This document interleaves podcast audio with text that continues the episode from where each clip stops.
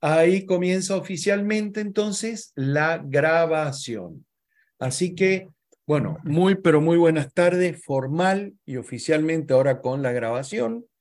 Y eh, mi nombre es Sergio Tertucio, los voy a ayudar en la coordinación y articulación académica y mm, en este momento nos encontramos con el profesor Pierre Tapia, quien va a comenzar a hablarles un poco sobre el curso, les va a dar indicaciones.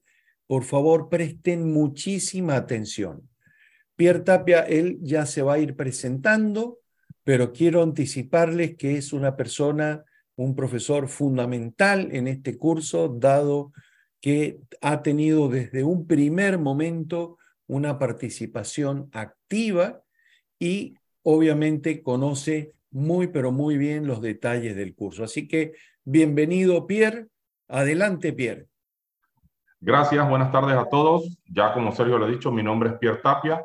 Yo soy instructor de, yo, yo formo parte del grupo de instructores de ACOVIR desde el año 2007. Eh, he dictado el curso de PH y hace unos cinco años atrás empecé a dictar el curso de eh, zona insular, lo que es la parte de ley insular mi experiencia, yo soy administrador de PHs, yo no soy corredor de bienes raíces, pero como estamos en el mismo eh, rama de, la, de, los, de lo que son los bienes raíces, las propiedades, mi mamá era la corredora de bienes raíces, yo trabajaba con ella desde hace 33 años. Cuando ella se retiró, me preguntó si yo quería seguir en el negocio y yo le dije, yo me dedico a la parte de administración y en eso es lo que yo me he especializado.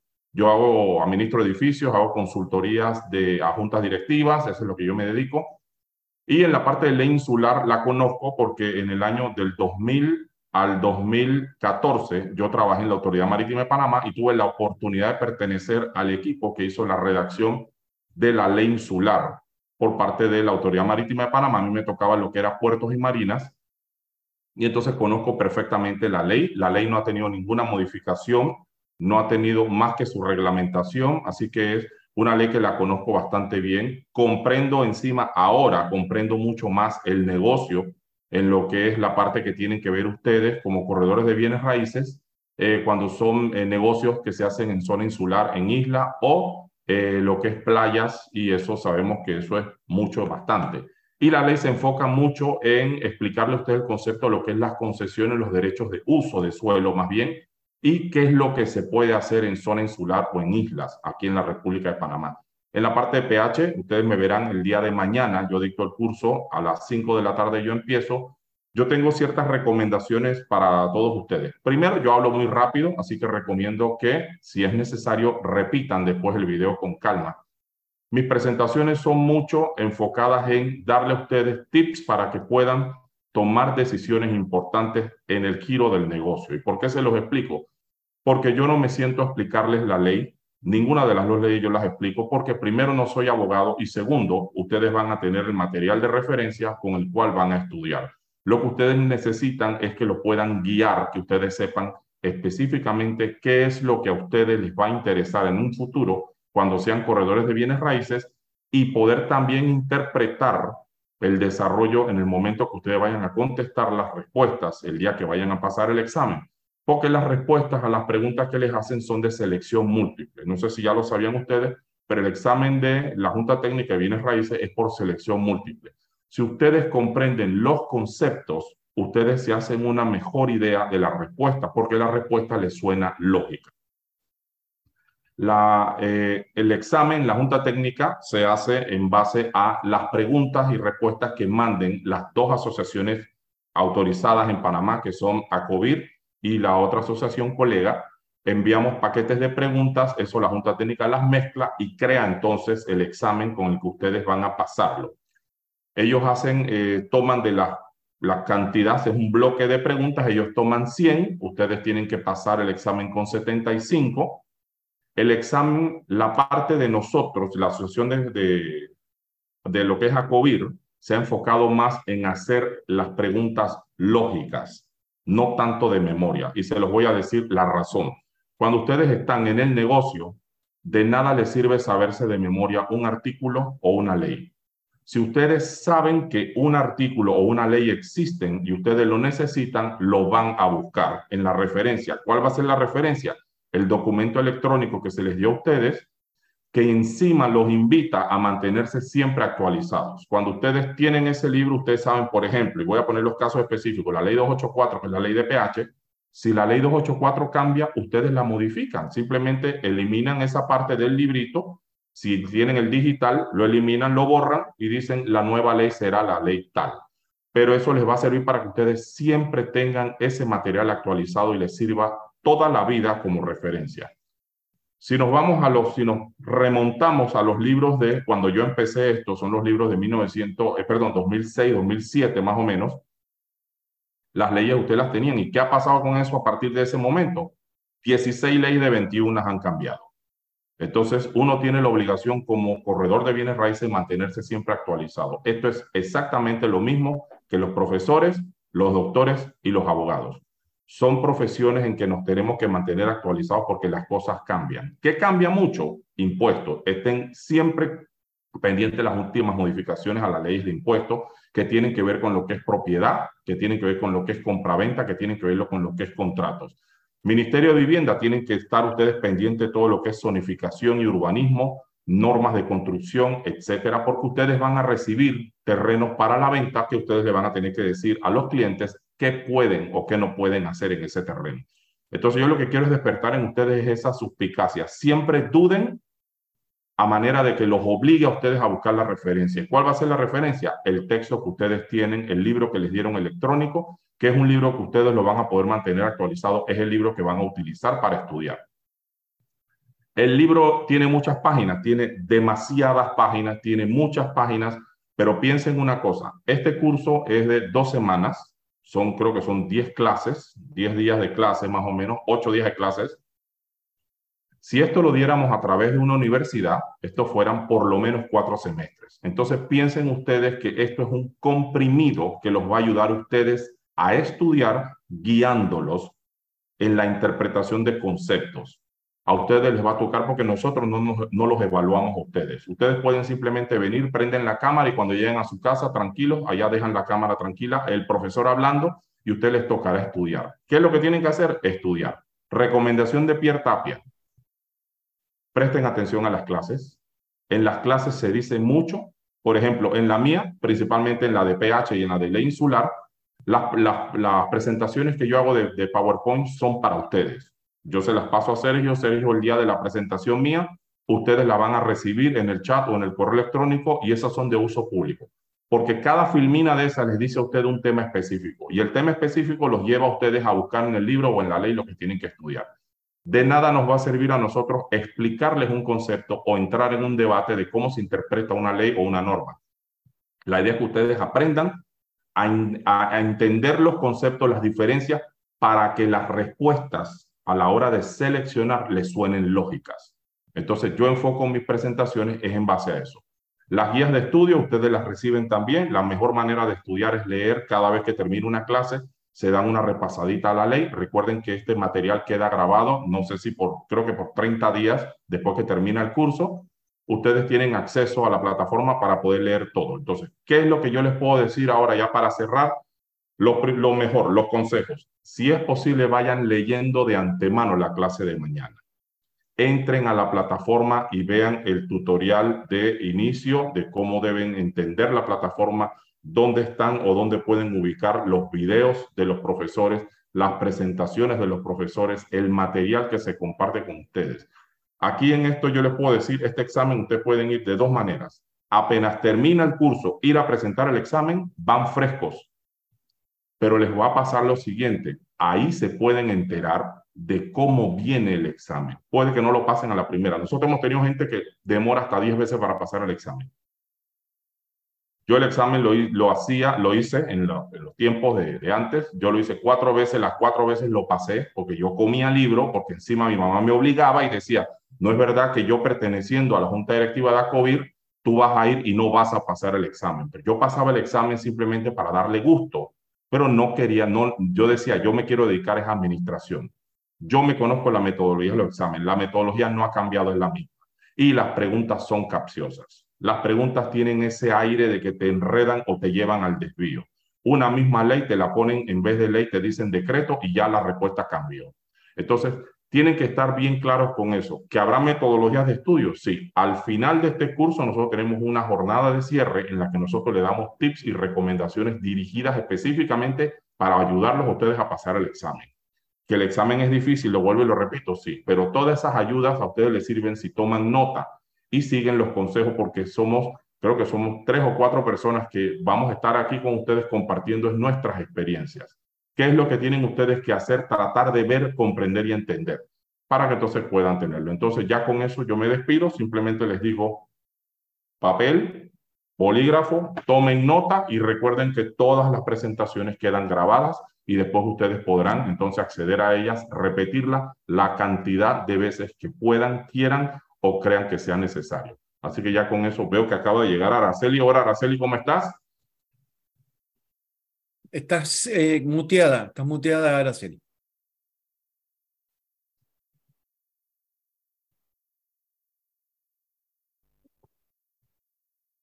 Ahora sí, es que no me dejaba poner micrófono. Eh, bueno, sí, buenas tardes a todos. Bienvenidos a este curso que será pues el futuro de ustedes en la carrera de corredores de bienes raíces. En nombre pues del presidente de ACOBIR, Francisco Shen, y toda la junta directiva, queremos agradecerles la confianza brindada para eh, en tomar nuestro curso, que ha sido probado ya que es uno de los cursos más completos para no solamente para pasar el examen, sino en su carrera profesional a lo largo de toda su vida que tenga. Este, nosotros estamos pues muy contentos, como les dije, y estamos aquí esperando que terminen de entrar todos nuestros alumnos para este curso. Veo que en este curso tengo unas personas conocidas, lo cual me alegra más todavía de que estén decididos pues a tomar ya este, esta carrera en serio. El curso, como les estaba diciendo Pierre, es un curso intensivo, es un curso que hay que leer, los libros que ustedes tienen en ACOBIR, los libros del manual, es un libro grande, gordo, hay que leérselo. Ese libro no lo vayan a votar, ese libro es el manual del corredor de bienes raíces para toda su vida, para toda su carrera. El curso este, por intensivo y por eh, bien demandante que es, pero ustedes nada más piensen que se están ahorrando cuatro años de carrera en dos semanas de curso. Así que por favor necesitamos también su dedicación porque como le hemos dicho, el curso es, el examen, perdón, es difícil, es capcioso y hay que estar bien enfocado. Nosotros le brindamos las herramientas, tenemos un simulador de preguntas, no son las preguntas del examen, pero son más o menos las preguntas, el formato de preguntas que se les va a hacer en el examen con un tiempo, un cronómetro para que ustedes practiquen y practiquen y tengan eh, ya la metodología de qué es lo que se van a encontrar. El examen lo pueden hacer las veces que quieran, no hay límite para hacerlo. Pueden hacerlo un día esta semana, no lo pasaron, se registran para la próxima y así siguen. Porque a medida que ustedes van haciendo el examen, se van dando cuenta de las preguntas como son y de la manera que ustedes lo pueden responder, que no tengan miedo, que no tengan problema de que, ay, no lo voy a pasar, no importa. Lo pueden hacer una y mil veces. Eso no es el problema. El problema es que estén concentrados y eso sí, no vayan a hacer el examen sin haber estudiado porque están votando los 20 dólares, sinceramente. O sea, tienen que leer. Está bien que si no lo vayan a pasar, no importa, pero por lo menos que vayan un poco ya apilados y ya con la mente clara de qué es lo que más o menos pueden ver en ese examen. No los queremos asustar, pero también queremos ser francos con ustedes que esto es, un tema difícil, tiene muchas leyes, muchos decretos, hay que memorizar muchas leyes que en verdad, a la hora de la verdad, uno las pone en el Google y el Google te dice qué día se creó el Ministerio de Vivienda, etcétera, etcétera. Pero bueno, en el examen te lo van a preguntar, así que hay que sabérselo. Eh, también hacen exámenes prácticos, que eso sí me parece a mí sumamente importante, sobre todo en el tema del, del pago de los impuestos cuando se va a transferir una propiedad. Ese tema también se los vamos a enseñar aquí. Y como les digo, eso no es solamente para pasar el examen, eso es para la carrera de ustedes, porque ustedes no van a ser vendedores, ustedes van a ser asesores. y como asesores tienen que asesorar al cliente, valga la redundancia, de cuál es su mejor opción a la hora de pagar un impuesto, si se acoge al 3%, si se acoge al 10%. O sea, hay muchas cosas que así es la manera que ustedes van a quedar como unos buenos asesores y sus clientes los van a seguir buscando. No solamente te vendí, te cobré, adiós. No, y después el señor se encuentra cuando llega a, la DGI a pagar sus impuestos que ustedes le hicieron un desastre y que el señor tiene que pagar más de la cuenta. Eso no, esa es la intención de nosotros, es crear asesores de bienes raíces en este curso. Bueno, Sergio, creo que hablé de más. Bueno, mi nombre es Araceli de Jaén, actualmente soy la vicepresidenta de ACOBIR y soy la coordinadora del Comité de Educación. Aquí con el apoyo de Sergio, Pierre, Adriana y los demás profesores, pues les damos la cordial bienvenida a este curso. Adelante, Sergio. Bueno, muchísimas gracias, eh, Araceli. Y ahí estoy viendo que ya también eh, Pierre está eh, respondiendo a algunas consultas que nos están haciendo. Te pido, Pierre, que si lo llegas a ver ingresar a Osvaldo Marchena, me, Me, me, avises. Sí, estoy atento. Para, para, para poder darle ya el ingreso a, al profesor, igual que Araceli, si lo llegas a ver ingresando a, a Osvaldo, me avisan, ¿no? Correcto, estaré, estaré pendiente, pero bueno, todavía faltan cinco minutos. Sí, sí, y, él sabe que nos podemos demorar un poquito en esta parte de la inducción. Sí, claro, que es la primera vez, el, primer día del curso siempre pues la gente tiene problemitas entrando, que si la plataforma, que si el link, que si lo no me llega, que si me llegó a spam, etcétera. Pero bueno, este chat que también se ha creado va a ser de suma ayuda para todos ustedes. Ahí en este chat ustedes van a poder hacer preguntas entre los amigos, eh, las preguntas ya a los profesores tendrán su debido eh, correo para mandárselas, etcétera. Y a la medida que los miembros de este curso vayan pasando el examen, ellos mismos les van a retroalimentar de qué es lo que les fue bien, qué no les fue tan bien, y ahí se van colaborando. Perfecto, Araceli. Bueno, un tema importante, por favor. Eh, a partir de hoy, van a ser dos semanas muy intensas, muy intensas, en donde van a tener muchísima información, van a ir surgiéndole no cien, miles de preguntas. Entonces, eh, ya nosotros que, venimos con la práctica de 12 eh, cursos anteriormente, vamos a eh, pedirles mucha paciencia, que punto por punto se va a ir tratando. Hoy van a comenzar, hoy van a comenzar con el profesor Osvaldo Marchena. Ya oportunamente también él se va a presentar, lo vamos a presentar. Osvaldo es una persona es muy, pero muy reconocida en el, en el mundo del real estate, ex presidente también de ACOIR, tiene muchísima experiencia y él les va a hablar sobre la ley esencial de ustedes de corredor de bienes raíces. Por lo tanto, él va a trabajar, cuando él comience su clase, él va a empezar a trabajar y va a estar con la ley y en el manual. El manual yo se los estoy poniendo para que lo puedan descargar en el grupo de WhatsApp y también acá en el chat de Zoom. Fíjense, en el chat de Zoom van a encontrar el manual. Es decir, lo, lo deberían ya haber recibido con el correo electrónico que se les mandó al inscribirse en ACOBIR. También lo tienen y lo van a tener en la plataforma, en la plataforma de e-learning en donde lo van a poder descargar también desde la plataforma. Se los he dejado en el grupo de WhatsApp y si ustedes observan ahora en el chat de Zoom, en breve les va a salir también para descargar el manual, es decir, ustedes pueden descargar el manual. Es muy importante, como dice Araceli, lo van a tener virtual, ahora lo tienen virtual al manual, y ya a partir del día de mañana pueden ir a eh, coordinar con las oficinas de ACOBIR para ir a retirar el manual físico. Tiene casi 700 páginas, casi 700 páginas. Ahí está ingresando Osvaldo. Marchena, sí, ya llegó.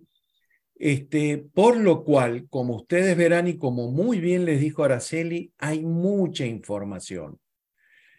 Esas 700 páginas son en la mayoría leyes, compendio de leyes, en donde tal vez van a tener todo el articulado, pero con los profesores ustedes van a ver cuáles son los artículos que son más importantes o los artículos que son claves, claves para poder trabajar.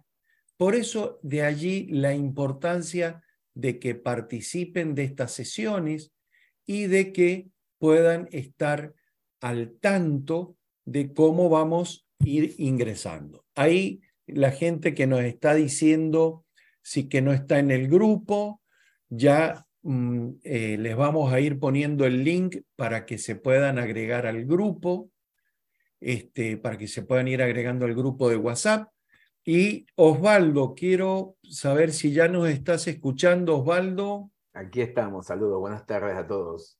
¿Cómo te va, Osvaldo? Bien, gracias. ¿Me escuchan bien? Perfecto, perfecto, Osvaldo. Ya, si nos permites, dos minutitos y ya te damos paso. ¿Puede ser? Lo que necesites, Sergio. Perfecto. Bueno, miren, eh, por favor, vean la pantalla, está, estoy compartiendo pantalla, dado que son, dado que es un grupo eh, importante, casi 90 participantes, si ustedes ven en línea, van a encontrar que ya somos 93 participantes en sala. Por lo tanto, no podemos responder todo al mismo tiempo y todas las consultas. Entonces, por favor, por favor, vamos a ir con, eh, como les decíamos, con, eh, digamos, un orden secuencial y vamos a ir analizando. También la veo Adriana, que se encuentra también en línea, Adriana. Hola. Entonces, hola Adriana, ¿cómo estás? Muy bien, gracias. Buenas tardes a todos y bienvenidos. Muy bien, bueno, muchísimas gracias. Entonces, la plataforma de e-learning es esencial para todos porque allí va a estar eh, los materiales de los profesores, las grabaciones y además el simulador que dijo justamente Araceli, es decir, el simulador en el cual ustedes van a poder, van a poder ejercitarse previamente a ir a tomar el examen en la Junta Técnica. Pero por favor, todos aquellos que no hayan recibido un correo electrónico con su usuario y su contraseña, escriban un correo a lo que ustedes ven en pantalla, a la dirección que ven en pantalla, indicando el nombre de ustedes y el email que pusieron al inscribirse en ACOBIR. Reitero, no escriban en el chat de WhatsApp, no escriban individualmente porque es imposible atenderlos por esa vía.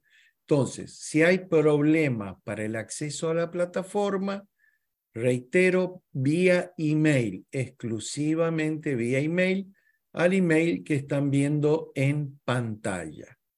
Sergio, permíteme un momentito.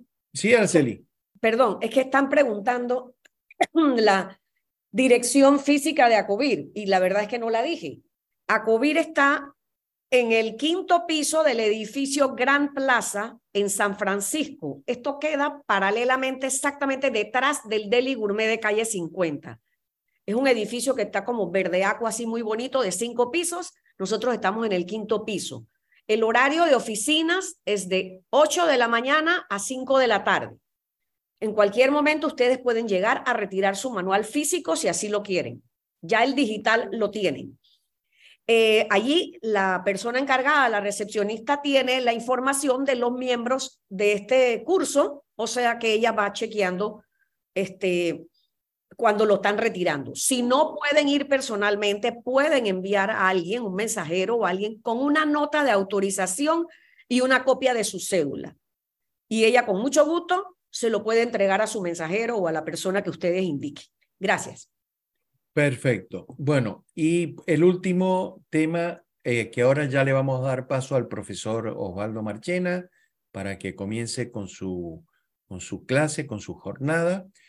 Dada la cantidad de participantes y que no todas las consultas pueden ser respondidas en la misma sesión, en tiempo y en forma, el chat también queda grabado y aquellas preguntas que no puedan ser respondidas durante la jornada se responderán posteriormente.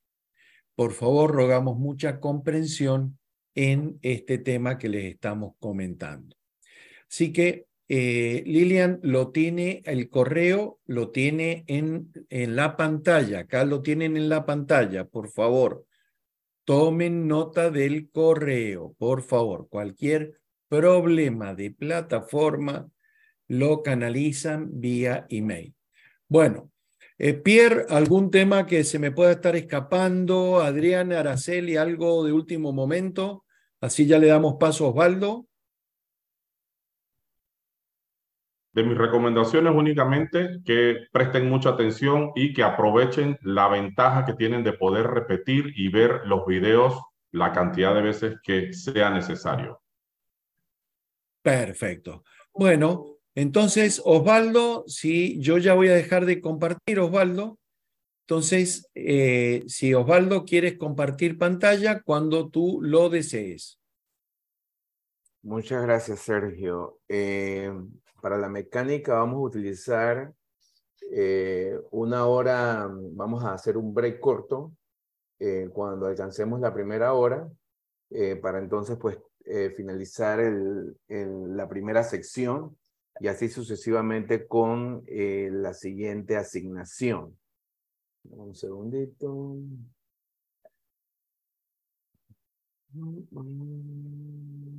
Yo te pido disculpas, Osvaldo, que no te he presentado, así que por favor te pido disculpas, pero bueno, creo que mejor que te puedas presentar tú. Eh,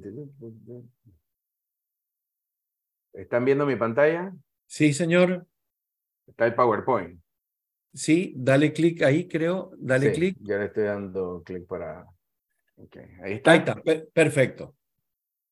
All right. Ahora esto un poco. Araceli, saludos. Señora Vice President. Bueno, estamos listos. Muchas gracias, Sergio, nuevamente por esta eh, nueva promoción de este grupo amplio que dice presente para conocer todo lo que es el devenir en materia de información sobre esta profesión eh, dinámica. Eh, ante todo, feliz años a todos, lo mejor, eh, de lo mejor para cada uno de ustedes y que sobre todo salud en medio de todo este desafío que el mundo hoy en día pues está lidiando y obviamente Panamá no escapa y debemos seguir haciendo nuestros esfuerzos como panameños para que eh, tengamos todo lo que tiene que ver con sanidad de manera controlada, porque esto pues todavía está allí en el ambiente. Así que bueno, eh, mi nombre Osvaldo Marchena, nuestra licencia de corredor de bienes raíces es la 1001. Estamos certificados eh, con el International Property Specialist, Accredited Buyer Representative, Seller Representative, soy asesor de inversión inmobiliaria, uno de los directores eh, asociados del Grupo Tribaldo. Y tuvimos la oportunidad de estar al frente de nuestra asociación eh, por dos periodos. eh, y esto pues eh, en calidad de, de, presidente en su momento eh, nos dio la oportunidad no solamente de participar de manera dinámica en el devenir del sector, sino que también ampliamente en lo que ha sido la promoción internacional de nuestro sector. pues como ya ustedes saben, ACOBIR, nuestra asociación, es uno de los principales organismos eh, que participan junto con el Estado eh, a través de la Junta Técnica, que eso vamos a hablar un poquito más adelante, eh, en todo lo que tiene que ver con nuestro sector, participando de una manera dinámica e importante a fin de que el sector pues cuente con una vocería idónea de manera tal de que se pueda eh, contar con un buen resultado al final de los ejercicios. Esto no quiere decir de que, de que nuestro sector las cosas son, digamos, eh, ideales desde el punto, digamos, de vista eh, aspiracional y sobre todo cuando se lidia con las autoridades, los ritmos del sector privado, tanto como el ejecutivo, eh, se tratan de, de, digamos, buscar la manera en que se vaya al, al, al digamos, valga la redundancia, eh, en, en, la misma sintonía, pero muchas veces, y el mismo mercado, eh, es un mercado que, que es un ente que tiene un dinamismo que muchas veces, pues, el ejecutivo le cuesta eh, mantener el, ritmo en que todas las cosas se están dando. Pero al final eh, y al cabo, como yo siempre he planteado, de que eh, tal como están las cosas, el mercado pues se maneja, se está manejando en términos generales bien. Obviamente nosotros pues siempre estamos pendientes e interesados de que, de que las cosas pues cada vez, todos los años pues eh, mejoren. Y para eso pues tenemos una participación y una comunicación directa con el Ejecutivo. Así que bueno, dicho esto, eh, siempre me gusta antes entrar en, en materia, en poder eh, darle como un brief, un, pantallazo. La idea es, dar un, pantallazo como para que ustedes eh, tenga un poco, digamos, de contexto, eh, digamos, la evolución que ha tenido, digamos, nuestro país. obviamente, las cosas, pues, en términos general, todo evoluciona. Y, y digamos que lo más resaltante, si se quiere poner bajo ese contexto, en el que Panamá es hoy en día eh, un punto beligerante, es por la posición geográfica eh, pues que, que, poseemos y esta posición geográfica eh, tiene una relevancia que en la medida en que el mundo y el comercio mundial evoluciona, pues obviamente los intereses siguen manteniéndose y siguen despertando iniciativas, siguen despertando pasiones también sobre esta, sobre esta posición, sobre todo por eh, eh, potencias económicas. Lo vimos unos años atrás con China y obviamente Estados Unidos, como en cierta manera uno de nuestros Big Brother, pues eh, tienen, digamos, algún tipo de injerencias y posición en el devenir digamos, de nuestra posición geográfica. Entonces, esta posición obviamente incide en todos los sectores eh, de nuestra economía y evidentemente el sector inmobiliario no escapa de esto. Así que en, en la medida, perdón, en la medida en que la economía eh, siga ampliándose, se vaya moviendo en una u otra dirección, de esa misma manera se va reflejando en el sector inmobiliario. Y como la gráfica así lo presenta, esta es una posición geográfica con todas las virtudes eh, con que cuenta, eh, las posibilidades, pues como muy bien lo destacamos, son inmensas. Eh, desde Panamá, a través de toda la plataforma con que contamos, se pueden contactar, accesar 300 millones de clase media de América Latina y 1.300 a nivel global. Esto es, digamos, uno de los, de los firmes que tiene nuestra nación. Evidentemente, va a depender de nosotros los panameños cómo le vayamos agregando eh, valores agregados a fin de que la oferta, la propuesta que nosotros construyamos como país, la podamos de una u otra forma volcar y atraer, pues para quien eh, tenga, digamos, intereses, como pues vamos a, ver un poco más. Eh, y, esto es, y esto nada más un brief, nuevamente, esta es una imagen de, del, recinto de Panamá Viejo, Panamá la Vieja.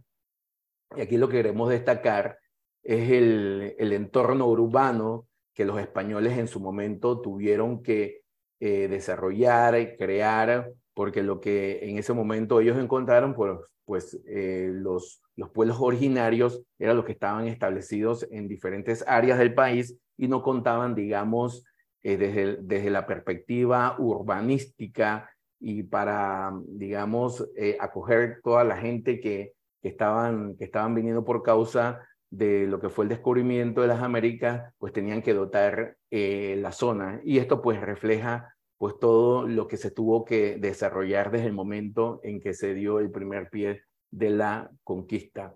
desde, desde ese momento a todo lo, pues, lo que tuvo que eh, evolucionar Panamá, trasladando esa zona importante. Y de hecho esa fue la zona, digamos, como que se más se destaca eh, el conjunto de Panamá la Vieja y la verdad que vale la pena que vayan a hacer el tour, el que no lo han hecho, tienen la verdad que un, un, parque bien interesante, eh, han desarrollado una maqueta eh, impresionante y la verdad que ayuda muchísimo a entender un poco, digamos, de lo que aquí estaba pasando en esa época.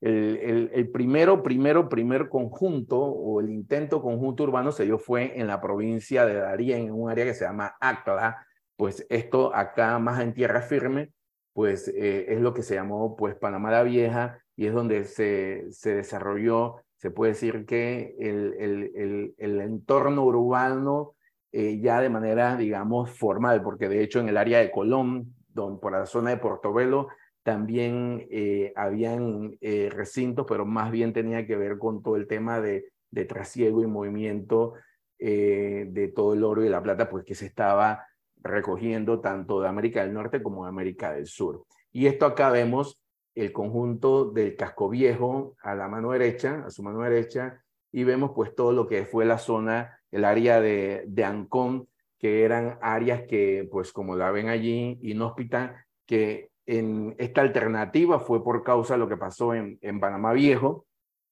Se desarrolla una nueva ciudad amurallada y pues de ahí empieza nuevamente el movimiento del desarrollo urbano.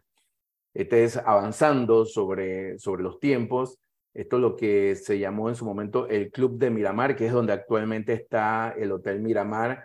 Pues eh, ese es una, un conjunto que allí se desarrolló, lo que fue en la zona de Bellavista y estas eran áreas naturales de playa. Y esto fue un poco lo que el alcalde de esta administración de la ciudad de Panamá pues quiso plantear al inicio, digamos, de su gestión, poder rescatar las playas la ciudad de Panamá, pero digo, esto es un tema que, que da para mucha discusión, pero sí, en efecto, en la ciudad de Panamá se contaban con, con playas. Aquí vemos esto es parte de lo que era en su momento el Club Miramar. Vemos al fondo el Cerro Ancón, vemos pues también los bañeros que había eh, en esa época. Aquí vemos el otra área, al fondo está Paitilla.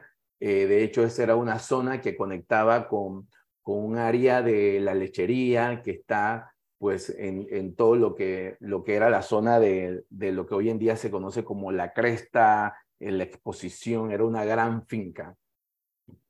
Y aquí vemos, eh, digamos, el efecto de lo que, lo que fue el impacto del ferrocarril el, el, primer ferrocarril interoceánico eh, y pues trajo consigo estos impactos en nuestro entorno urbano y aquí vemos pues este tipo de edificaciones que hoy en día las podemos ver eh, principalmente en la ciudad de New Orleans, en los Estados Unidos. Entonces un poco digamos como que el clima era similar y pues obviamente eh, los americanos que fueron los que terminaron por construir el ferrocarril pues importaron este tipo de, de, conceptos a nuestra ciudad, aparte que eran pues eh, todo este tipo de edificaciones aprovechando un poco todo lo que era el entorno de la brisa y demás.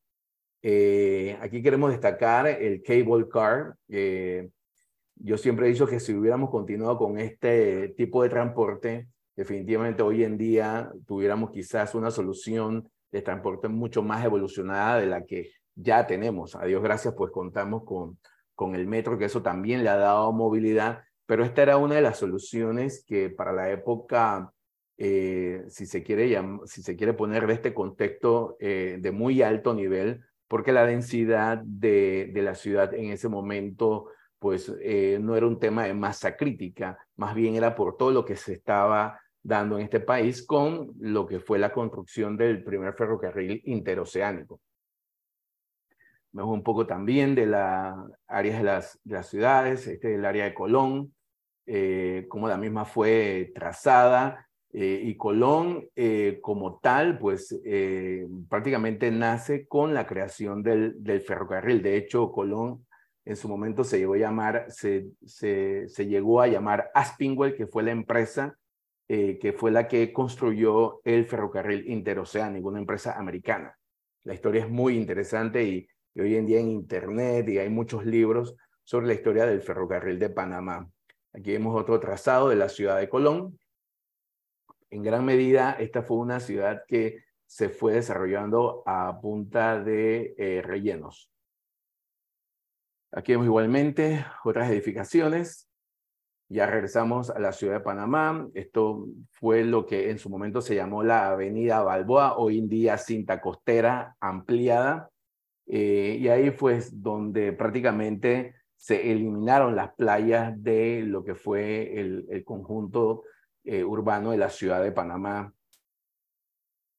Aquí vemos pues ya los edificios y esto pues prácticamente eh, empezó a tomar, digamos, este tipo de, forma con la ley de pH, pues que ustedes lo van a ver en su momento.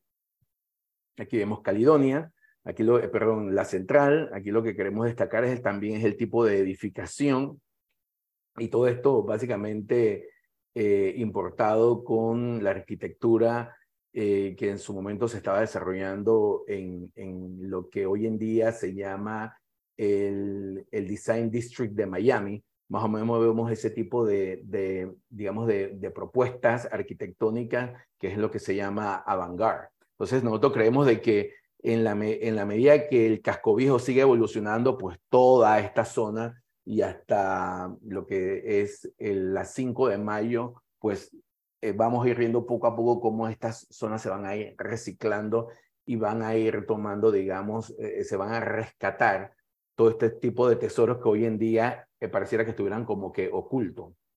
Y nada más para que tengan un, poco de contexto, el casco viejo los valores ahora mismo están alrededor de 4.000, 4.200 el metro cuadrado en venta.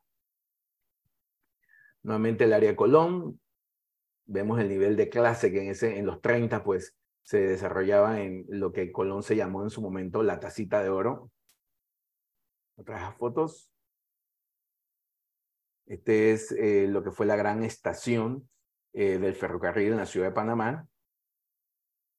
La 5 de mayo, nuevamente con el cable car la famosa casa Müller. Esta era una casa pues que eh, estaba en, en, todo lo que era la, eh, la exposición Caledonia con eh, la 5 de mayo. Hoy en día pues ya esa edificación hace muchos años se tiró abajo. Hoy en día hay una edificación ahí, pero nada que ver con lo que fue en su momento la casa Müller el parque central, aquí vemos también nuevamente el que y el tipo de edificaciones. De hecho, ya el desarrollo del casco viejo ha tomado la zona de Santana y esta es un área que también eh, los, que han, los que han podido estar en esta zona y los que no, los invito pues que hagan un recorrido. La verdad que toda esta zona está quedando súper simpática. El edificio Urtemate a la mano derecha, la verdad que es una joya que está allí como para que alguien la tome y pueda desarrollar algo interesante.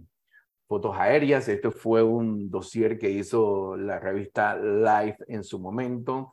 Aquí vemos apenas cómo se está edificando el famoso Hotel Panamá. Aquí vemos todo lo que es la zona eh, de Bellavista, eh, todo lo que es el Cangrejo. Aquí vemos nuevamente el Hotel Panamá, ya terminado. Acá regresamos nuevamente con el cable las famosos, el famoso transporte que se llaman las chivitas. Eh, la construcción del, del, del, Puente de las Américas. Aquí vemos pues un, paneo de lo que en su momento era la ciudad de Panamá. La ciudad llegaba hasta don, en, en un área que se llamaba La Sabana. Y aquí vemos una foto aérea ya de Paitilla, cómo iba tomando lugar. Esta foto ya la vimos. Y esto, pues, lo que estamos viendo hoy en día de toda esta evolución, el cual nos ha llevado a ser prácticamente una metrópolis con todas las virtudes y todos los desafíos pues que tenemos como ciudad hoy en día que atender. Entonces, pues la posición geográfica, como les hablaba, es un principio.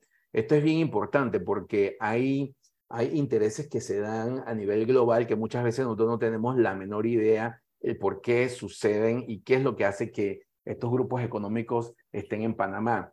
Y como podemos ver aquí en esta gráfica, Panamá es uno de los cinco puntos importantes por donde se mueve eh, la mercancía, el comercio global contenerizado. Igualmente, es uno de los puntos importantes en lo que tiene que ver con el comercio marítimo internacional. Y aquí vemos cómo el mundo mueve toda eh, su comercio en carga contenerizada y podemos ver pues el, el firme, si se quiere, en la, que, que se genera en la posición geográfica de Panamá. En los peores momentos económicos que ha tenido el país, pues eh, su diversificación ha hecho que de una u otra forma este es un país que por lo menos siempre sigue marcando dígitos positivos en su economía. Esto es eh, lo que se genera eh, a nivel de tránsito en el canal de Panamá, conectado con todos los puertos más importantes del mundo, y aquí vemos pues las conexiones que se dan con todos los centros logísticos del mundo. Entonces, en la medida en que nosotros eh, evolucionemos y fortalezcamos las relaciones a través de los tratados de libre comercio, pues la idea es que crear, crear un gran clúster global y evidentemente todo tomando lugar desde el canal de Panamá. Entonces son desafíos pues que nosotros como sector privado de participante del devenir, pues tenemos que ir buscando de que estas cosas vayan tomando lugar porque eh, tenemos las posibilidades. Y esto es un poco, eh, digamos, una evidencia, si se quiere, eh, de lo que se generó la ley para atraer las multinacionales en Panamá. Y evidentemente estos grupos económicos están aquí por la posición y evidentemente porque cuenta con las plataformas para poder manejar sus comercios regional.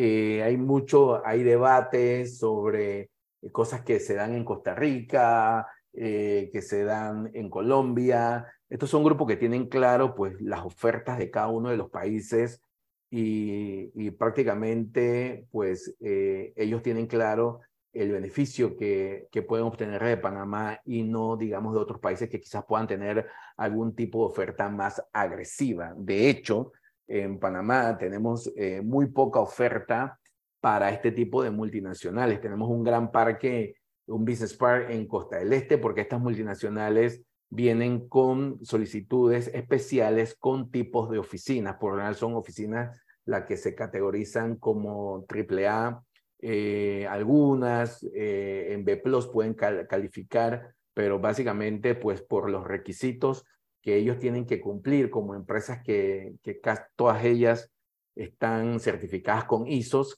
eh, su certificación les exige a ellos pues de que tienen que estar en una estructura puntualmente porque si no entonces eso le afectaría su certificación. Eh, y vemos pues eh, qué es lo que le da el dinamismo al, al, mercado de bienes raíces actualmente. Vemos un efecto en lo que fue el COVID, ya estamos, como se dice, en, en la salida desde, desde todo lo que fue nuestro proceso, pero también estamos viendo lo que sigue pasando en China, eh, que es un, es un, actor importante en, en, para los efectos de nosotros por todo lo que es el manejo de mercancías. Eh, vemos también la situación política que se ha dado en los países, eh, la gran mayoría del, del, hemisferio están yendo con la tendencia eh, izquierda, con toda la reconfiguración del comercio. Hoy en día se habla del concepto del nearshoring y, y evidentemente pues Panamá suma a, esta oportunidad una nueva propuesta que apuntan hacia empresas que de una u otra forma pueden hacer algún tipo de manufactura eh, light, si cabe la palabra, en nuestro país con una serie pues, de, de beneficios como en su momento también se le da a las empresas multinacionales. Y obviamente todo el tema del home business que todavía hoy en día pues la gente está ha salido nuevamente a, las oficinas. Pero mira lo que estamos haciendo hoy. Hoy estamos tomando una clase eh, utilizando la plataforma y todavía nosotros estamos como en un proceso, eh, no hay una definición real, hay muchos que, que de una u otra forma eh, quieren tener, digamos, la respuesta sobre al final cómo van a pasar las cosas. El, el ser humano es ser humano y, la, y el fundamento del ser humano es la relación basado en una situación de lo que pasó, pues obviamente el ser humano hace uso de las herramientas eh, quitado el peligro o superado la situación, pues el ser humano nuevamente vuelve a lo que es su fundamento, que es la parte de la relación. Al final, pues tenemos que esperar que el tiempo pase para saber, pues entonces, pues qué es lo que se va a quedar o qué no se va a quedar o qué se va a mantener.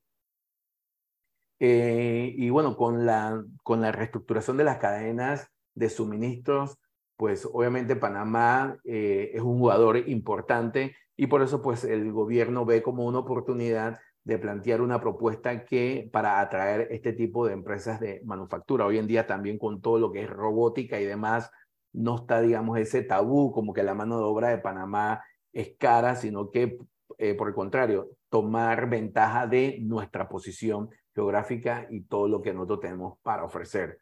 El tema de, de los vehículos eléctricos, esto también trae una, eh, si se quiere, algún tipo de reconfiguración de los usos de suelo. Eh, y estas son cosas que están pasando y que suman pues cada vez más, eh, digamos,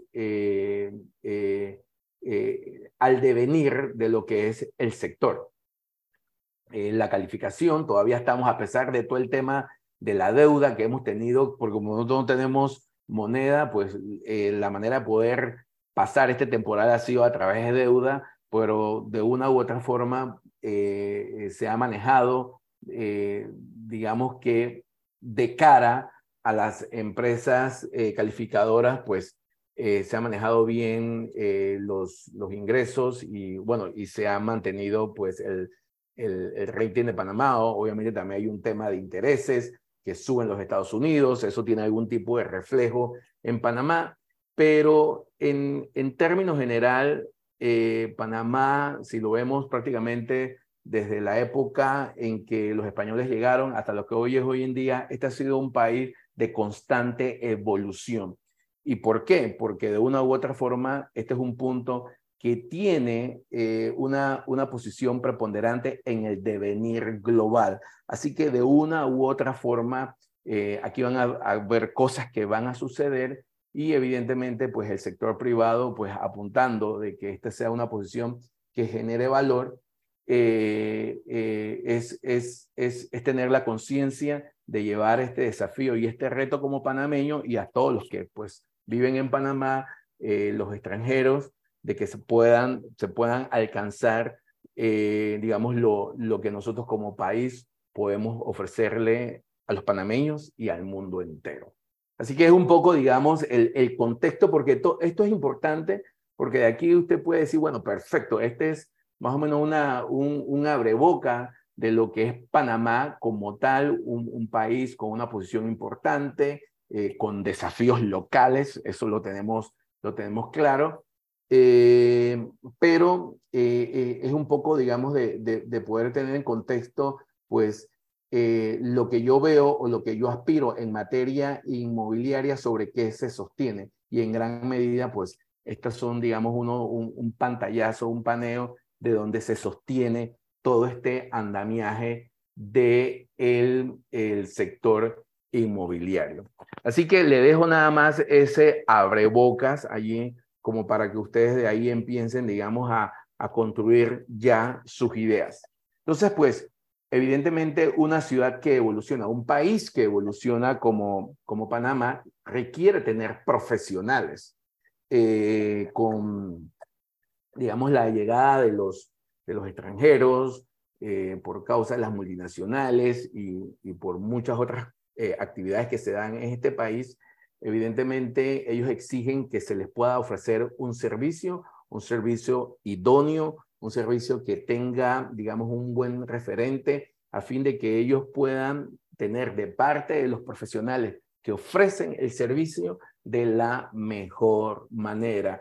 Y evidentemente, pues eh, eh, es importante eh, para todo aquel que quiere participar poder contar con la base. La base es necesaria, pero esto es un comienzo. De aquí en adelante, aquellos los que obtengan su licencia tienen que estar en un continuo, digamos, continua capacitación a fin de que usted pueda estar siempre vigente con los requisitos o las solicitudes que usted tenga por parte de sus clientes. Así que, eh, como yo diría que es, es una bendición, y lo pongo bajo este contexto, de poder, Panamá es uno de los pocos países en el mundo que cuenta con una legislación, con una idoneidad en materia de bienes raíces y hay países del primer mundo que aunque usted no lo crea, no lo cuentan. Eh, pero bueno, esto en cierta manera nos permite a nosotros poder tener eh, un grupo de profesional y sobre todo todos los que somos miembros de ACOBIR, de que tenemos la conciencia de prepararnos y poder dar el mejor servicio.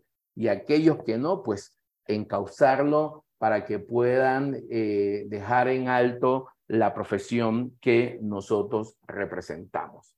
Así que bueno, voy a pasar a compartir el manual que, como ya escuché, ya los tienen ustedes eh, digital. Y vamos a ir eh, pasando sobre y destacando puntos que son importantes de los dos temas que vamos a ver en esta noche.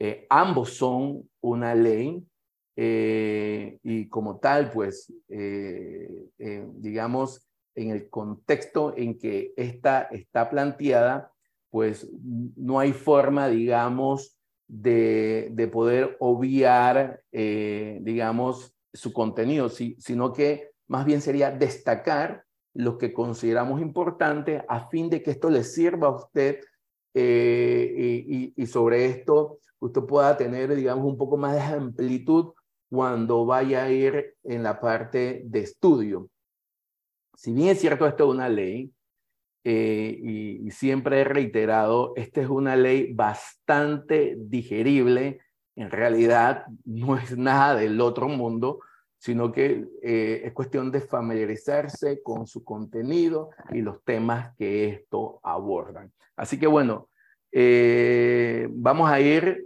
sobre esta, esta primera parte. y si hay espacio para algún tipo, digamos, de, contestar preguntas con Sergio y su asistente. Ellos van a ir eh, viendo las preguntas y en el momento, y tratamos de que esto sea al final, poder contestar algunas preguntas. Y como muy bien decía Sergio, pues eh, si hay algo que, que, no quedó claro, eh, pueden volver a revisar el, el, video, pero también pueden mandar sus preguntas a través del correo y con mucho gusto nosotros las revisamos y le damos pues nuestra opinión o nuestra respuesta que ustedes tengan a bien hacernos. Así que eh, no van a tener, digamos, eh, algo que se les vaya a quedar y, de repente no sientan que no tienen a nadie quien se la responda. Aquí estamos nosotros, pues, para respondérsela y la idea es de que usted tenga la mayor claridad posible. Y al final le daré, pues, algún comentario sobre los tips para lo que es el estudio. Así que bueno, entramos en materia. Eh, y empezamos, esta, esta legislación está bajo el decreto ley del 6 del 8 de julio del 99. Esta es una ley que ya tiene muchísimos años eh, y nosotros pues en la asociación eh, hemos, estamos conscientes de que la ley necesita renovación ya para este periodo del Ejecutivo en verdad no va a quedar eh, tiempo para revisar nada. Nuestra intención era al inicio del, gobierno poder retomar lo que habíamos eh, tenido pendiente, pero con la pandemia, pues obviamente todo esto trastocó todo el, el, orden y los intereses y obviamente pues la salud es primero. Así que pues este va a ser un tema que nos tocará al, en el próximo periodo presidencial eh, volver a considerar para traerlo a la palestra. Pero como tal, es un instrumento que ha funcionado y, de una u otra forma eh, trabaja y funciona. Así que ese es el que tenemos hoy en día, es el que normatiza nuestra profesión y el cual nosotros debemos pues de seguir y es el que aplica la Junta Técnica que es la regente, la que tiene que ver con todo el tema de administración de la profesión. Así que voy a ir sobre unos puntos. Yo estoy en la página, no sé si pueden confirmar. Eh, yo estoy en la página 9, no sé si ustedes tienen la página 9, Sergio, nada más como para saber que todos estamos en la misma página. Sí, por favor, le pedimos a todos y están todos ya ubicados en la página 9 del manual, eh, obviamente digital, ¿no? Así que por favor, si nos confirman, ahí sí, ya nos están dando lo que Osvaldo. Ok, perfecto. Muy bien. Así que bueno, eh, les hablaba de que este es el, este es el decreto ley 8 de, del ley 6 del 8 de julio de 1999. Como esto es una ley, esto tiene una estructura protocolar. El presidente de la República, en uso de sus facultades, decreta. ¿Qué decreta el presidente de la República en 1999? Dice, denomínese corredor de bienes raíces a la persona natural o jurídica que se desempeña habitual y profesionalmente. Y yo quiero hacer énfasis en esta frase, se desempeña habitual y profesionalmente. No es que bueno, que es cuando yo me acuerdo o la verdad que eh, yo tengo un primo, yo tengo un amigo. No, esto se refiere a la persona natural o jurídica que lleva a cabo esta profesión de manera habitual habitual. ¿no? Esta es su profesión, esto es lo que usted hace. Profesionalmente, ¿como qué? Como un mediador, un intermediario, un agente, representante o comisionista, que esas son las figuras que nosotros tomamos cuando intervenimos en una transacción inmobiliaria. ¿Entre quién? Entre el propietario de bienes inmuebles y terceras personas para los efectos de su venta o arrendamiento. Para el contar, en ese proceso, tanto de venta o arrendamiento, intervienen otro tipo de, eh, digamos, de valores agregados que usted como profesional le ofrece a sus clientes, que son los que van saliendo en la medida en que estas dos actividades toman lugar, ya sea venta o arrendamiento. Bien, ¿quiénes quedan excluidos de esta definición? Eh, aquellos propietarios, o sea, los, los individuos, los dueños de las propiedades o personas que ejerzan otras actividades relacionadas con bienes inmuebles, tales como promoción, administración, cobros de arrendamiento, mantenimiento y similares. A estos profesionales, a estas personas que desempeñan una actividad de promoción, de administración, de cobro, arrendamiento, mantenimiento y similares, a ellos no se les exige tener esta licencia. Esta licencia solamente se exige para todo el que se va a desempeñar de manera profesional habitual para vender o arrendar. si una persona no eh, puede estar dentro de estas otras actividades y va y quiere venir a intervenir en el, en, digamos, en el sujeto, ya sea para venta o para arrendamiento, esta persona tiene que contar entonces con una licencia de bienes raíces. No se le exige eh, a los promotores que realizan proyectos. Ellos pueden venderlo de manera directa al consumidor y el, y el propietario igualmente eh, no se le exige de que él pueda vender porque está en la libertad de vender su propia propiedad. Bien, para ejercer la profesión de, de corredores de bienes raíces se requiere que constituir una fianza de 10 mil balboas. Estas fianzas se consignan con las empresas de seguro. Eh, en verdad, yo no sé ni cuánto vale la, la fianza para el público. Eh, nosotros como miembros de ACOBIR tenemos eh, un precio preferencial con una aseguradora eh, local, pero me parece que esta fianza está como por los ciento y piquillo, consignar una fianza de 10 mil de 10 mil dólares anualmente. Osvaldo, dígame.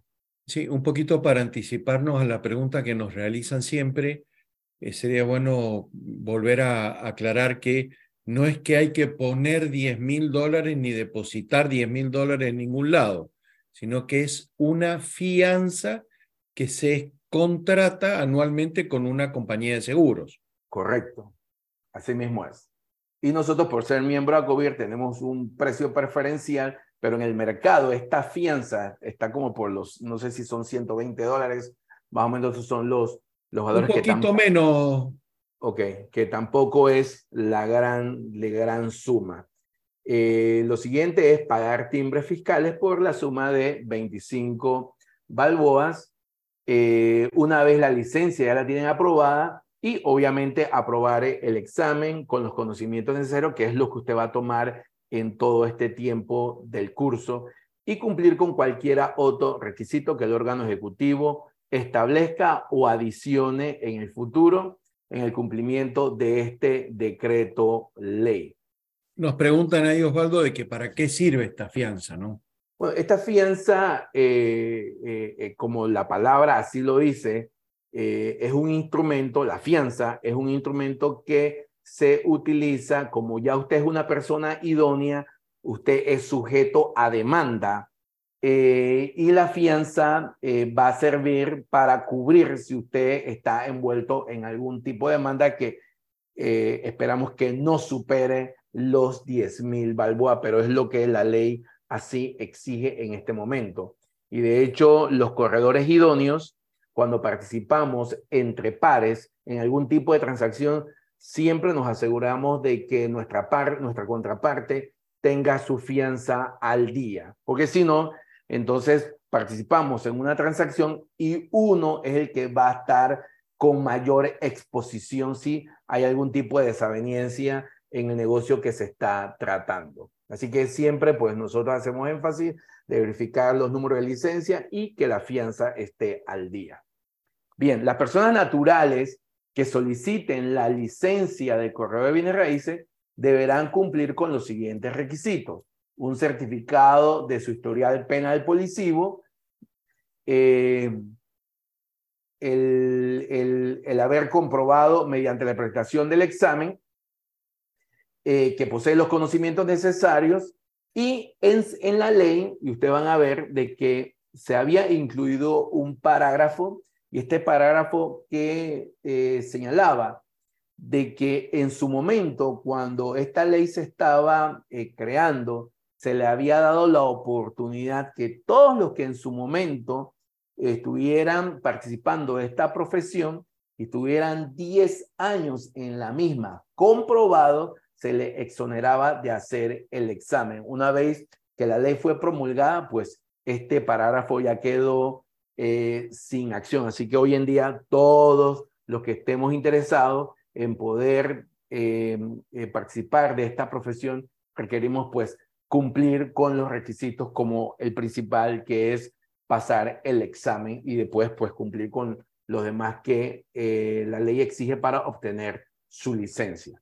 Bien, esa es la persona natural. Las personas jurídicas, o sea, las empresas que soliciten la licencia de corredor de bienes raíces, deberán cumplir con los siguientes requisitos.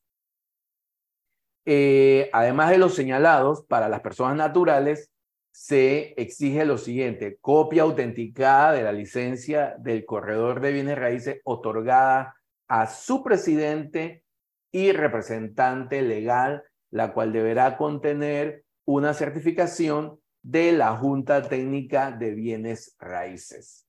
Certificado de registro público en el cual se acredite la existencia legal de la sociedad, sus directores y dignatarios, vigencia y agente residente.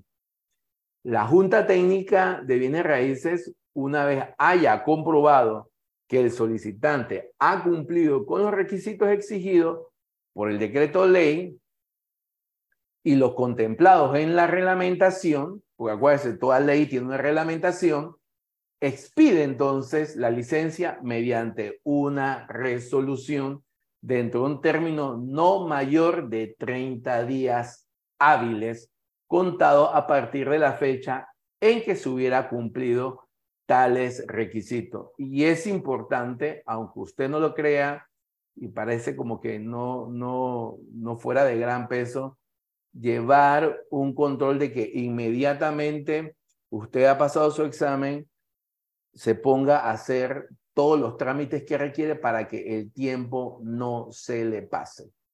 La resolución que niegue una solicitud de licencia de correo de bienes raíces admitirá recurso de reconsideración ante la misma Junta Técnica de Bienes Raíces. Y esto aquí es importante con lo que sigue y dice, y con ello se agotará la vía gubernativa. Dicho recurso deberá interponerse y sustentarse dentro de los 10 días hábiles siguientes a la fecha de la notificación de la respectiva resolución. Esto en lo personal todavía no lo he visto, pero si es un caso que se da, pues es importante también llevar control del tiempo en que la norma así lo plantea, que son los 10 días. Bien, la vigencia de la licencia del corredor de bienes raíces será indefinida. Pero, miren lo que dice aquí, a partir de su expedición, no obstante, la Junta Técnica de Bienes Raíces podrá suspenderla provisionalmente por un término de seis meses. ¿Cómo así, señor Marchena? Bueno, la norma contempla lo siguiente, dice así, si el corredor de bienes raíces no renueva la fianza y usted aunque usted no lo crea, en pleno 2023 todavía hay colegas que no renuevan la fianza, se les olvida. Yo la verdad que no sé por qué sucede eso, porque hoy en día con la tecnología, pues esto debe ser algo que los corredores de seguros, que son los que nos dan el servicio a nosotros, lo deberían tener en algún tipo de, de sistema con alarma, pero estas cosas suceden. Entonces, no la renueva la fianza dentro del plazo fijado en el numeral 1 del artículo segundo de este decreto ley. Si transcurriese el plazo de seis meses y el corredor no cumpliese con este requisito, y esta cosa también pasa, la Junta Técnica de Bienes Raíces procederá a su cancelación. El corredor cuya licencia sea cancelada por este motivo no podrá volver a solicitarla sino después de un año contado a partir de la fecha de su cancelación. Así que imagínense, eh, la verdad que eh, todas estas cosas se pueden evitar, pero hacemos énfasis y esto sigue pasando, pues la verdad que no, no hay gente descuidada o no está pendiente de lo que su corredor de seguro, que es quien le maneja el tema de la fianza, esté llevándole con relación a su eh, actualización. Bien, créase en, se contempla la norma crece el Ministerio de Comercio e Industria, la Junta Técnica.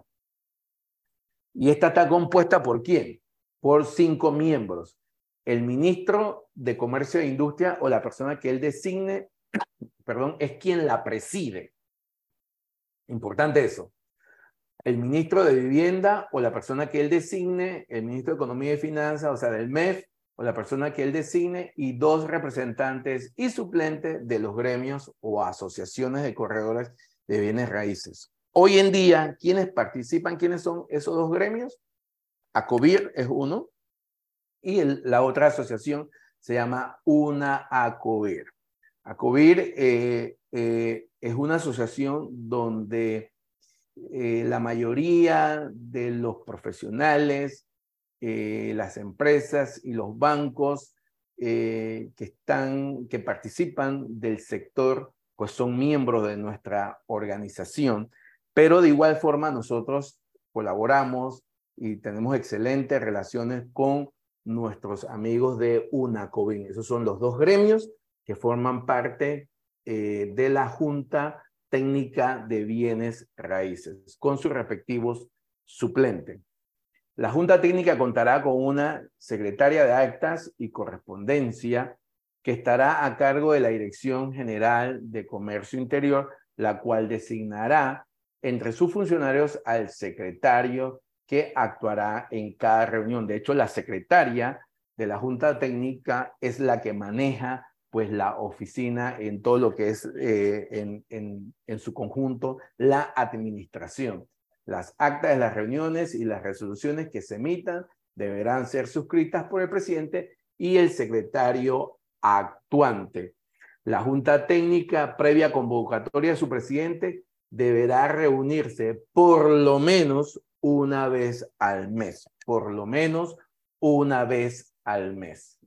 Los miembros de la Junta Técnica estarán impedidos para conocer de los negocios en que tengan intereses o que se relacionen con sus cónyuges o sus parientes hasta el cuarto grado de consanguinidad o segundo de afinidad.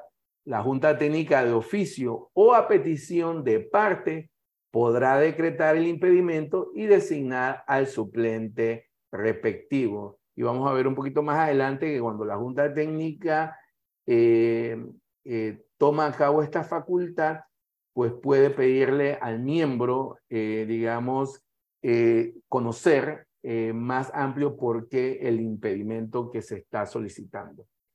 Bien, son funciones de la Junta Técnica eh, recibir, revisar la documentación, velar por el fiel cumplimiento del presente decreto ley, velar para que el ejercicio profesional de los correos de raíces se realicen de forma profesional y ética, para lo cual adoptará un código de ética. Esta es una ley que tiene un componente de código de ética.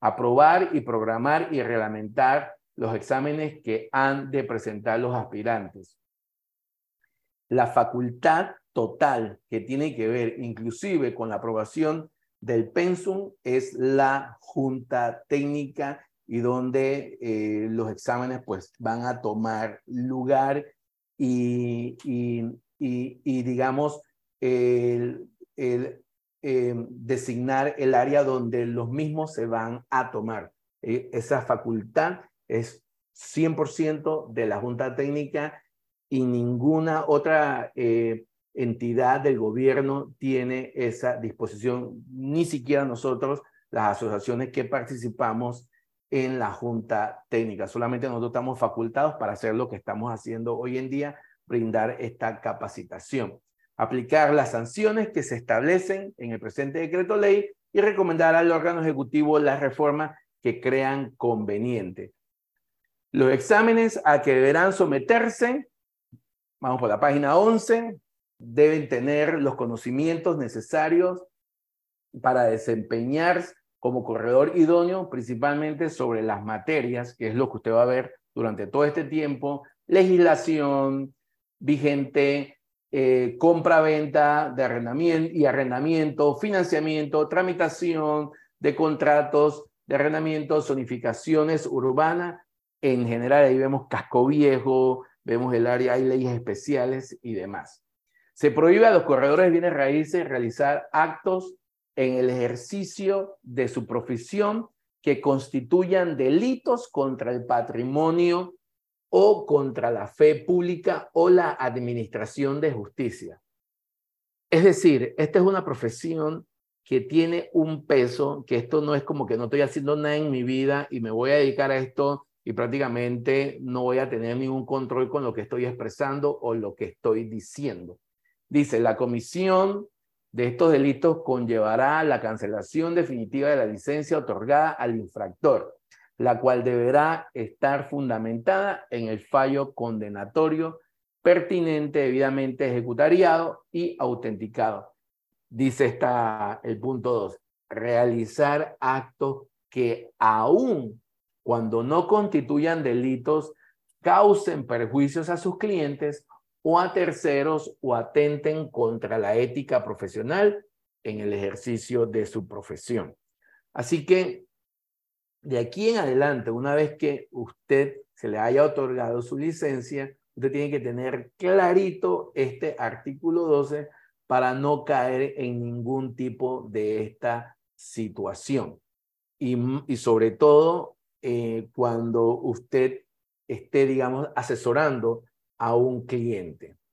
La Junta Técnica queda facultada para imponer sanciones y la Junta Técnica en su espíritu eh, no está, digamos, ir directamente a la ejecución de una sanción, sino que ellos siempre van a buscar la forma de mediar, de aclarar algún tipo de desaveniencia se dé y para eso pues hay todo un mecanismo para manejar las denuncias y demás, pero la norma pues lo faculta para poder que ellos puedan ejercer si cabe algún tipo digamos de multa. Y estas son y inician pues obviamente por eh, la que básicamente eh, un tema como que no lo vuelvas a hacer más, la amonestación verbal o por escrito y, la, y multas que van de 100 dólares eh, suspender temporalmente o definitivamente la licencia y la máxima que tienen ellos que son de 10 mil balboas y estas ya han puesto varias.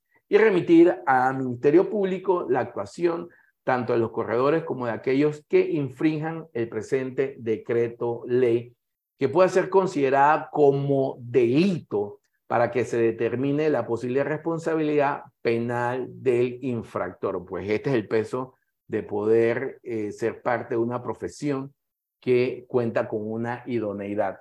La Junta Técnica garantizará al afectado el debido proceso. Las sanciones aplicadas en virtud de este decreto ley serán publicadas en la Gaceta Oficial y la Junta Técnica cancelará de oficio o a solicitud de parte interesada la licencia del corredor de bienes raíces a todo aquel a quien se le compruebe de haberla obtenido de manera fraudulenta. Imagínense esta cosa. En toda transacción en que participe un corredor, se, se, presumirá la obligación de quien lo contrate de pagar la comisión imperante, imperante, y esto es importante que usted lo tenga claro, imperante en el mercado por la prestación de su servicio, salvo pacto en contrario. Y hoy en día usted sabe que nuestros servicios están grabados con eh, el, el ITBMS. Así que eso, y eso es parte de la transacción. Las personas naturales o jurídicas que actualmente ejerzan la actividad de corredor de bienes raíces amparado por su licencia comercial vigente al momento de la expedición del presente decreto ley tendrá un plazo de seis meses para obtener su idoneidad. Nuevamente, esto era cuando se estaba creando esta ley. Y por último, los corredores de raíces están obligados a llevar los registros contables. El órgano ejecutivo por conducto del Ministerio de Comercio e Industria reglamentará el presente decreto ley. Así que pues vemos que en su conjunto, estos son, eh, esta ley eh, tiene un contenido digerible bastante, digamos, fácil de comprender y entender, no es nada sacado, digamos, de, de un contexto, eh, digamos, de bruces que, que, wow, que esto no, no, lo, no lo puedo comprender. Esto un, me parece a mí un contenido que usted puede ir sobre él y poderlo eh, asimilar bastante.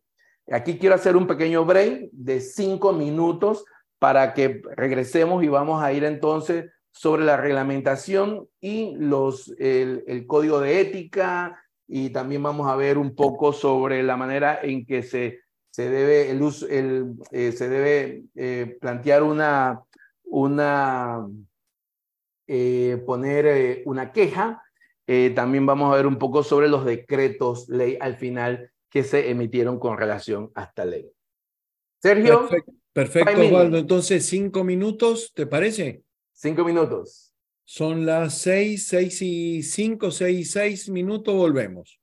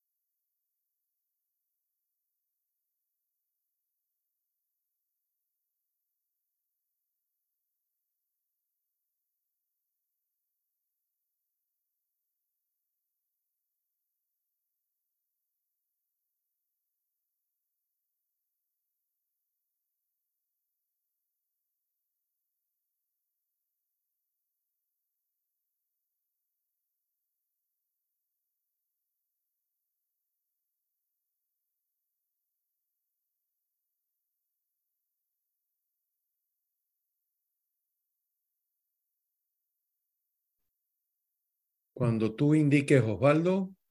Listo, ya estamos. Pues continuamos. Invitamos, a todos a que vayan ingresando nuevamente y a continuar con eh, la, clase. Em, bueno, una sola preguntita, Osvaldo, que nos hace Rafael de Gracia. Dice, ¿por qué razón podrían multarme por 10 mil dólares? Poco, ese es el tema que, que siempre nos consultan, por eso te decía de, de la, ya la, la pregunta que, que ya conocemos, ¿no? Sí, en, en, digo, temas como de Falcon, eh, con algún tipo, digamos, de, de yo, yo recibir algún tipo de dinero, eh, que, que no, usted no cuente, digamos, con la, con la autorización, llevárselo. Eh, tiene que ser algo, digamos, de ese, de ese tenor para que le pongan, digamos, una, sobre todo si, que nosotros estamos eh, manejando transacciones de alto perfil, pues eh, la mala práctica puede traer algún tipo, digamos, de, de, situación para la parte que usted está representando o otra que en su momento se haya sentido, digamos, aludido. Por eso que una vez que ya uno cuenta con la idoneidad, obviamente uno tiene que, que asegurarse eh, es como un médico, o sea, el médico tiene que tener la pericia y demás una vez que te cuenta con su identidad para poder desempeñar su labor. Como toda carrera, eh, profesión con una idoneidad, pues acá también eh, conlleva lo mismo. Entonces, esto es el principio, obtener la licencia, después viene todo lo que es la parte de ustedes ya practicar, foguearse en el mercado a fin de que ya usted cuente con las competencias y el peso para poder, digamos, eh, manejar transacciones de, alto perfil. Es lo que pudiera yo eh, contestar sobre esa pregunta. ¿Qué podría hacer yo para que me, den, me pongan una multa de 10 mil balboas? Muy bien, entonces continuamos, si te parece. Listo. Bueno, como le explicaba, eh, toda ley tiene su eh, reglamentación eh, y pues esta ley igualmente conlleva una reglamentación y esta es una reglamentación bastante sencilla. de hecho, solamente tiene, tiene igual unos 12 artículos y lo que queremos destacar en la, en la reglamentación, pues obviamente está todo el tema protocolar, el número del decreto, número 39 del 7 de noviembre del 2001, reglamenta que la ley 6 del 8 de julio del 99, la presidenta considera, decreta. Y aquí vemos un poco en el artículo 2 cómo se amplía, digamos, eh, las funciones que nosotros desempeñamos. Y dice así, para los efectos de este decreto se aplicarán las siguientes definiciones. Mediador, agente, representante y comisionista. El mediador, persona que está entre dos partes, comprador y dueño, en un conflicto entre el comprador y el propietario de un bien inmueble. Agente, persona que sirve como intermediario para representar al dueño en una transacción de bienes raíces. Representante, como su nombre lo indica, es el que representa al dueño, al comprador o a ambos en una transacción de bienes raíces y comisionista, aquella persona que realiza su actividad y por esta solo recibe comisión por su trabajo después de realizado. Esto es un poco, digamos, ya ampliado, como trae la reglamentación, las funciones que nosotros desempeñamos desde el tenor del el decreto ley. Bien, eh, otro, otro artículo que en el reglamento quiero destacar es el 4, que dice, para los efectos del artículo 3 del decreto ley 6 del 99, deberá entenderse lo siguiente. En el caso del numeral 1, la residencia del extranjero en la República de Panamá porque ¿qué dice el, el artículo 3? Sí, el extranjero puede tener una licencia de corredor de bienes raíces, pero para poder que el extranjero la tenga, tiene que cumplir con los requisitos que establece la norma. Y dice así, la residencia del extranjero en la República de Panamá, solicitante la licencia de corredor de bienes raíces, se computará a partir de la fecha de concesión del permiso definitivo que le otorga el derecho de expedición de la cédula de identidad personal por la autoridad competente. Entonces, esto no quiere decir de que porque la norma habla de cinco años eh, en Panamá, no quiere decir que, bueno, yo entré en Panamá como turista y ya yo estoy facultado para optar por una licencia. Tiene que ser con este requisito principal. La residencia del extranjero en la República de Panamá, solicitante de la licencia de corredor de bienes raíces, dice, se computará a partir de la fecha de concesión del permiso definitivo. De allí, se, entonces se computa el tiempo que la norma eh, solicita. Bien, en el 5 también, los que yo le hablaba al principio, de que la norma pues incluyó un parágrafo para todos los que en su momento se estaban desempeñando, pero que estuviesen 10 años participando en la profesión. La norma en su momento se le exigió de que ellos tendrían que comprobar esos 10 años. Tenían que presentar copia autenticada del registro o licencia comercial con fecha de expedición de por lo menos 10 años de otorgada, copia autenticada de declaraciones de renta de los últimos 10 años, de pertenecer a alguna asociación de corredores de bienes raíces con personería. Por más de 10 años le tenían que dar una certificación y eh, la certificación de empresa de bienes raíces establecida por más de 10 años. Ellos presentaban esto ante la Junta Técnica y entonces pues le consignaban la licencia y no tenía que hacer el examen. Eh, otro artículo que quiero llamar la atención de la reglamentación es el artículo 6. Dice, ante la Junta Técnica de Bienes Raíces deberán aportar el certificado de historial policivo penal cada uno de los directores de las empresas dedicadas a corretaje de bienes raíces que la conformen, en el cual se corrobore que los mismos no han sido condenados por el delito contra el patrimonio o la fe pública o contra la administración de justicia o el honor con una vigencia de tres meses a partir de su expedición. Esto quiere decir para los directores de las empresas que se dedican a las bienes raíces que han solicitado una licencia. Y el artículo 10,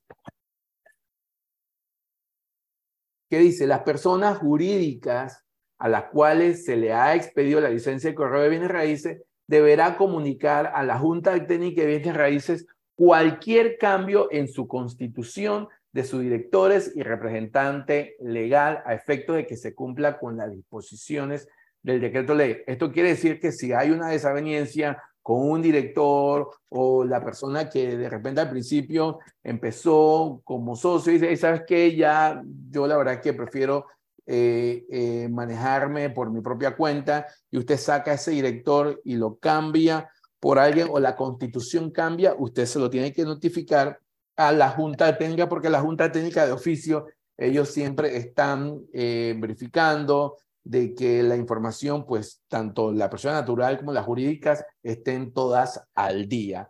Así que eh, esto es, la reglamentación es muy sencilla igualmente, no es nada del otro mundo. Entonces, este decreto ley como tal se incorpora el código de ética y es la resolución 002 del 2001, del 25 de julio del 2001.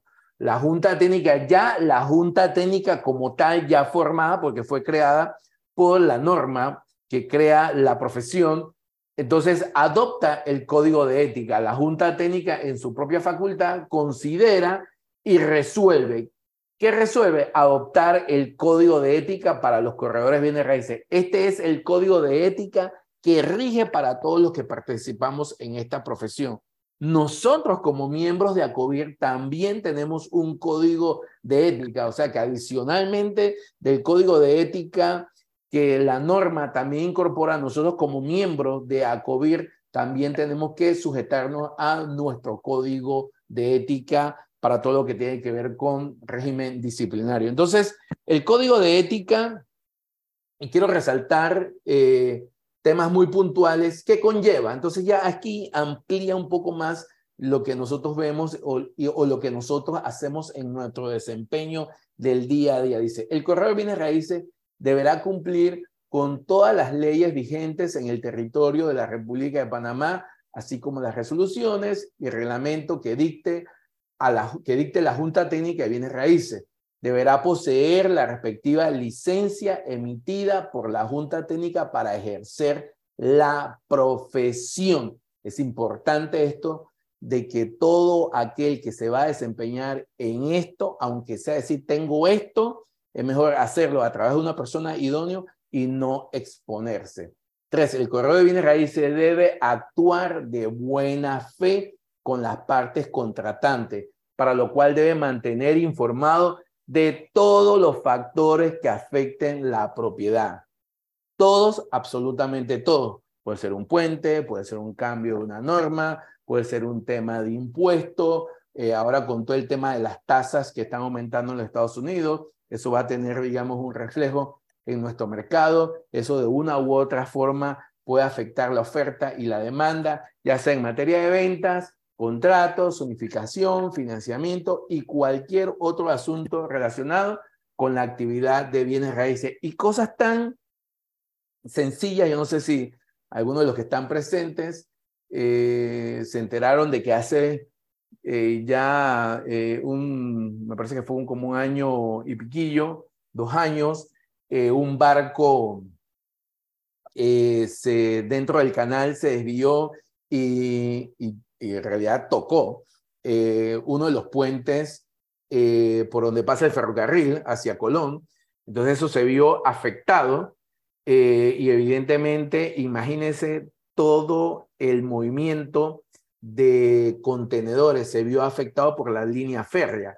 Entonces se tuvo que eh, eh, hacer uso de toda la capacidad terrestre que se pudo contratar en su momento dado. Entonces no es lo mismo mover todos los contenedores a través del, ferrocarril que a través, digamos, de toda esta capacidad terrestre y había un movimiento de camiones y acopio, o sea, eso en cierta manera creó un, una, una situación eh, a corto plazo, pero también, digamos, en la zona atlántica causó, digamos, algún tipo de situación con, el, digamos, la oferta, eh, ya sea para que decir, bueno, ahora dónde vamos a estacionar todo este poco de, de, camiones, entrada y salida, eh, cosas, cosas como esas puntuales pues tienen un efecto y es importante que usted esté actualizado, esté pendiente de todas las cosas que están pasando, lo que el gobierno aprueba, ya sea en materia de turismo o algún tipo eh, de ley, el mismo, el mismo MIBIOT, si tiene algún tipo de interés sobre desarrollar un área desde el punto de vista social, eso también tiene efecto. En realidad, esta es una profesión que prácticamente todo lo que suceda inmediatamente causa un efecto. Con todo lo que pasó eh, hace los meses, cuando tuvimos todo este poco de cierre, todo eso también causaba algún tipo de efecto en los valores. De hecho, la pandemia impactó durísimo sobre los precios tanto de ventas de alquiler. Los precios ya venían ajustándose desde el 2008 y obviamente con la pandemia entró, digamos, un proceso más eh, presionado hacia la baja y todavía los precios están en este momento, ah, siguen ajustándose de hacia la baja, pero se siguen ajustando. Estamos em, empezando a ver un poquito, digamos, el repunte en ciertas áreas de la ciudad de Panamá por el nivel de absorción que se está dando. Cuando usted está, cuando usted está, digamos, afiliado a una organización como la de nosotros, usted recibe información sobre todo de, del, del el comportamiento del mercado a través de un sistema que eh, en su momento usted va a ser introducido, que se llama el sistema de listado múltiple, de ahí genera data, el cual nosotros tenemos para poder eh, asesorar a nuestros clientes. Bien, el corredor deberá velar porque sus actuaciones se lleven a cabo dentro de una práctica entusiasta y profesional que fortalezca el sentimiento de solidaridad general para el eficaz desempeño colectivo, por lo que deberá denunciar ante la Junta Técnica de Bienes Raíces y evitar toda práctica ilegal, fraudulenta o reñida con la ética. Y desde ya le digo, señores, no vale la pena involucrarse en ningún tipo de actividad ilegal, aunque le ofrezcan, que le pagan, que no, o sea, créanmelo no vale la pena. Y eso se lo digo pues como, como panameño y como profesional que participo en esta actividad. Aquí negocio es lo que sobra. Aquí siempre va a haber negocio. Yo no puedo, yo no me acuerdo estar un día que esté así como que pensando que, bueno, ahora qué voy a hacer. Siempre, de que, de que me hice el correo de bienes raíces, siempre he tenido cosas que hacer en la condición económica que sea. Así que esto, más que estar en el código de ética como parte de la ley, es un consejo. Entonces, también sobre la práctica entusiasta. ¿Qué le da el entusiasmo a usted? El conocimiento. Si yo tengo conocimiento, me preparo, yo puedo, digamos, eh, proyectar seguridad, porque si no tengo el conocimiento, entonces voy a ir con duda y el cliente, que de una u otra forma, hoy en día los clientes están muy bien informados, usted de una u otra manera va a presentarse, digamos, inseguro. Y si usted por algún motivo no cuenta, digamos, con el expertise, la madurez o la pericia, pues hágase, digamos, de algún compañero que lo pueda colaborar, que pueda ir junto con usted a presentarse ante un cliente, pero usted se, puede, se tiene que presentar ante su cliente de una manera entusiasta. ¿Y qué lo da? El conocimiento que usted tenga sobre la situación que usted va a ofrecer, la solución, el servicio que va a brindar. Bien, en la actividad de bienes raíces se deberá evitar el fraude, representaciones falsas, propagandas engañosas, eso también de la propaganda engañosa, de que no se acabó de vender, cosas como estas que suceden hoy en día, pero le digo de que, de que estas cosas no llevan a ningún buen término. Entonces, ¿para qué involucrarse? Si yo me voy a dedicar a una profesión, yo voy a buscar de ser el mejor, de poder desempeñarme con todos los mejores valores que pueda y si hay algo que no sé, buscaré la manera ya sea de apoyarme con algún profesional que tenga algún tipo más de competencia como yo, a fin de que las cosas se puedan hacer eh, por, por la ley, por lo recto, y que el cliente se sienta que ha sido muy bien atendido. El correo de bienes raíces no deberá ofrecer ni anunciar una propiedad sin estar debidamente autorizado para ello. A veces la gente eh, quiere como que correr eh, porque tiene, digamos, algún, o le han insinuado o le han dicho de que, bueno, eh, te voy a dar esta, esta propiedad. O sea, hay que hacer las cosas bien y ya como profesional, tomando en consideración de que nuestra práctica está en cierta manera o está vigilada por la Junta Técnica, nosotros tenemos que saber cómo vamos a manejar cada una de las situaciones. Entonces, no podemos adelantarnos a los hechos y debemos tener hoy en día todo eh, eh, debidamente organizado y formalizado aparte de que, de que nuestra profesión hoy en día tiene que eh, cumplir con la formalidad de conocer a tu cliente. Entonces eso es importante también tomarlo en consideración. Bien, de las relaciones con los clientes, ¿qué dice el código de ética? Dice, el correo bienes raíces debe verificar y asegurarse de que el bien inmueble o negocio le sea encomendado reúna los requisitos esenciales para la validez de una futura contratación. El correo bienes raíces deberá mantener la confidencialidad de la información que el cliente le sumite. Siempre que hay información que, que extracurricularmente se da, estoy vendiendo esto por una u otra situación, esos son temas que usted tiene que mantener en el seno de Abraham para que no sea una debilidad ante una posible transacción. Como que, hey, dame esta oferta porque esta persona está hasta la zapatilla en deuda y sí o sí tiene que vender. Eso sería una mala representación. El correo de bienes raíces no ofrecerá propiedades a un precio mayor del convenido. A veces, en, y sobre todo personas que supuestamente eh, deberían tener esto claro, eh, o, a veces los propietarios tienden a decir, bueno, véndemela a este precio y de aquí para arriba todo lo que tú logres es tu comisión. No, o sea, un, un corredor idóneo, profesional, que se respete, pues plantea las cosas, el negocio como es. Y la comisión se paga por el resultado que se obtenga. Y para eso, pues siempre hay todo un tema de negociación. Así que nada de, ningún tipo, digamos, de listado, de que, bueno, este es el precio y para allá arriba, pues puedo convenir algo diferente. En el caso del corredor que tenga interés en comprar para sí mismo alguna propiedad que se le ha encomendado, debe informarlo de ello. No creo que esto tenga, necesite mayor explicación. El corredor de bienes raíces que recibe más de una oferta formal sobre una propiedad, la comunicará de inmediato. Nosotros no somos los que decidimos cuál es la oferta válida. Nosotros no somos, nuestra, nuestra responsabilidad es pasar las ofertas. El propietario nos puede pedir a nosotros una opinión, pero nosotros no tenemos que que yo voy a aguantar esta oferta, no, usted presente su oferta. Puede ser que a lo mejor una oferta sea menor que la otra, pero tenga un beneficio de decir, ¿sabes qué? Yo te voy a pagar la mitad por delante o cosas como esa. Entonces, nosotros no controlamos cuál va a ser la oferta que va a ser aceptada. Nos toca pasarla al cliente para que él sea el que decida.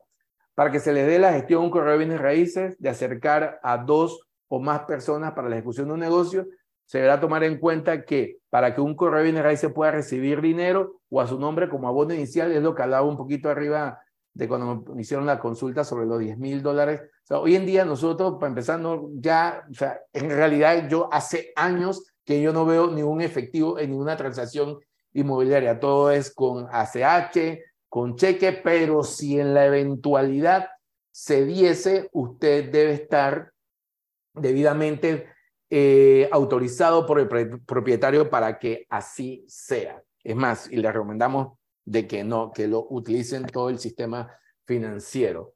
Y el correo de bienes raíces a recibir de un posible comprador un depósito como compromiso de, de compra deberá informar inmediatamente al propietario. Eh, los depósitos, por que se dan en transacciones, eh, ya sea de alquiler o, o, inmobiliario, pues obviamente apenas usted reciba ya sea por si es que recibe un cheque certificado, lo tiene que pasar inmediatamente al propietario. No, no se puede quedar con ese cheque, eh, digamos, ahí en una gaveta. Y de las relaciones con los colegas, ¿qué dice el código de ética sobre mi relación con mi colega? Dice, la representación sobre propiedades debe ser respetada y cuando sea compartida con otro corredor, este último no deberá solicitar cooperación de un tercero sin el consentimiento previo de primero. Y tampoco tenemos que tomar ventajas porque digamos que yo participe en una transacción con un colega junior que no tenga, digamos, el nivel de experiencia que yo tengo, yo no puedo tomar ventaja sobre esa situación para controlar la propiedad o controlar la parte que él está representando. Por el contrario, yo debo sumar valor aportándole a mi colega a fin de que ambos nos veamos como, como, como el cliente espera ante unos profesionales manejando ya sea una venta o un alquiler.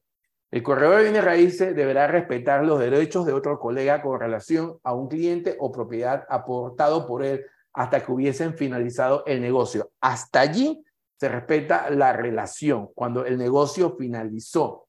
Mantener buenas relaciones con su colega, evitando tomar ventaja de esto, como tampoco desacreditar. Y esto es importante de que nosotros tengamos claro nosotros no debemos desacreditar a ninguno de nuestros colegas. Es más, a nadie debemos desacreditar, porque no nos consta. Usted no puede decir, no, que mira, que yo soy mejor que él, que esta persona está perdida. Eso no lo debe, porque esto iría en contra de la ética.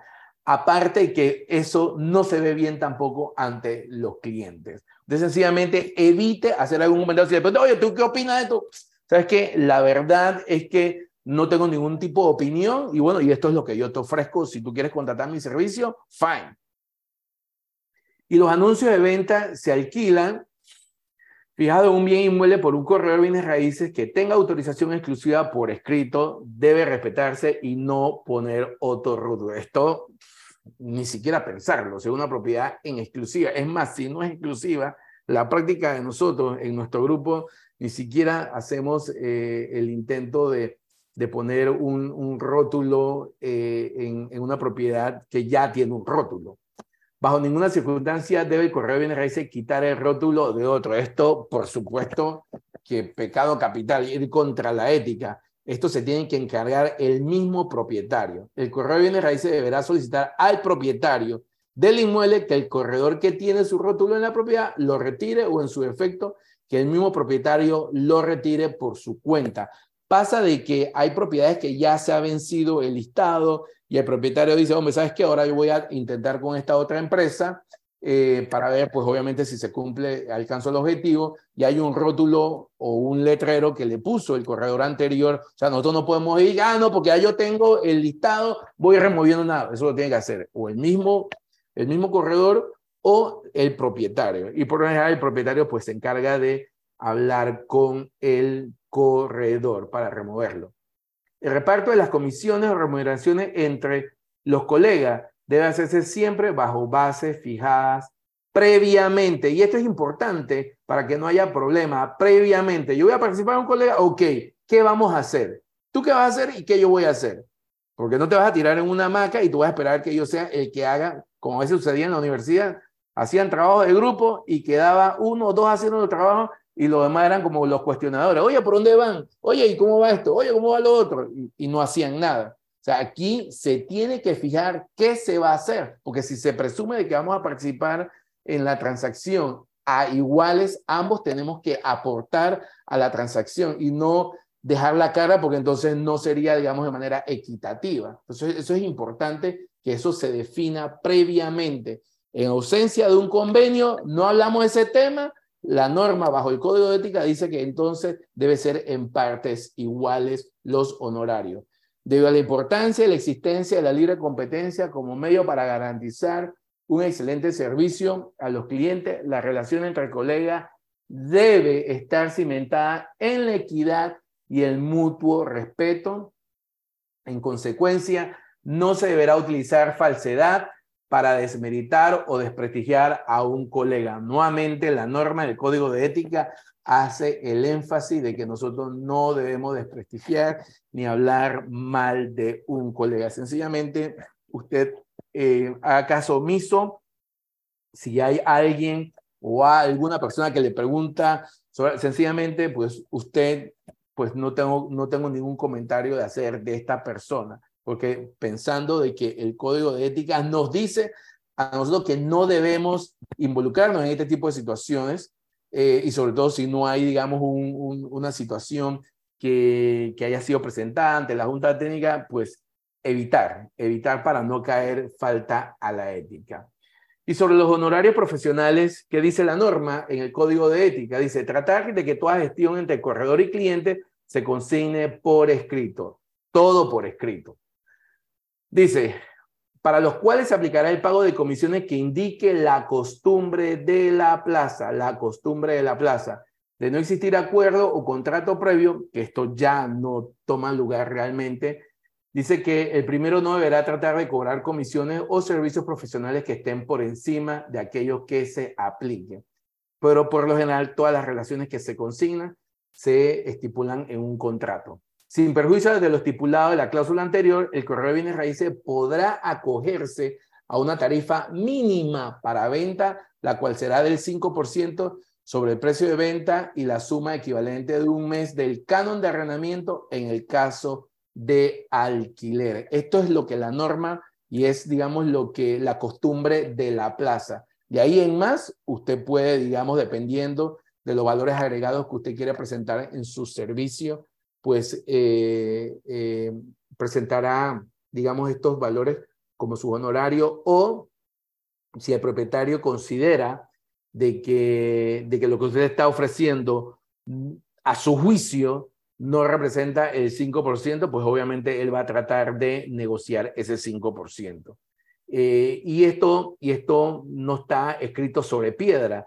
Es decir, de que si usted presupone de que, de que usted va a solicitar un 5%, usted tiene que darle un valor completo a la gestión que le va a dar a su cliente. No puede ser que nada más, oye, yo todavía, yo, yo, yo te quiero cobrar, te voy a cobrar el 5% porque sencillamente pues tengo listada la, la, la propiedad, o sea, qué voy a hacer, cómo la voy a mercadear, qué tipo de reporte voy a generar, de manera tal de que usted tenga suficiente valores agregados a fin de que el mismo cliente diga, ¿sabes qué? Esta es una buena contratación. Bien, en caso de transacciones conjuntas, el correo raíces no deberá retener injustificadamente a un colega la parte de su comisión. Usted cobró, pague inmediatamente. Que no, que espérate, que tengo que esperar, que no. Cobró, ya está eh, el cheque de soldado, usted pague automáticamente, no lo retenga de manera innecesaria.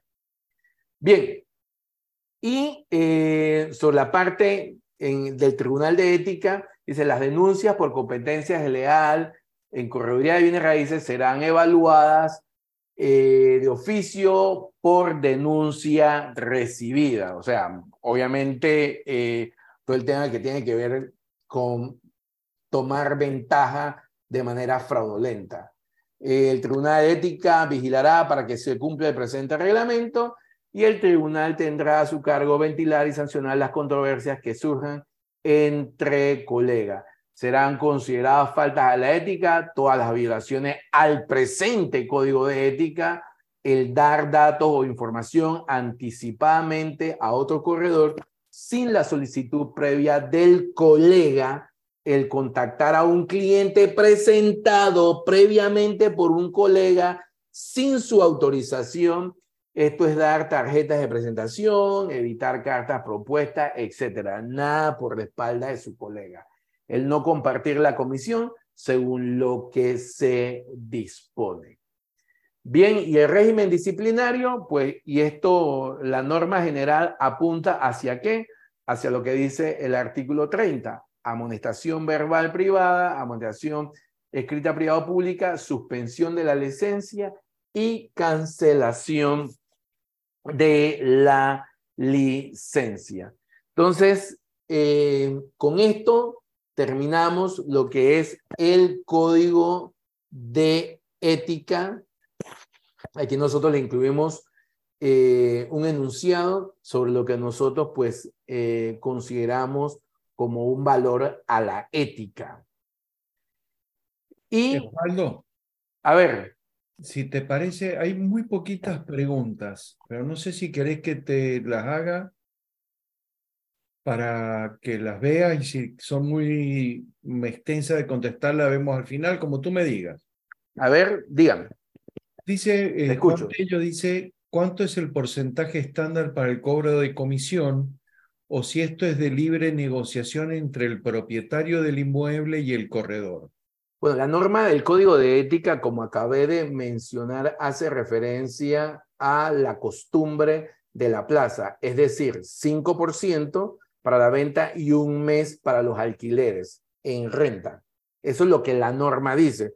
Obviamente, eso no está escrito sobre piedra y el propietario va a esperar de usted una oferta de servicios que avalen lo que usted le está solicitando en términos de honorario. Perfecto. Eh, Álvaro Lazo dice, ¿cómo se trata el caso que el dueño de la propiedad recibe el dinero y no paga los honorarios?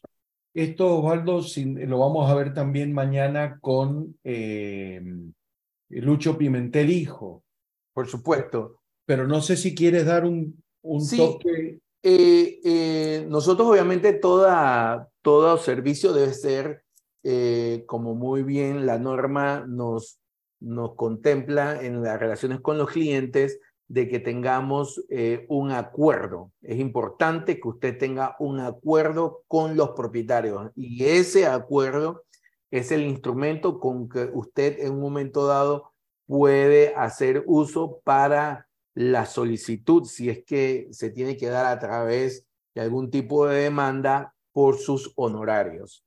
Eh, si no cuenta con un acuerdo, de todos modos la norma eh, dice de que, de, que, de que usted no pudiera cobrar más allá de lo que el uso de la plaza contempla pero como usted podrá eh, concluir de que si no cuenta con un acuerdo, entonces hay que ir a una serie, digamos, de sustentación y, validación. Entonces el recorrido, cuidado que puede ser muy extenso.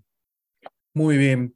Eh, ahí lo que pregunta Cristín Díaz, si, si, ahí se nos, si se va a facilitar algún ejemplo, modelo de acuerdo, quédense tranquilos que durante todo el curso se va a ir hablando en distintos puntos sobre modelos, ejemplos, documentos, etcétera.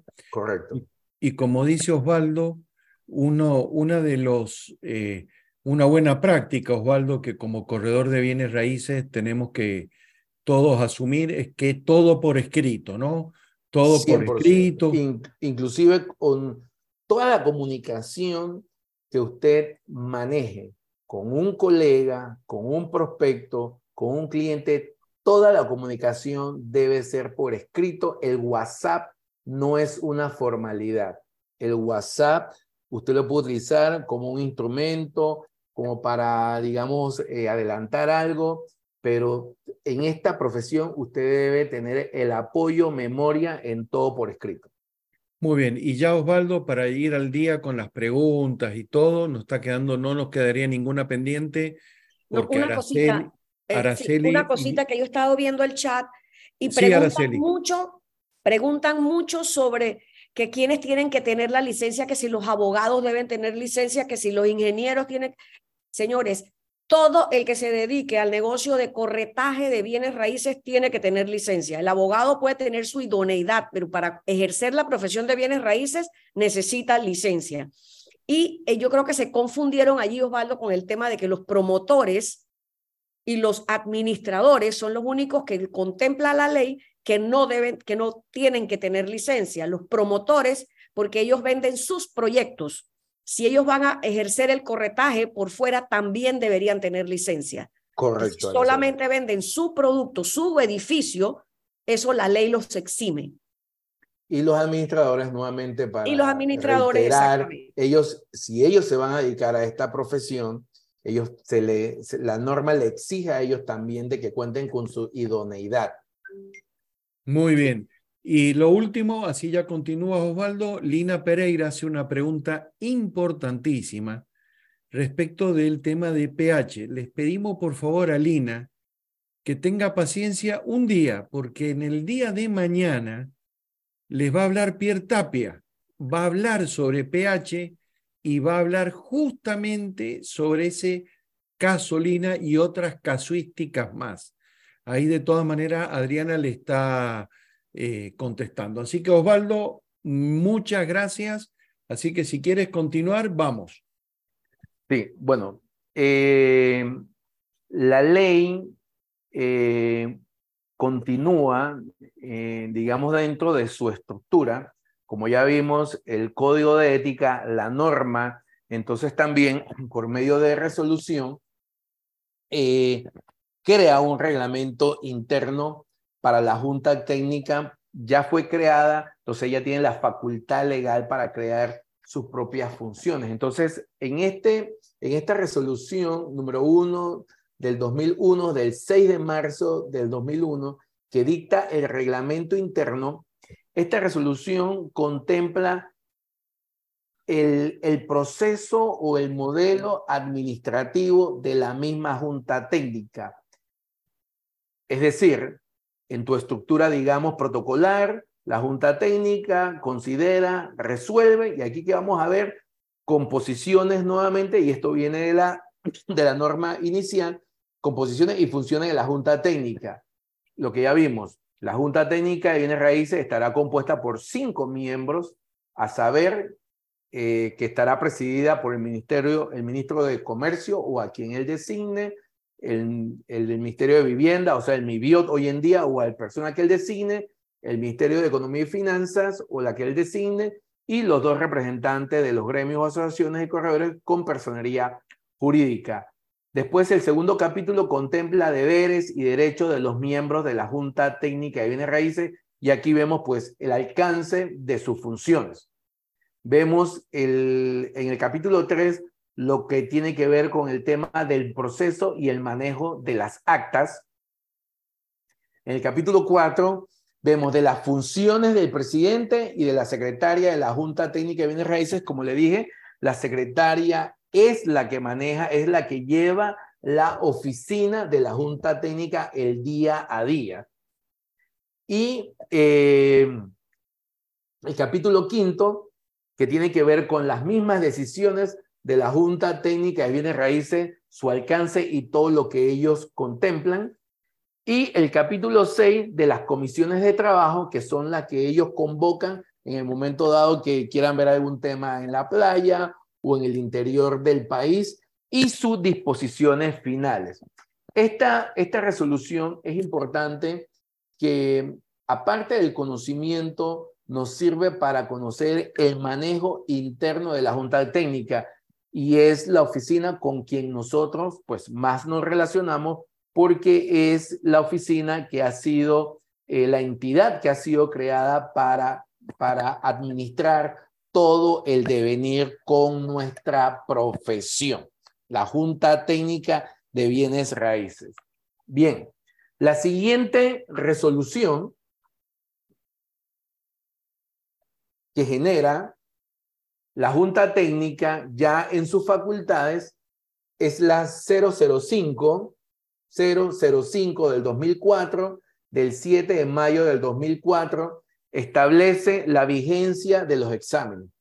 Aunque usted no lo crea, eh, la gente pasaba el examen y como que se le olvidaba de poder cumplir con los otros requisitos y se les olvidaba de que esto no era eterno. Entonces la Junta Técnica, a raíz de esa situación, eh, tomó la iniciativa de hacer esta resolución para ponerle vigencia. Y la última norma eh, que tiene que ver con eh, la vigencia del examen, y yo para ver, aquí está, es la que habla de que esto tiene 60 mm, días. Al inicio la resolución tenía que era calendarios y la última resolución que se hizo lo establece que son eh, días hábiles, que es la norma 161-2013 del 10 de octubre del 2013. Entonces, seguido a, lo que tiene que ver con la vigencia del examen, en vez de eran 60 días calendarios, son 60 días hábiles. No es nada del, del otro mundo ese pequeño cambio pues que hicieron. Y la siguiente resolución tiene que ver con el procedimiento de denuncia. Se estableció de que era necesario poder contar con un modelo y no llegar, digamos, como que a lo loco, yo voy a poner una denuncia eh, porque yo sencillamente siento que me, me, eh, eh, no manejaron el negocio o no hicieron las cosas como yo esperaba. O sea, hay una formalidad y esto es lo que esta resolución eh, trae como referencia, que es la número 006 del 2004, el 11 de mayo del 2004. La Junta Técnica de Bienes Raíces, considerando, resuelve el procedimiento para el trámite de la denuncia. Y aquí está toda la formalidad que debemos seguir para eh, presentar una denuncia. Este es el, el modelo, la guía. Y la siguiente eh, resolución tiene que ver con los valores de los carnets, los carnets que se emiten una vez que a usted ya esté, eh, su idoneidad esté debidamente completa. Y esta resolución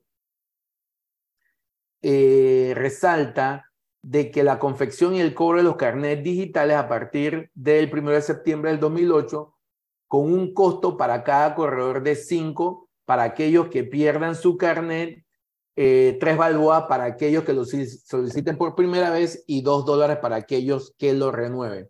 O sea que usted por primera vez va a tener que pagar 3 dólares cuando ya obtenga su idoneidad. Y si lo va a renovar cuando toque, son cada 5 años, eh, dos balboas. Y si lo perdió, pues cinco dólares, que tampoco es nada del otro mundo. Y por último, tenemos la resolución que tiene que ver con los letreros, los números de licencia.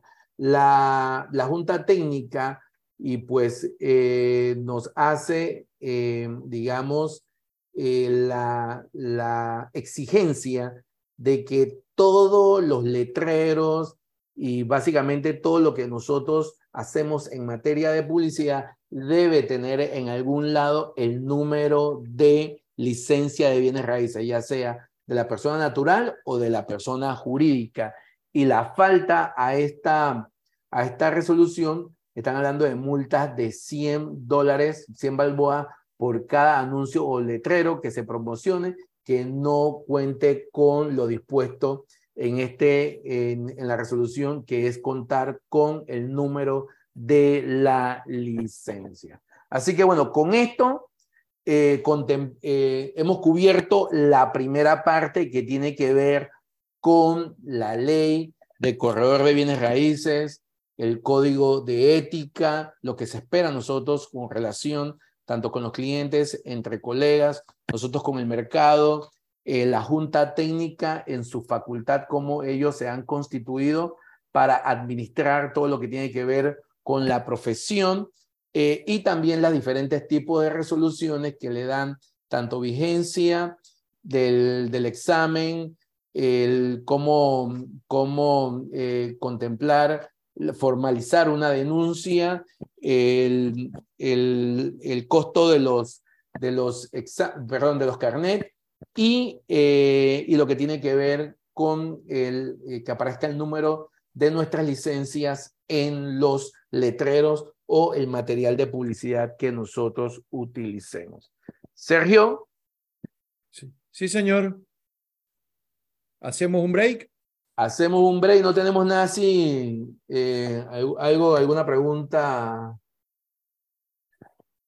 Nos están preguntando algunas, digamos, son preguntitas como por ejemplo, ¿por qué se requiere la renovación del carnet si la licencia es indefinida? Eh, o si para renovar el carnet se requiere algún requisito en particular.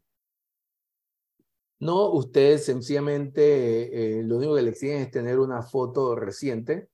Eh, y lo último que, que, en lo personal he hecho es, eh, Araceli, es mandarlo por correo, la foto. Sí, correcto. Todo se puede hacer por email. Y yo creo que básicamente el tema también es porque la, la licencia es indefinida siempre y cuando la fianza esté actualizada. O sea, yo puedo tener mi licencia por vida, pero si yo no actualizo la fianza, la Junta Técnica me la cancela. Y entonces yo creo que con este tipo de renovación de carnet, aparte que me imagino que querrán ganar sus ingresos también, este, ellos allí en ese momento verifican si tu fianza está al día. Eso mismo puso ahí Araceli eh, Adriana. Es decir, que la ley establece solo dos cosas, vigencia del carnet y vigencia de la fianza.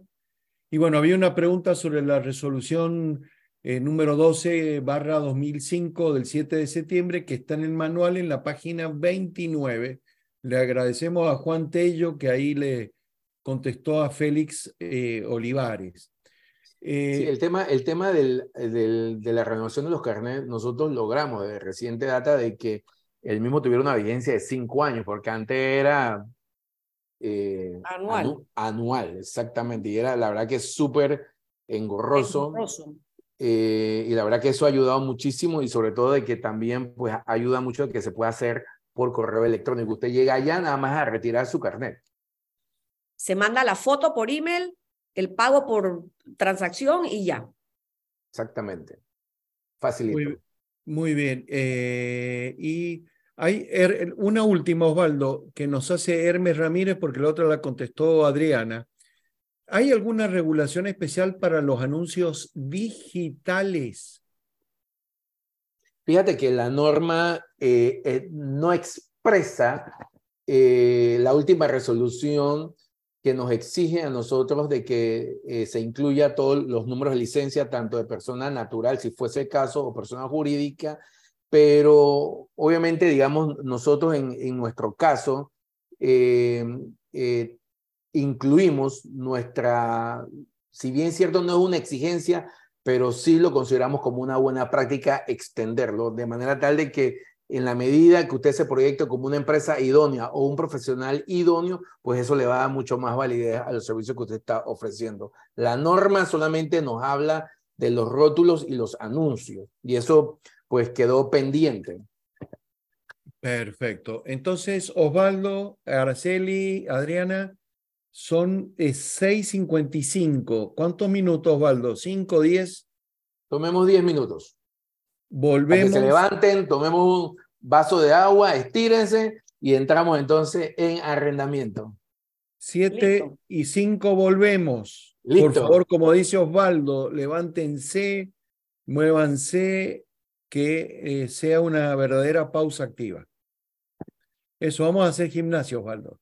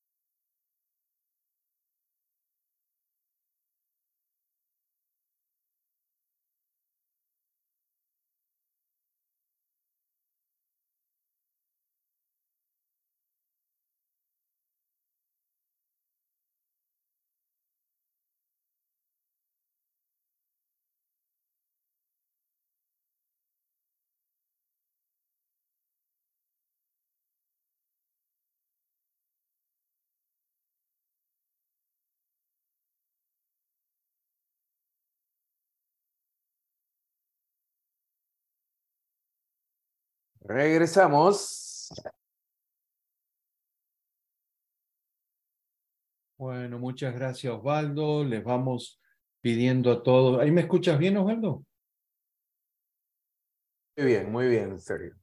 Bien, les pedimos que, que vengan, que ya vayan eh, ubicándose. Les comentamos que con esta parte eh, Osvaldo finaliza la, la primer parte de la jornada de hoy. Que esta ley es una, la ley que los regula ustedes y Osvaldo la tienen que conocer muy, pero muy bien para el examen. Y para el, día, el diario vivir. ¿eh? Por supuesto, pero para, además para el examen es seguro que van muchas o pueden ir varias preguntas sobre este tema. Correcto, correcto. Y ahora, Osvaldo, ¿qué vamos a ver? La ley de... Sí, vamos a ver una, otra ley eh, que, que regula eh, todo lo que tiene que ver con contrato de arrendamiento. Si bien es cierto, ustedes van a ver toda una jornada de tipos de contrato, esta actividad como tal también es normatizada bajo eh, una ley. Así que bueno, vamos, Osvaldo, vamos a entrar. Sí, dígame, Sergio. La, la, página. Sí, ya, ya entro una vez a compartir para que todos estemos confirmados que estamos en la misma página. El manual me dice a mí de que estamos en la 46. Perfecto. Entonces, ¿Sí? Por, sí, por favor, ubíquense por la página 46 del manual. Eh, como bien dice Osvaldo, va, van a ver con Osvaldo ahora la segunda y última parte de la jornada de hoy, que es el contrato o los, los, el, los, las contrato de arrendamiento. Los principales puntos del contrato o los contratos de arrendamiento.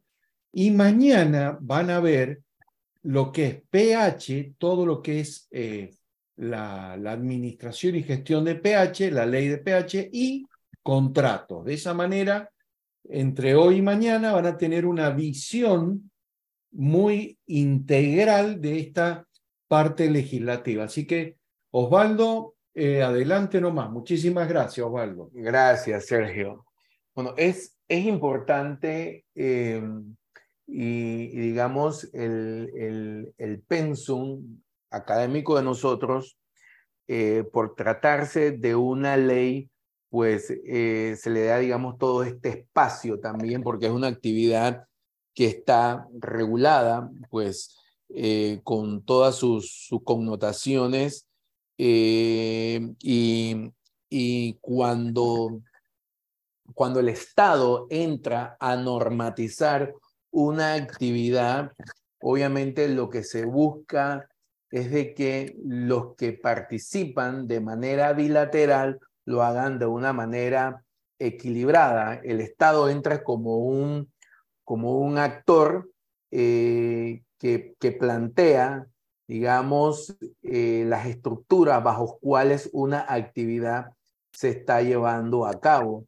Y en este caso específico, la actividad de arrendamiento, que es uno de los, de los negocios o los tipos de negocios de alta actividad dentro de nuestra práctica.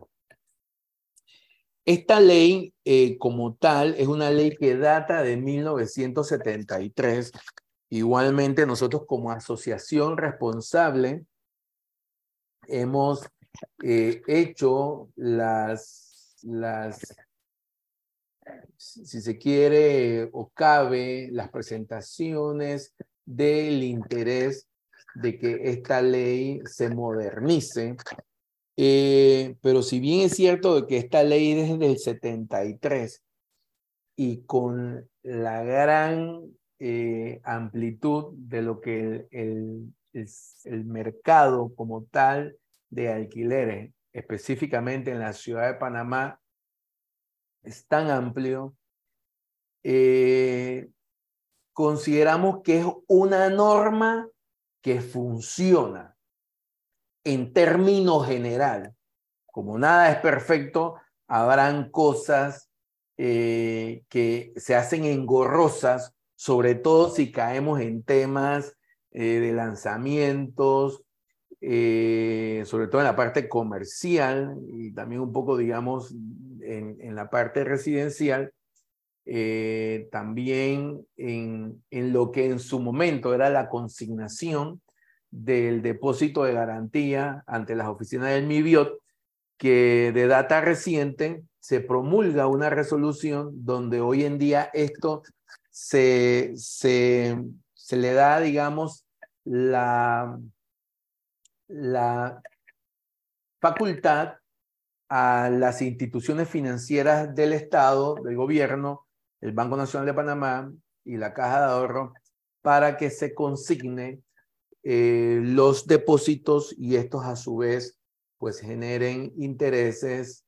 eh, digamos como que es el último eh, beneficio que esta ley se le ha incorporado. como están las cosas, esta actividad aunque usted no lo crea, pues lo que han visto, los contratos de alquileres, todo esto pues se tiene que hacer eh, manual, eh, inclusive todo lo que es el proceso de registro es manual.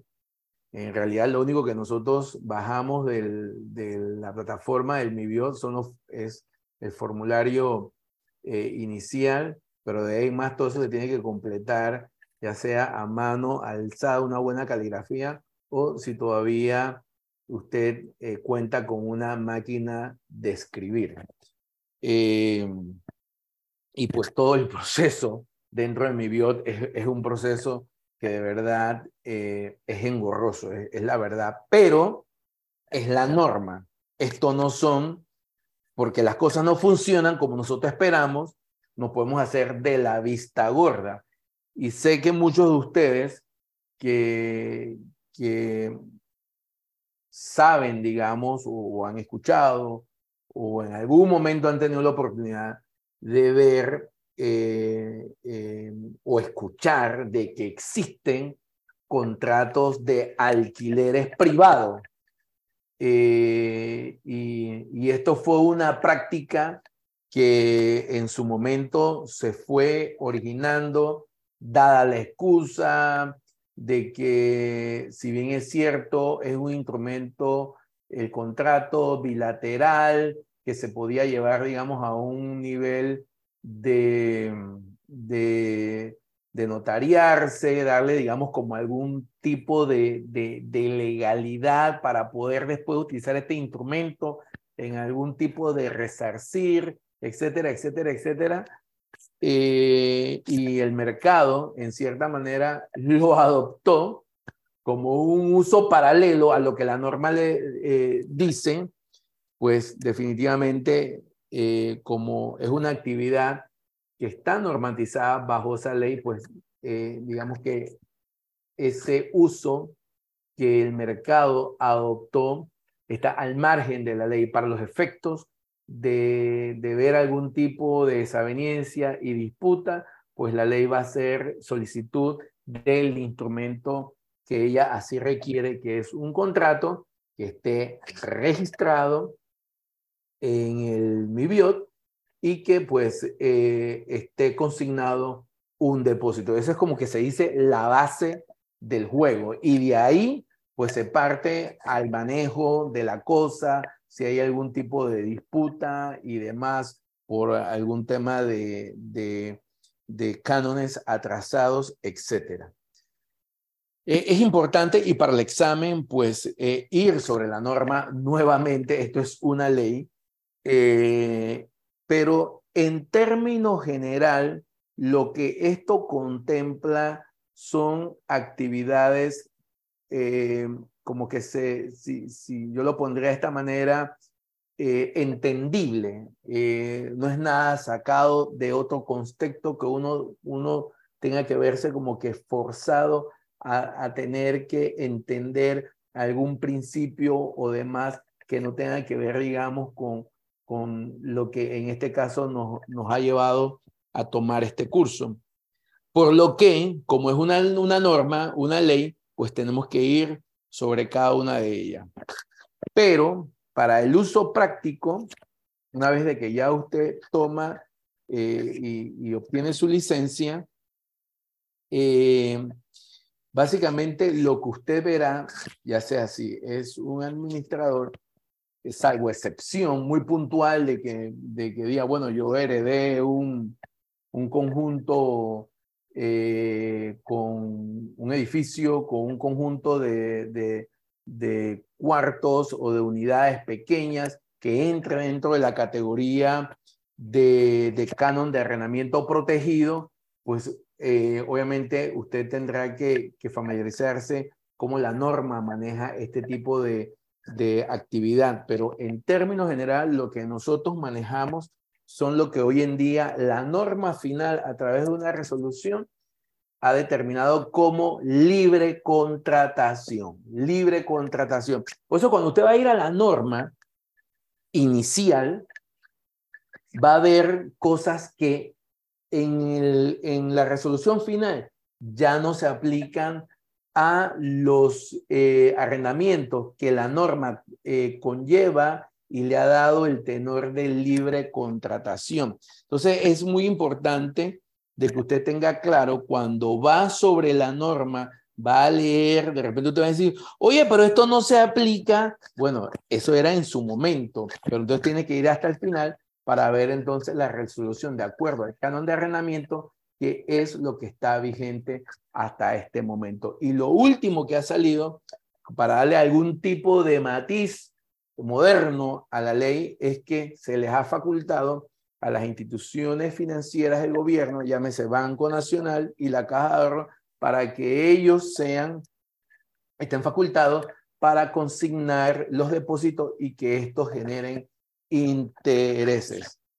Obviamente, eh, la norma se incluyó esa resolución de que si hay algún tipo de desaveniencia con relación a la cosa que se alquiló con algún tipo de mejora y demás, pues obviamente eh, el propietario tiene que hacer la, la solicitud al MIBIOT eh, específicamente con la solicitud y, la, y el MIBIOT es el que va a emitir algún tipo de resolución donde dice, bueno, ¿sabes qué? De ese depósito a usted le va a corresponder esto o le corresponde todo. Eso, eso eh, es el MIBIOT quien está facultado para dar, digamos, esa, ese, ese, ese, esa formalidad de hacerse con el depósito que le corresponde al inquilino. Así que bueno, dicho esto, vamos a ir sobre puntos sobre la norma y quiero destacar algunos como para que ustedes vean el contexto en 1973. Esto viene del instituto eh, que se llamaba, que tenía que ver un poco con el regente, el, Instituto de Vivienda. Vinieron varias eh, entidades que eran las que tenían que ver un poco con esta actividad, pero ya digamos en el 73 se le da, digamos, un, un, un, tenor de, de, ley, pero también en su momento me parece a mí que fue una norma bastante visionaria para lo que se estaba eh, viniendo venir en esa época. Así que no es la norma ideal. Nosotros aspiramos que todo esto se manejara hoy en día digital para empezar. Por ahí facilitaría todo esto, todo esto, sobre todo si todos estos datos ya se pueden manejar eh, electrónicamente, eh, pero dado cómo está el, el, mercado, nos parece que es una norma que mientras no se modernice en su totalidad, eh, sigue haciendo su trabajo. Así que, dicho esto, voy a ir sobre, sobre resaltando algunos artículos para que usted vean cómo la norma y lo que, que se hizo nosotros en el, en el texto que usted va a ver, y, digamos aquí en el segundo párrafo, dice lo siguiente y quiero eh, resaltarlo.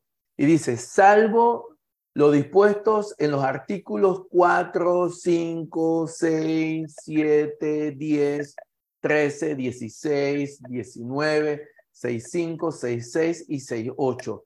Todo el proceso que la norma sufrió a través de las resoluciones estos artículos los ha mantenido la norma, los va pasando y no los, y no los ha modificado. Entonces, en cada una de las resoluciones que vamos a ir viendo, van a hacer salvedad a esos artículos.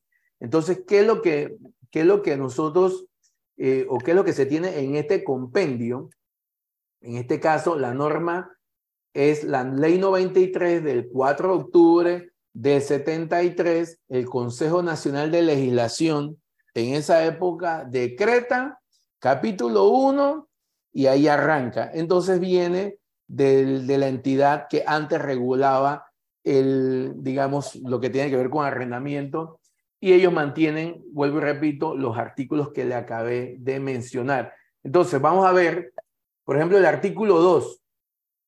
Dice, esta ley regula igualmente los subarriendos y se aplica al arrendamiento de cuartos y apartamentos amueblados, que en el 73 esto era una gran novedad, contar, y además hasta creaba algún tipo de valor agregado en que los apartamentos estuvieran amueblados. Eh, y, digamos, términos como de cuartos, ya hoy en día eso en realidad eh, se aplica en áreas muy puntuales, que se dan, digamos, en áreas populares, eh, quizás un poco que, que, ha quedado remanente en Santana, en el área, digamos, quizás Río Abajo, quizás podemos ver áreas como, como Juan Díaz, etc. Eh, y dice, el artículo 3 excluye de la aplicación de esta ley aquellos bienes inmuebles cuyo canon de arrendamiento sea establecimiento, sea eh, establecido por día, tales como hoteles, moteles, casas de hospedajes y pensiones, las viviendas en los centros de veranos que se arrienden por temporadas también quedan excluidas siempre que el término de arrendamiento con las prórrogas, si este es el caso, no sea superior a los seis meses. En ese tiempo la norma, pues obviamente lo que trataba de hacer era un poco como ir diferenciando y estableciendo los sectores, de manera tal de que no se, por el hecho de que el acto fuese una contratación en tiempo, no hubiera, digamos, el traslape de la actividad por sí. Entonces la norma lo que digo, ¿sabes qué? Vamos a, a dejar a esta gente fuera del ámbito siempre y cuando entonces no entren en, en ya, digamos, en, en un tiempo que, que vaya ya y se considere como un arrendamiento como tal, más del objeto inicial. Fíjense una cosa, que eso también aplicó también a nosotros. Porque ¿qué pasa?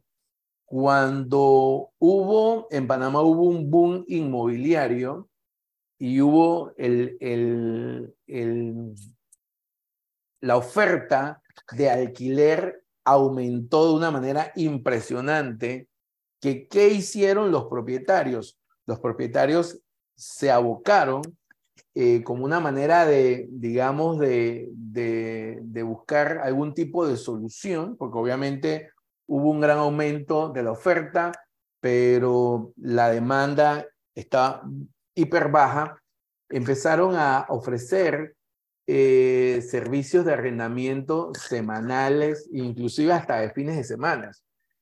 Y esto se dio a tal nivel de que entonces los hoteleros, a través de sus asociaciones y demás, llaman la atención al, al, gobierno y obviamente eh, nosotros, pues como ser una asociación, llamaron a las asociaciones, nos sentaron y, empezando, digamos, por nuestros miembros y, y, aclarando de que en cierta manera estábamos contraveniendo lo que la norma estaba estipulando. Entonces, era lo que en cierta manera era competencia desleal.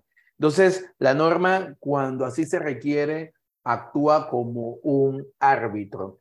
En ese momento, en el 73, pues esos eran, digamos, los parámetros o el, tipo de espacio que se le estaba dando a estos productos como hoteles, moteles, etcétera, pero igualmente nosotros no podíamos entrar por la necesidad que fuese en el tipo, digamos, de competencia desleal por sencillamente la necesidad de tener los bienes eh, alquilados. Entonces, la norma eh, como tal habla de mínimo seis meses, y eso sí se mantiene, eh, eh, y obviamente alguien que quiera o precise un, un alquiler de menos de seis meses, pues sencillamente que se remita a un hotel o un motel o busque este tipo, digamos, de facilidad. ¿Qué pasa?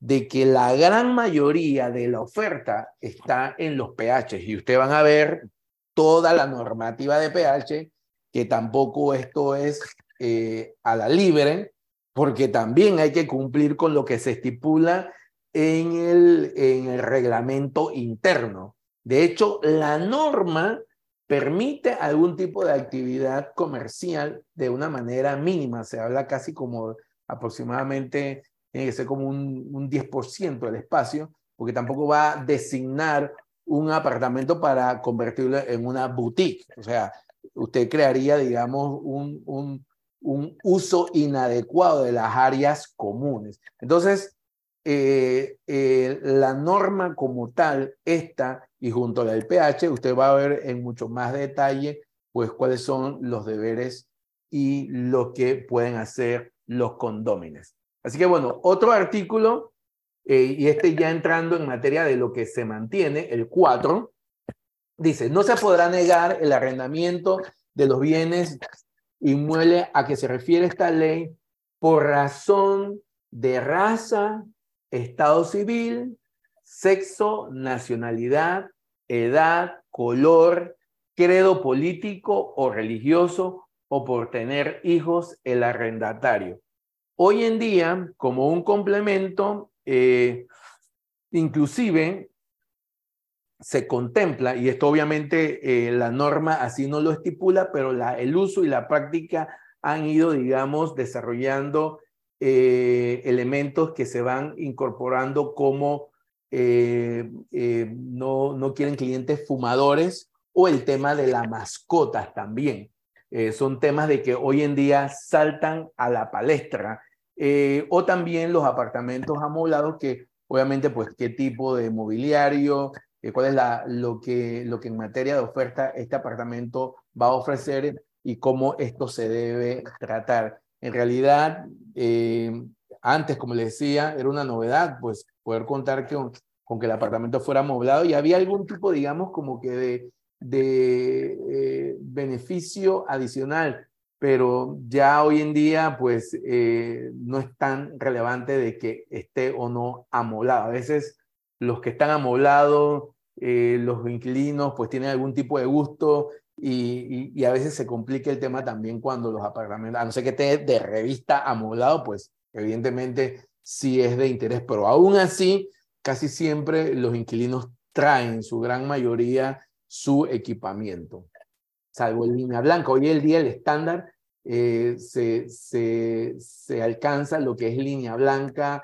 y también pues eh, aparte de la línea blanca también se ha incluido hasta las cortinas. Entonces, digamos, los estándares dicen línea blanca con cortinas. Bien, el 5 dice eh, que este es otro que es inamovible dentro de todas las variaciones de la norma, dice todo contrato de arrendamiento deberá, y eso hay que subrayarlo, formalizarse por escrito en formatos suministrados por la Dirección General de Arrendamiento. Al final del capítulo este, usted va a ver las copias de los formularios, que también esto usted lo puede bajar del web del MIBIOT. Expresará, ¿qué expresa? Toda la información del inmueble eh, la fecha, nombre, apellido, número de cédula, identidad personal y domicilio de los contratantes, el inmueble o parte de que comprende el arrendamiento con expresión del número, calle o plaza, o sea, toda la identificación donde está ubicado y el número del inmueble en el cual se va a dar en calidad de arrendamiento. El 6 también es otro, dice, el arrendador tiene la obligación, ahí está clarito, la norma lo dice, tiene la obligación de entregar a la Dirección General de Arrendamiento del Ministerio de Vivienda dentro de los cinco días hábiles siguientes a su firma una firma de todo contrato de arrendamiento que celebre la omisión del contrato o la negativa del arrendatario o firmarlo cuando esté ocupado el inmueble será causal de sanción de acuerdo con lo que establece, lo establecido en esta ley, las disposiciones de un artículo también se aplicarán al subarriendo. Entonces, cuando uno es idóneo, uno tiene que ir por esto por delante cuando, cuando está al frente de un cliente, porque muchos de los clientes, no, yo no quiero eh, registrarlo en el MIBI, que eso allá es una caverna, son prehistóricos, es verdad, pero la norma dice que es obligación. Entonces nosotros como corredores idóneos no podemos obviar, entonces lo, tenemos que manifestar y como dije al principio, todo por escrito. Recuerde que la norma establece de que el contrato sea, se tiene que entregar en la Dirección General de Arrendamiento y le copia el artículo y se lo pone allí.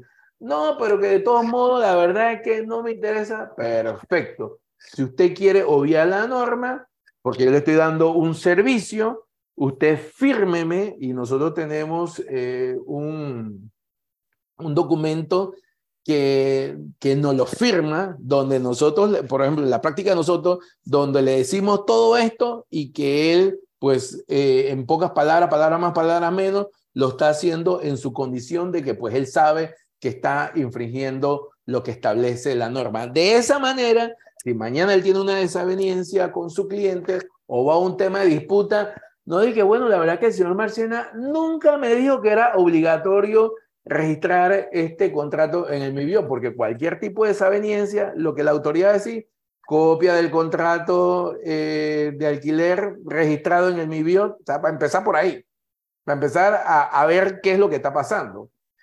Evidentemente, hoy en día, con lo que pasó con la pandemia, a COVID de manera activa eh, colaboró, si cabe la palabra, en eh, solicitarle a las autoridades de que le permitieran a los propietarios que no habían registrado sus contratos de que lo pudieran hacer sin ningún tipo, digamos, de eh, sanción. Y de hecho lo conseguimos y todo aquel que dentro de la pandemia pues quiso eh, llevar los documentos, pues ellos se los recibían sin ningún tipo eh, de sanción. Eh, me parece que hubo una última resolución donde prácticamente se volvía a normatizar todo lo que tiene que ver con, con temas de los acuerdos que se, se, se permitieron también llevarse entre las partes. Pero el punto está en que usted como persona idónea tiene como, como corredor idóneo, tiene que sacar esto por delante. Bien, el 7, que también es otro de los artículos que, se mantienen durante todo el proceso de la evolución de la norma, dice, no se considera violación del contrato de arrendamiento el hecho de que una casa arrendada para habitación sus ocupantes ejerzan el oficio o profesión del cual derivan sus ingresos, siempre que el ejercicio de esto no violen disposiciones legales vigentes ocasionen gastos adicionales al arrendador o perturbe la paz y tranquilidad de los vecinos. Usualmente, ¿qué es lo que hace la gente? Pues un abogado de repente puede tener su oficina, el abogado, un diseñador gráfico, alguien que de repente diseñe tarjeta, quizás un arquitecto, pero no va a convertir, digamos, una unidad inmobiliaria en una, en una oficina, en una empresa eh, formal, porque obviamente, como les dije, va el reglamento eh, de copropietario pues va a saltar y también eh, allí se dispone el uso que deben tener, digamos, las áreas y demás. Y sobre todo, imagínense que usted a las 8 de la mañana tenga gente fuera del edificio formando fila para entrar y subir a su apartamento.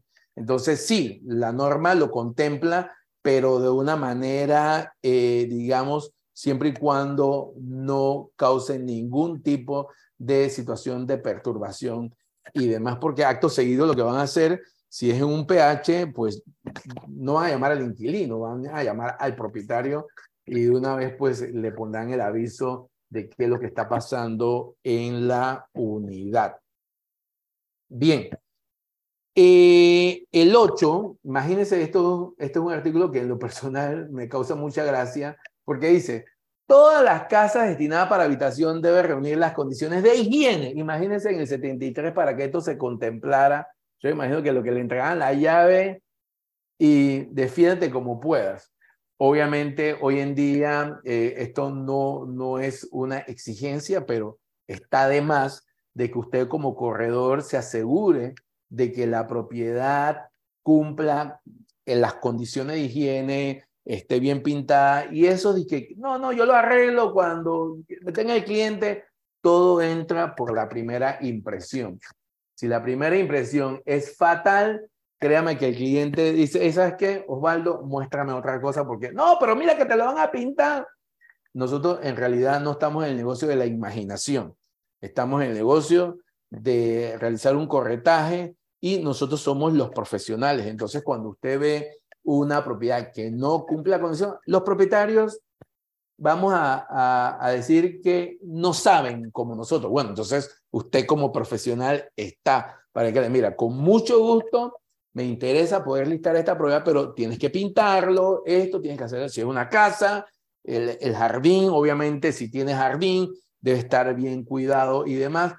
Usted es el que le tiene que sugerir al cliente o al propietario cómo tiene que estar la condición del bien. Usted es el profesional, usted tiene que buscar la manera de poder transmitírselo. Si no cumple con ese criterio, ¿qué hace usted listando una propiedad que no esté con las condiciones como se espera? Y más, digamos, las propiedades que nosotros manejamos de alta gama y muchas veces también, créanme lo que influye en lo que son las áreas comunes, no solamente el, el bien que uno está digamos, listando, sino cómo está el entorno de las áreas comunes. Y hay áreas comunes y hay áreas comunes que son bien administradas y otras que no le ponen, digamos, el debido cuidado. Bien, quiero pasar eh, al artículo, el número 10. Dice así, que este es otro de los vigentes. Si se fijan, hay una connotación que dice, modificados por los artículos 2 de la ley del 12 de marzo del 74 y el 9 de la ley 55 del 7 de septiembre del 76.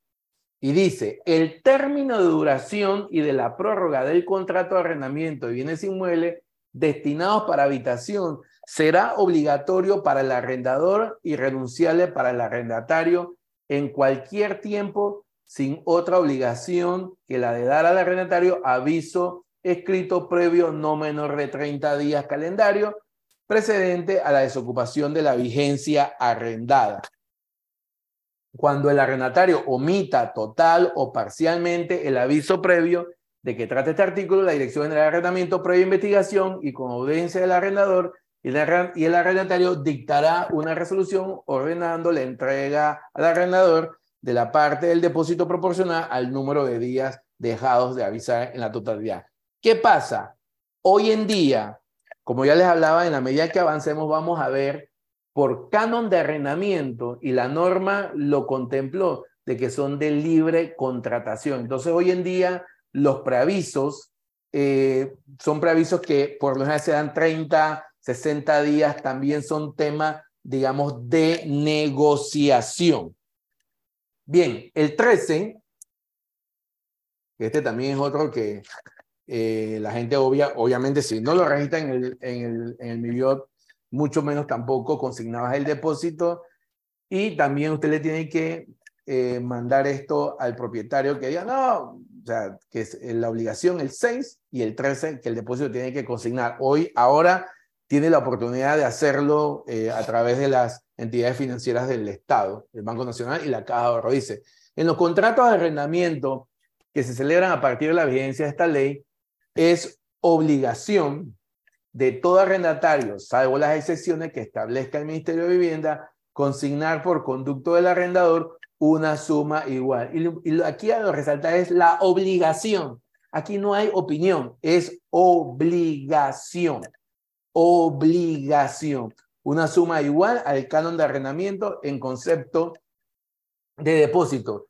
Esta suma será entregada, bueno, antes era entregada en la Dirección General de Arrendamientos y tenía, digamos, todo un, un proceso para que éste se consignara allá. Hoy en día, pues, la, última resolución hace extensivo de que esto se pueda dar, como ya dije, en las, en las entidades financieras del Estado, pero aquí lo importante es la palabra obligación. La norma exige, la norma obliga de que el depósito tiene que consignarse.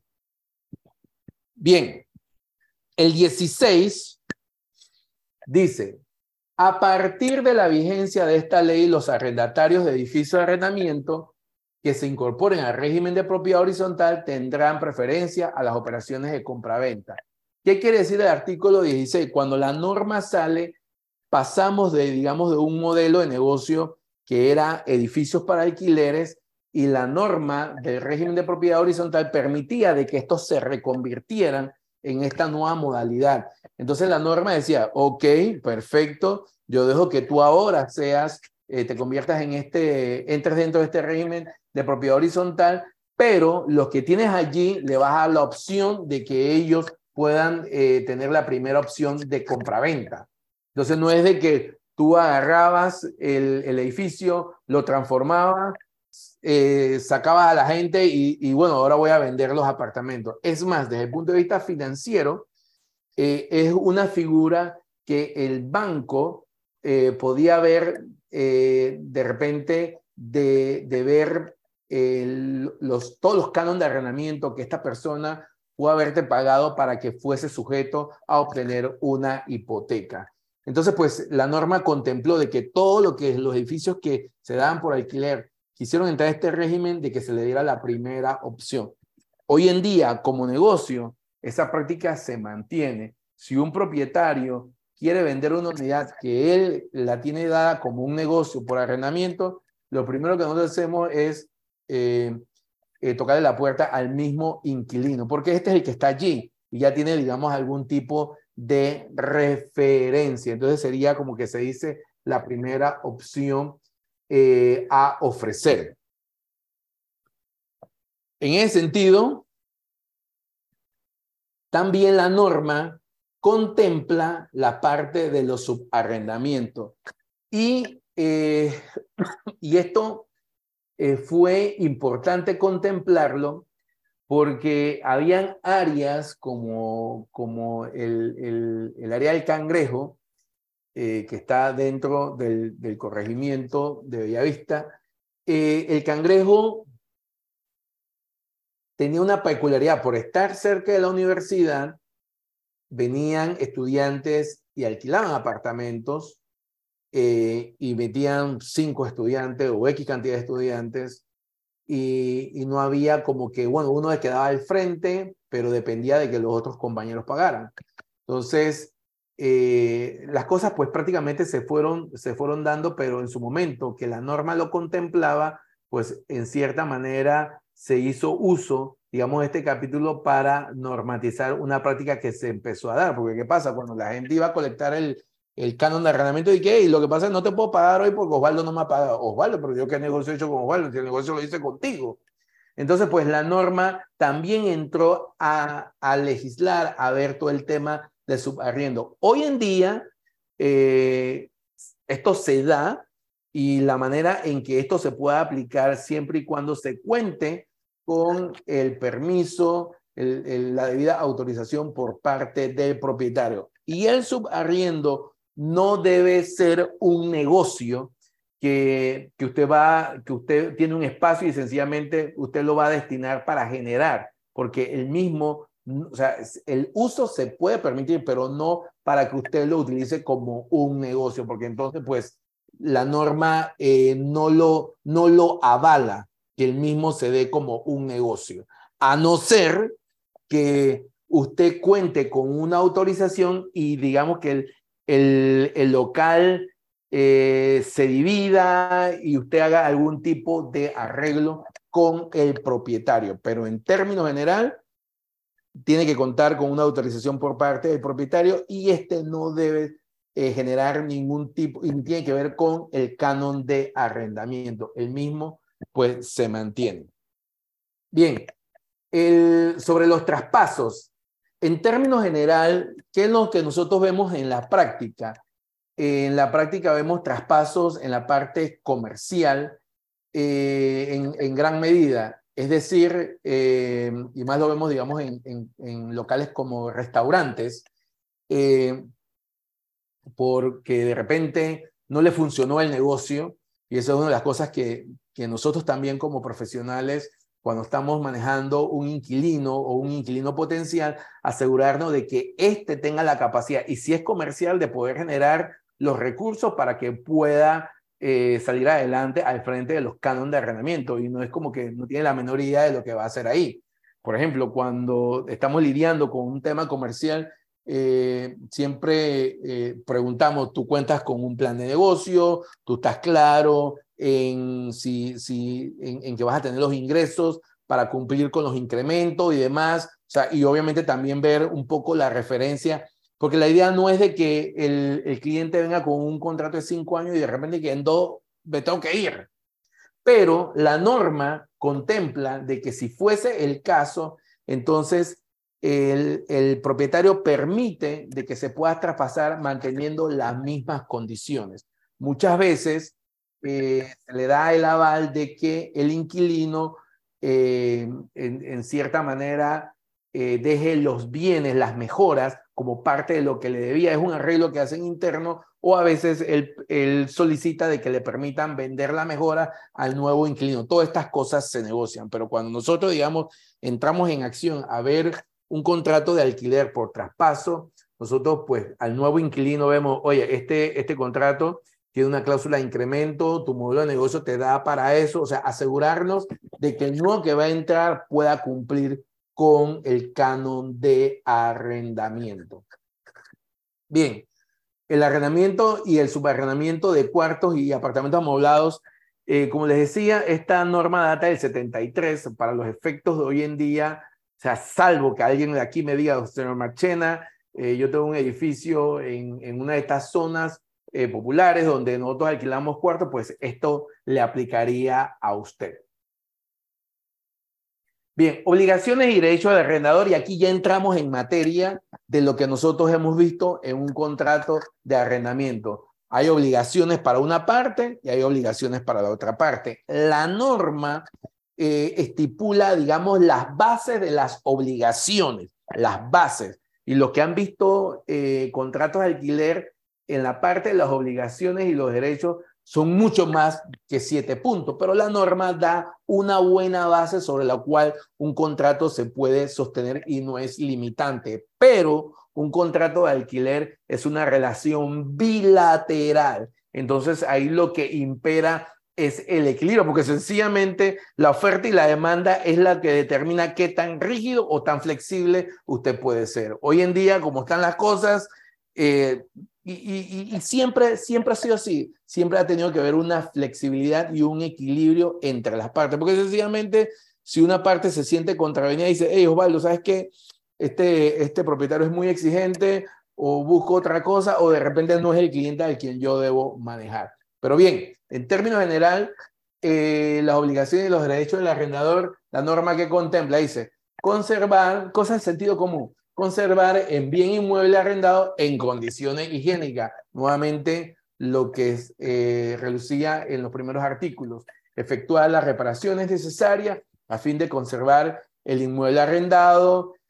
Y esto de, las reparaciones, a veces hay situaciones como que, eh, no sé, eh, temblores y una pared se rajó, cosas como esa. Pues obviamente ahí tiene que ver todo un tema de coordinación para que esto se pueda eh, solventar. Eh, también eh, a veces las mangas de los aires acondicionados se tapan y demás. Todo, todo, es un tema de coordinación que hay que hacer.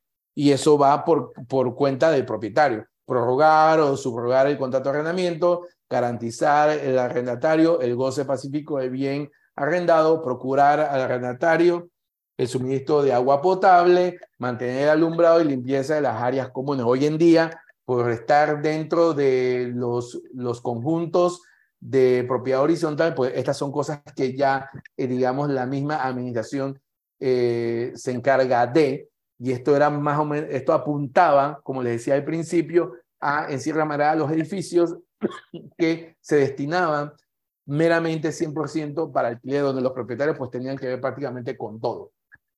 Entregar a la Dirección General de Arrendamiento del Ministerio de Vivienda una copia.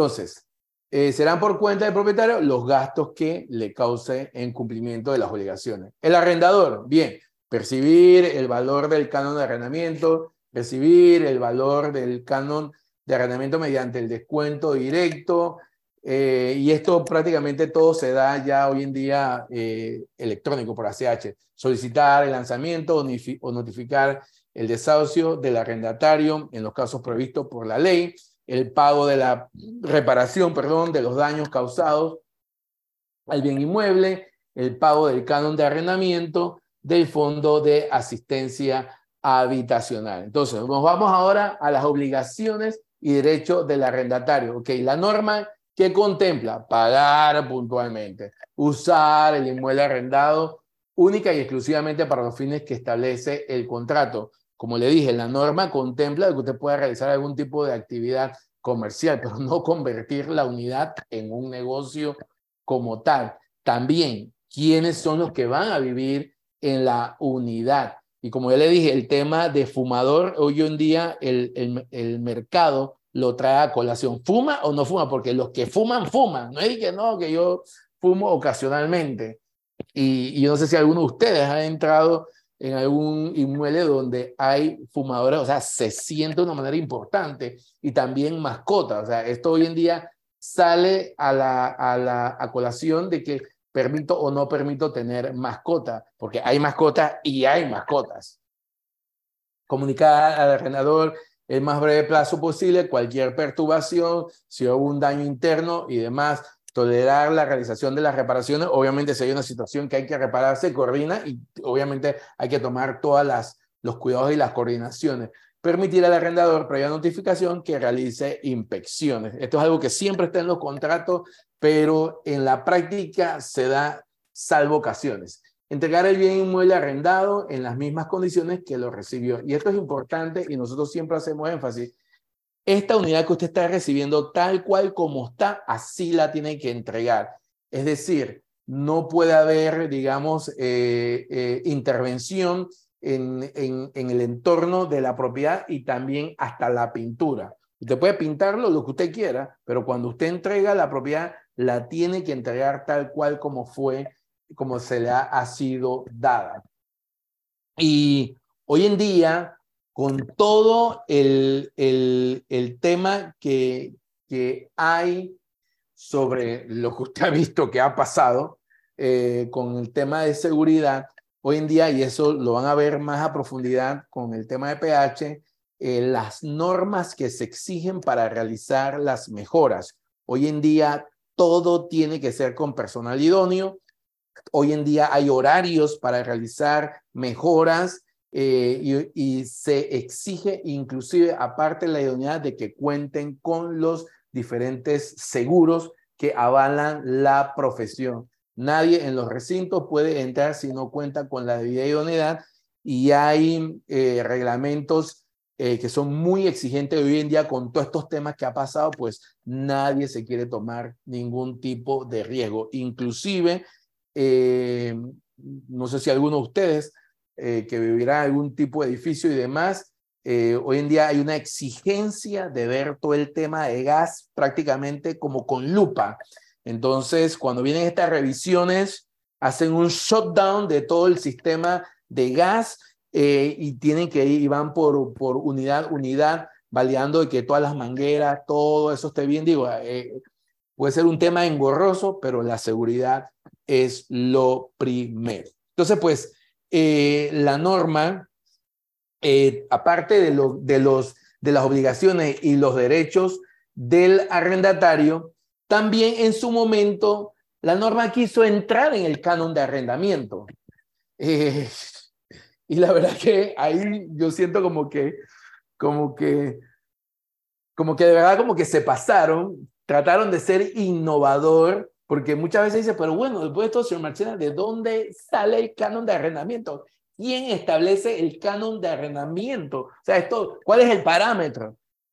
Es el mercado. el mercado es el que dice, yo estoy dispuesto a pagar esto por esto. Nosotros no intervenimos, nosotros somos unos intermediarios y el mercado está compuesto por personas así como usted y como yo. Y ellos son los que determinan, dependiendo de la oferta o la demanda, cuál es el precio en que un bien se debe dar en arrendamiento. Entonces la norma en su momento eh, y quizás le faltó un poco más de luces, ellos trataron de buscar un planteamiento basado en el valor y que el valor eh, no representara un porcentaje X. O sea, fue todo un tema que en verdad esto, esto eh, digamos que se salió del alcance de la misma norma. Entonces, como le dije, en la evolución de la ley, lo que la norma, digamos, estableció o fijó fue dejar canon de arrendamiento en la libre contratación y mantener unos canon de arrendamiento que son para los, eh, digamos, efectos sociales protegidos. Así que bueno, esto es un poco lo que la norma trató de hacer en 1973, que siento que pues fue eh, muy, no sé ni cómo llamarlo, muy eh, eh, yo digo como que ambicioso en tratar de, de normar, buscar una manera de darle, y quizás lo que la norma en su momento, en el 73, buscaba es nuevamente decir, bueno, ¿cómo podemos mantener un equilibrio entre el propietario, los inquilinos y sobre todo que en esa época no estamos hablando de la oferta que hoy en día. Entonces, como que estaban tratando de que la relación no fuera tan abrupta como que tómalo o tómalo. Entonces, eh, en su momento me parece que caminó, pero hoy en día, en la medida que esto fue evolucionando, pues la norma no tuvo más remedio de decir, ¿sabes qué? De aquí para arriba, esto, ustedes pónganse de acuerdo y, vamos, y la parte social sí la vamos a mantener controlada. Entonces también la norma contempla eh, lo que tiene que ver con desahucios y lanzamientos. En, en, en términos general, las propiedades que nosotros manejamos, sobre todo los corredores de bienes raíces, son unidades que son, son parte de un negocio. Entonces, lo que los propietarios en gran medida buscan, número uno, es de que la propiedad no entre en ningún tipo de, situación legal, porque una vez que esta propiedad entre en un conflicto legal, deja de ser el objeto para el cual él lo compró como una inversión. Entonces, en vez de convertirse en un generador eh, de ingresos, de renta, empieza entonces a convertirse en un generador de gasto y entrar eh, una unidad en un conflicto, una unidad eh, inmobiliaria, en un conflicto legal, inmediatamente congelas todo y entras, digamos, en un espiral que uno en realidad no sabe cuánto tiempo va a llevar. Lo que se busca en temas de lanzamiento y de desahucio para las propiedades que nosotros manejamos es buscar la manera de llegar a un acuerdo que ambas partes por lo menos queden eh, lo mejor posible. De manera tal de que si hay un tema por canon de arrendamiento eh, atrasado y demás, se puede llegar a algún tipo, no sé, de, con, de, condonación o arreglo, de manera tal de que el activo usted lo mantenga en el objetivo primario, que es generar renta. Ahora, con todo este tema que hubo con la pandemia, pues no hubo más remedio que hacer acuerdos, ajustar. A nosotros nos tocó eh, mediar para ajustar eh, o, o, presentar propuestas eh, de ajustes de canon de arrendamiento. Hoy en día el tema comercial todavía está golpeadísimo. Eh, y, estamos viendo de que probablemente en este 2023 las cosas todavía se van a ir piano piano, un poco como están, eh, y ya viene lo que va a ser la campaña política, y, y todavía las cosas comerciales no están, digamos, como para ajustar, porque ¿qué pasa? La economía como está en un proceso de, fortalecimiento, tampoco puede decir, ¿sabes qué? Eh, voy, a, voy a regresar al canon inicial, eh, porque entonces no es que tengo gente formando fila para alquilarte un local. Y estamos viendo, te puede agarrar su auto y, y se da la vuelta por la ciudad, todavía hay mucha oferta en la calle y oficina, ni se diga, de todos los colores y sabores. Así que bueno, eso es lo que contempla la norma, cómo se debe tratar todo el tema de, eh, de los lanzamientos. La norma también contempla, eh, vamos a terminar con este capítulo aquí para tomar un pequeño receso. La norma contempla en el, en el artículo 52 lo que es el Fondo de Asistencia Habitacional. Y termino este, esta parte y entramos y tomamos un pequeño break de cinco minutos. O sea, el Fondo de Asistencia Habitacional, la norma eh, tomó esto en consideración para que la entidad, en este caso el MIBIOT, pudiera contar con algún tipo, digamos, de recursos para poder atender todo el tema social, que lo hemos visto cuando han pasado inundaciones, cuando han pasado eh, fuegos en estos recintos sociales, pues el, digamos, el, el gobierno, eh, la presidencia, se hace el, ministro, el ministro de la presidencia e inmediatamente el ministro del, del MIBI eh, para atender esta situación lo más rápido posible. Entonces, ellos cuentan con este fondo para poder, ellos, digamos, eh, si, si necesitan hacer uso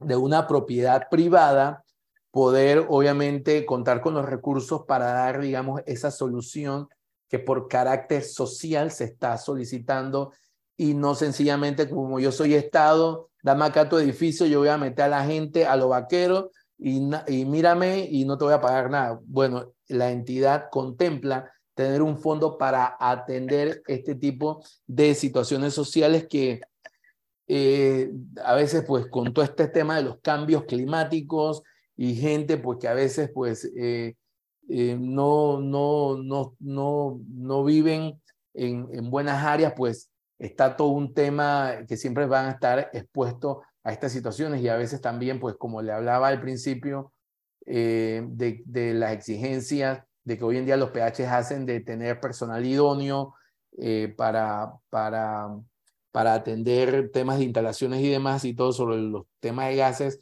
a veces pues estas casas eh, o áreas no, no cuentan con, con electricistas pues idóneos y, y, y suceden cosas que no quisieran que pasara, pero entonces alguien la tiene que atender. Entonces, la norma, eh, me parece que fue bien visionario en 1973 poder contar con, eh, crearle un fondo a la entidad para que pudiera atender. Obviamente también el Ministerio de la Presidencia tiene un fondo eh, que ellos también utilizan. Creo que la primera dama también tiene un fondo, pero digamos que el actor principal sería el MIBIO para atender eh, este tipo de desastre. Así que bueno, vamos a tomar un break de cinco minutos, Sergio, para continuar. Perfecto, Osvaldo. ¿Cómo vamos con los tiempos? Bien, son las ocho, Osvaldo.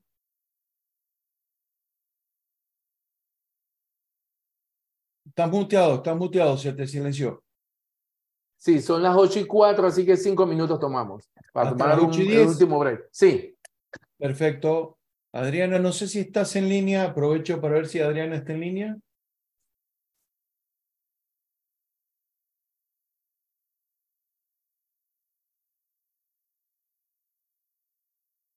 Sí, Adriana está contestando las preguntas del chat, Sergio.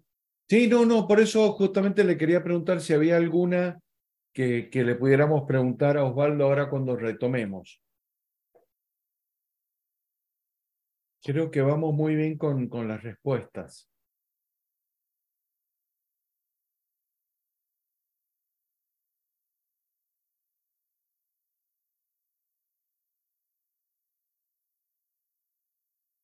Estaban preguntando sobre los gastos de mantenimiento en caso de, contrato de arrendamiento.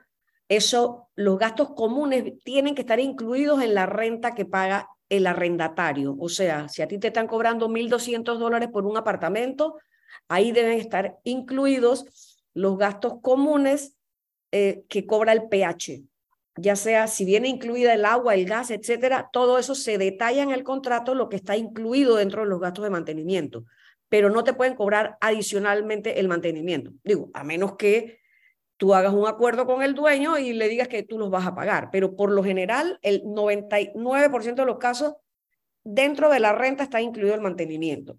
Ahí está Adriana, ¿ves? Hola Adri. Hola, eh, estoy tras cámaras aquí, pero Sí, Voy respondiendo. Estás respondiendo, sí. No, Adriana, te quería, te quería, te quería consultar por si había alguna pregunta que no estaba respondida o algo que quisieras ver con, con Osvaldo ahora cuando retomemos. Sí, hay un par de preguntas ahí. Eh, este, por, sobre todo con el tema de los contratos que si pueden pasar a la vía civil o, o se pasa por el MIBIOT. La verdad es que voy a esperar que, que él conteste, ¿no? Pero en, en, la práctica, yo que he tenido que ir al MIBIOT a solicitar algunos temas con algunos inquilinos, algunos arrendatarios, eh, no es mucho lo que ellos pueden hacer realmente, más allá de hacer algún tipo de amonestación o, más bien citación para solicitar eh, un acuerdo. Entonces es bien complicado poder poder contar, digamos, con ellos como intermediarios. Después de que haya un incumplimiento, ellos más bien nos apoyan eh, para que podamos recurrir a la vía civil. Había una pregunta de Vivisol, algo como de que cómo se cobra una comisión si se la pagan por ACH, que no entendí la pregunta. O sea, las comisiones te las tienen que pagar, aunque el dueño reciba su, su dinero por un ACH por un cheque certificado o por lo que sea, el dueño te tiene la obligación de pagar a ti por tus servicios. ¿De qué manera? De la que tú quieras, por cheque, por transferencia, por ACH. Pero no sé si esa era tu pregunta, no creo que esa sea.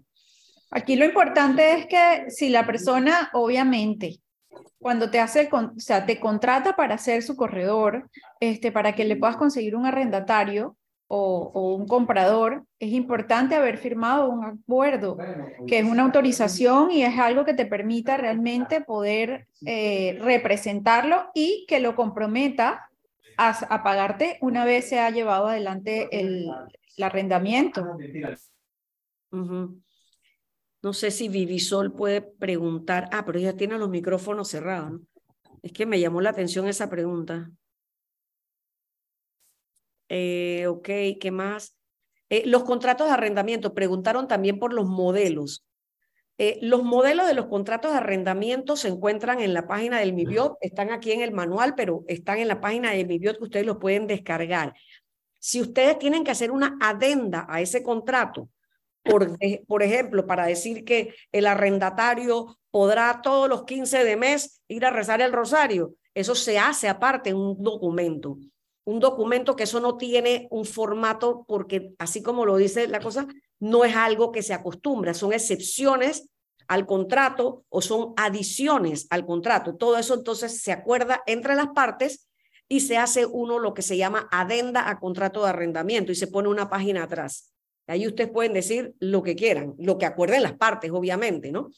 Que si tienen que que si el señor puede tener un perrito, que si no lo puede tener, que si no puede subarrendarle a nadie, lo más conveniente es que se prohíba el subarriendo, porque eso se presta a un desorden y después nadie sabe a quién cobrar, porque la persona que te hizo el contrato se limpia con que los otros inquilinos, los amigos estudiantes no le pagaron, eso de verdad que no es recomendable. Este, si se hace eso, si se permite el subarriendo, la persona responsable es el que firma el contrato, es una sola persona. Tú no vas a hacer un contrato con cinco personas. Es uno solo responsable y él tendrá que hacer que sus amigos o sus socios o lo que sea le paguen. Eh, para ver qué más había por aquí. Y colocaron, eh, preguntaron que si se debía usar la vía si, administrativa del MIBIOD o cuándo se puede hacer la reclamación civil. Eh, bueno, ya lo mencioné, en esos casos, lo, o sea, primero hay que cumplir con el paso de acudir al MIBIOT. Eh, siempre, y cuando, el esté registrado, en el MIBIOT. Si no está registrado, ni se acerquen por ahí. Exactamente, porque son sujetos de multa, obviamente. Eh, y entonces, pues, pues, posterior a eso, el MIBIOT puede entregarles un informe y con eso ustedes van entonces a la vía civil.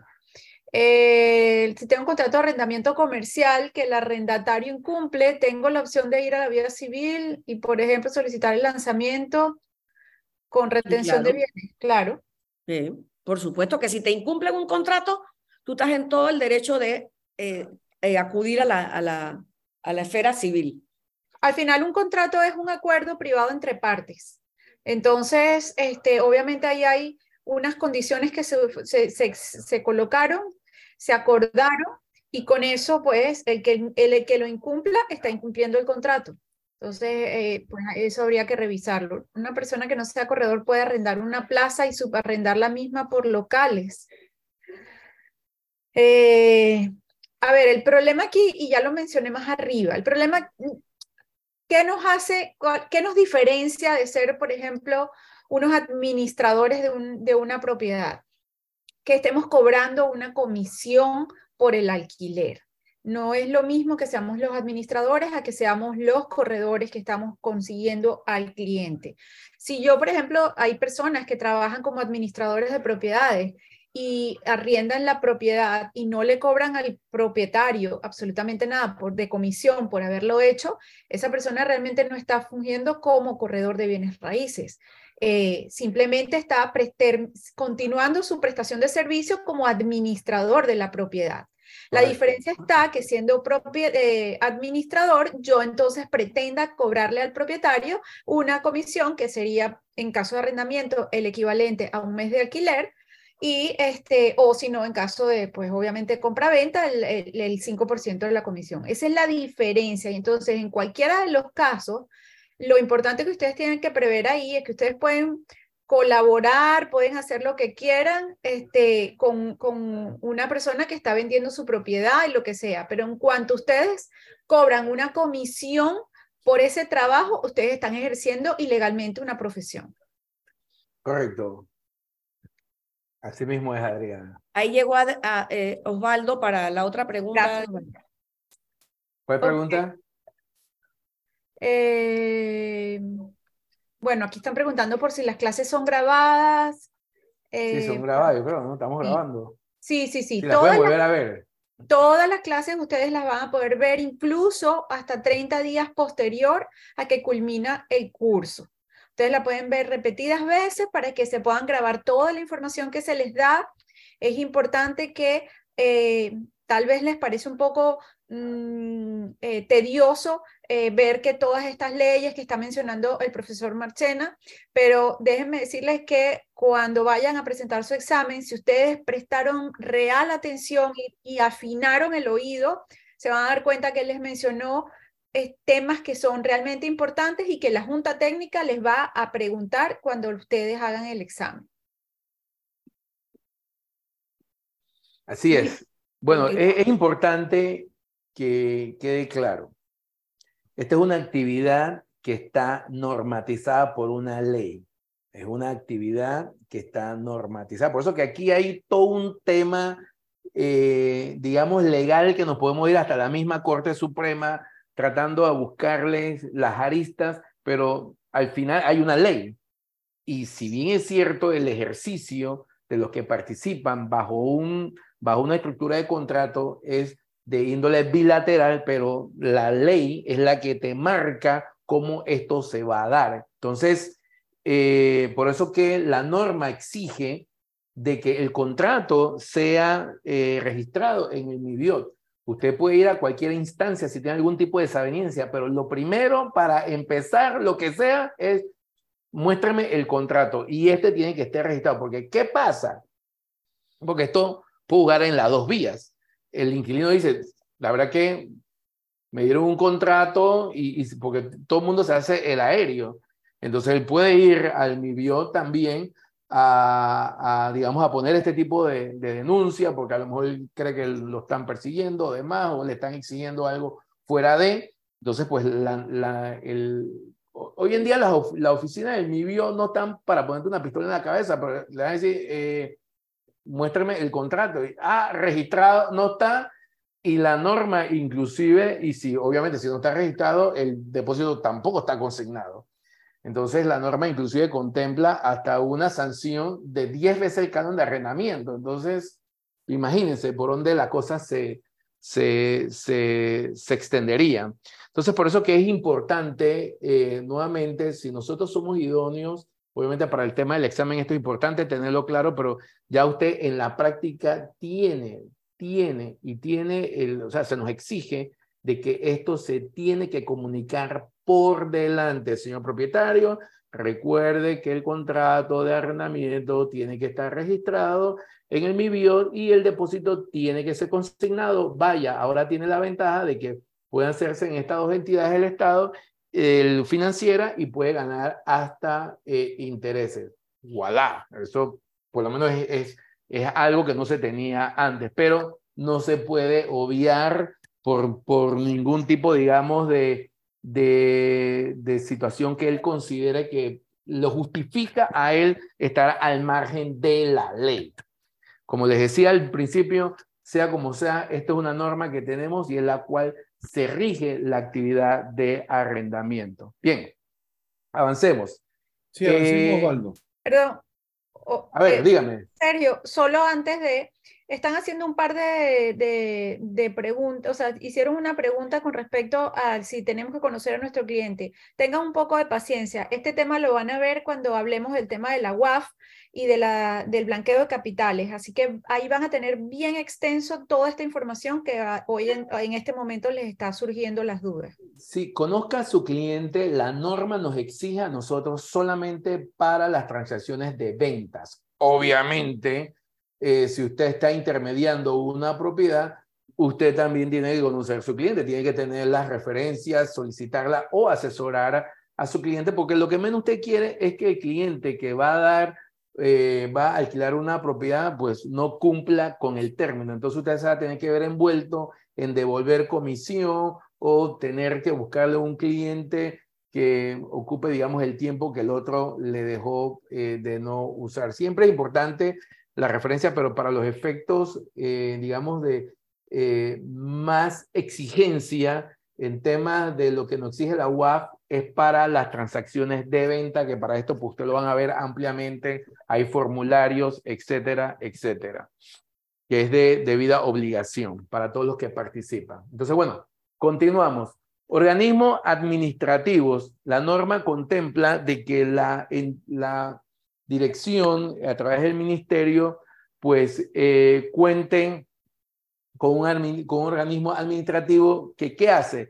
Propone normas, reglamenta. La verdad que eh, ellos se han quedado nuevamente, como decía al principio, esta es un, una norma que data del 73, se requiere urgentemente que la misma sea modificada, pero se han quedado bastante cortos. Lo, lo único, lo último, ultimito que han hecho es lo que le dije que pueden ahora pues consignar el depósito. Eh, y en realidad aquí nosotros consideramos de que, de que, de que esto necesita, digamos, sentarnos con, con todos los que participamos para darle un proceso ágil eh, a, este, a esta actividad que prácticamente es como que el pan y la mantequilla de eh, los corredores de bienes raíces. Entonces, este organismo también elabora programas, eh, vigilan el cumplimiento del reglamento, coordinan, dirigen, supervisan comisiones de vivienda y más este tema de las comisiones de vivienda, usted lo ve, digamos, más en los aspectos sociales. Eh, es que ellos pues se organizan, eh, pero bueno, es bueno saber de que esto, esta unidad existe. Ellos también tienen que ver con el tema del, en su momento, del alza de los cánones y solamente el alcance de ello en este momento está solamente en los cánones que están protegidos, los que están de libre contratación, como él le dije, ¿quién es el que lo normatiza? El mercado. El mercado es el que fija realmente lo que una propiedad eh, está dispuesta a valer, ya sea por la oferta y la demanda. Y cualquier otra funciones que la ley le señale, los reglamentos y el mismo ministro. Y las disposiciones finales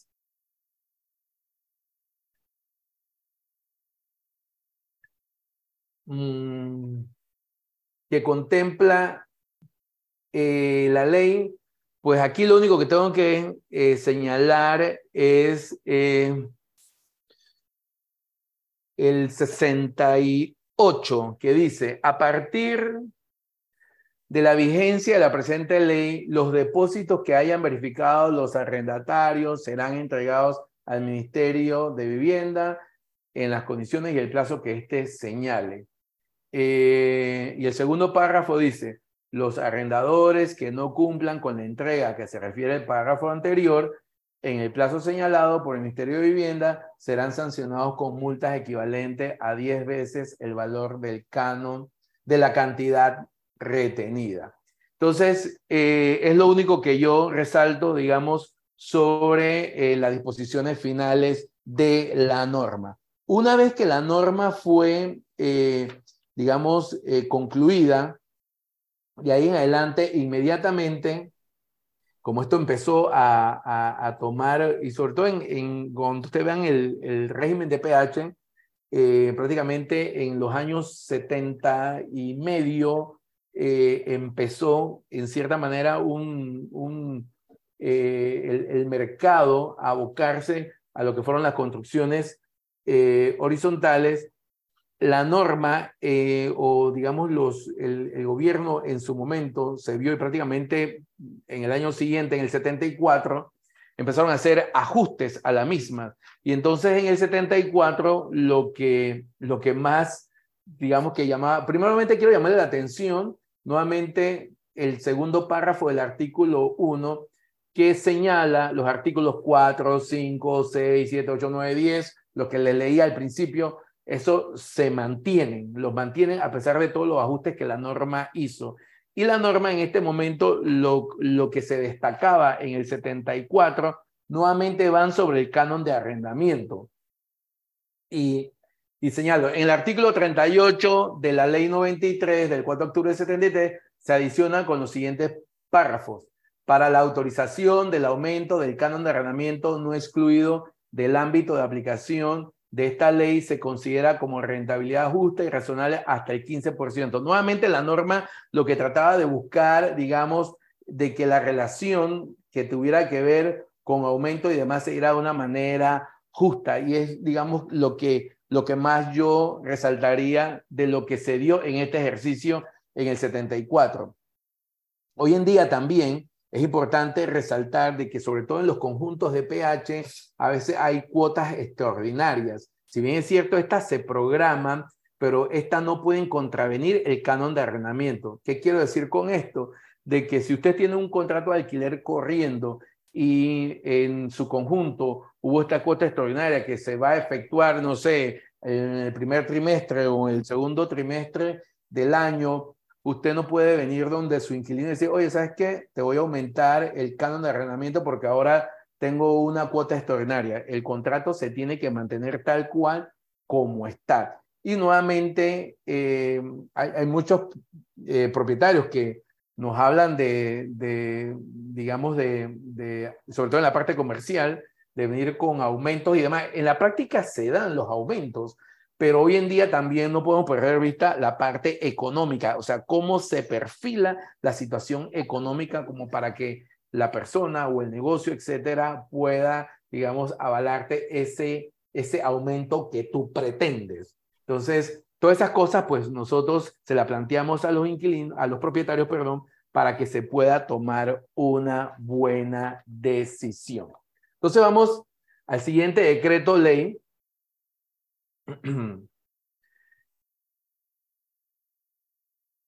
Igual, este salta en el 74, en mayo, imagínense, de marzo a mayo, imagínense cómo estaba, esta, cómo estaba pendiente, digamos, el, sector inmobiliario. Y, y, sobre todo esto se estaba dando por la oferta que estaba saliendo. Entonces, aquí viene la norma y dice, y nuevamente en el primer, en el, en el primer párrafo del considerando, resalto los artículos que se mantienen, 4, 5, 6, 7 hasta el 68, y que lo que en su momento la norma resuelve. Dicen, los contratos de arrendamientos, eh, de bienes inmuebles particulares destinados para habitación cuyo canon de arrendamiento sea superior a la suma de 250 balboas. Los contratos de arrendamiento de bienes inmuebles particulares destinados para establecimientos comerciales, profesionales, 500 dólares mensuales. Los contratos de arrendamiento de habitaciones amuebladas en bienes inmuebles particulares destinados a esta actividad en forma permanente o ocasional siempre que el lapso de ocupación no sea mayor de tres meses. Imagínense, el considerando de la norma, perdón, eh, era de que el ámbito de aplicación de esta ley era bajo estos cánones de arrendamiento. Ya la norma en ese momento estaba buscando de ir eh, como que separando una cosa de la otra e ir ajustando el componente social y dándole gabela, digamos, a la parte privada que ya estaba entrando con su oferta. Entonces vemos el otro decreto que este ya lanza en 1994, en diciembre, y la norma y este decreto que considera en este momento, él baja más el tramo del canon de arrendamiento a lo que son los cánones de protección. Y vemos aquí los contratos de arrendamiento de bienes inmuebles particulares destinados para habitación de 150 balboas. O sea que hasta allí llegan los cánones que hoy en día están protegidos, que son, digamos, de carácter social. De 150 hacia arriba están bajo la libre contratación, salvo de que se contemple los artículos que ya les dije, el 4, el 5, 6, 7, 8, 10, 13, 16, 19, 20, 65, 66 y 68. ¿Qué es lo que nosotros vemos hoy en el día a día? propiedades que están bajo la libre contratación. Entonces nosotros vemos de que el, el, mercado ha adoptado de que los cánones de arrendamiento se paguen los primeros cinco días del mes. Antes, al inicio, la norma contemplaba de eh, plazo vencido. O sea, todo este tipo, digamos, de elementos que fueron dándole algún tipo de flexibilidad al sector privado para buscar, digamos, el dinamismo. Y pues hoy en día usted ve lo que está viendo en el, en el mercado. Y, y quiero insistir y reiterar de que si bien es cierto, esta no es una norma moderna, tiene sus debilidades, tiene, digamos, sus espacios eh, que, que no, no, a veces no se definen eh, y muchas veces como que, bueno, la norma hasta dónde me lleva y, y si, lo, tengo que salir para lo civil, eh, pero, pero como es una ley, tengo que iniciar cualquier proceso iniciándose por lo que la ley contempla eh, de si es que tengo que ir a la esfera civil. La esfera civil siempre va por, por, por, por jurisprudencia, va a partir de la ley y de ahí pues todo lo que, lo que venga. Así que es un poco en términos general lo que ustedes van a ver, salvo como dije al principio, que alguien me diga, señor Marchena, tengo un edificio en Santana eh, que que, que tiene este nivel de canon de arrendamiento. Si no es así y está arriba de 150, pues todo lo que contempla, salvo los artículos que están muy bien eh, detallados en cada uno de los de decretos, que lo que buscaron fue darle algún tipo de matiz de modernidad a la norma. Bien, este último decreto, eh, bueno, el último decreto fue el que el depósito se puede consignar o este penúltimo decreto, por llamarlo de una manera, eh, es un decreto que hace un enunciado sobre los contratos de arrendamiento de bienes inmuebles que se regirán por la libre contratación. Eh, y, y, este, y este decreto ejecutivo es como que al final se constituye como un llamado a nuestra conciencia pero al final es un llamado a la misma conciencia de ellos.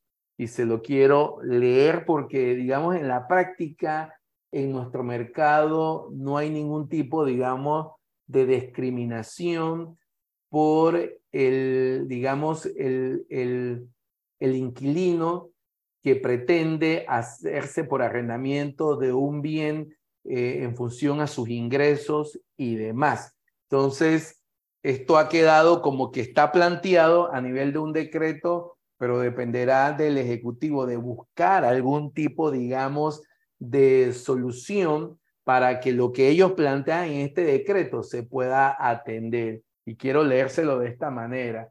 Y dice que el artículo 1 de la ley 93 del 4 de octubre del 73 tal como quedó modificada por la ley 28 del 12 de marzo del 74, que fue la segunda modificación, dispone que el órgano ejecutivo podrá excluir del ámbito de aplicación de esta ley por medio de decreto y en base a tramos de arrendamiento u otras características los contratos de arrendamiento de bienes inmuebles que se regirán por la libre contratación. Que en uso de este poder reglamentario, el órgano ejecutivo, mediante decreto 37 del 15 de mayo del 74, que fue el segundo ejercicio, dispuso excluir ciertos contratos de arrendamiento de la ley 93 del 4 de octubre del 73. Que el arrendamiento de bienes inmuebles particulares destinados para uso comercial, profesional, industrial o docente es una actividad comercial para ambas partes. No obstante, y aquí donde viene la situación, existen beneficios para aquellos arrendatarios que ocupan locales regulados por la ley del 93 del 4 de octubre del 70, lo que cada vez son menos en detrimento de pequeñas y medianas empresas que se han instalado en fecha reciente que tanto el arrendamiento de locales comerciales como la actividad que en los mismos se desarrolla en una actividad comercial, por lo tanto, no deben existir condiciones restrictivas limitantes para una que a su vez le produzca la mayor ventaja. Que las restricciones y la excesiva tramitación que se exige para incrementar el canon de arrendamiento en aquellos apartamentos que se encuentren desocupados van ocasionando desintereses en el propietario por mantener los inmuebles, lo que ocasiona mayor destrucción en los mismos y en consecuencia un mayor incremento en el déficit habitacional. Estamos hablando de 1995, estamos en el 2023 para que tengan una idea del contexto que se en ese momento pues se trataba de plasmar. Pero al final la conclusión de este decreto, que yo le llamo como un llamado a la conciencia, es de que el mismo Estado tiene que buscar la manera de, poder plantear reglas de juegos, ya sea si se quiere atender eh, en gran medida los diferentes segmentos de mercado que esta actividad como tal puede tener como clientes. Si bien es cierto, usted eh, eh, si es una pequeña empresa, usted pregunta por un local, eh, no hay ningún beneficio porque usted sea pequeña empresa, van a hacer algún tipo de descuento. Al final esto es un negocio también para el que está arrendando este bien. Entonces, la libre contratación obviamente abre este compás. El gobierno, pues a través de este decreto como que lo plantea, pero es un tema que siempre ha estado allí eh, yo que he tenido la oportunidad de vivir en, en, otros países y específicamente en, Estados Unidos, eh, hay áreas en las ciudades donde, donde hay edificios que tienen, digamos, algún tipo de beneficio para pequeñas empresas que le permiten a ellos poder tener eh, un tiempo máximo de dos años, es como un, como un proceso de incubación a un precio cómodo por ser una pequeña empresa, pero después de dos años ellos tienen, digamos, la obligación de salir, eh, ya sea si, si pegaste con tu negocio o si no, pues solamente dos años, pero por lo menos se le da este tipo, digamos, de, de condición. Pero obviamente tiene que ver todo un tema de beneficio que el que lo está construyendo, pues eh, lo obtenga. O si el Estado en un momento dado decide poder decir, eh, venir con algún tipo, digamos, de solución para atender lo que muy bien en este, en esta, en este decreto ejecutivo pues se plantea.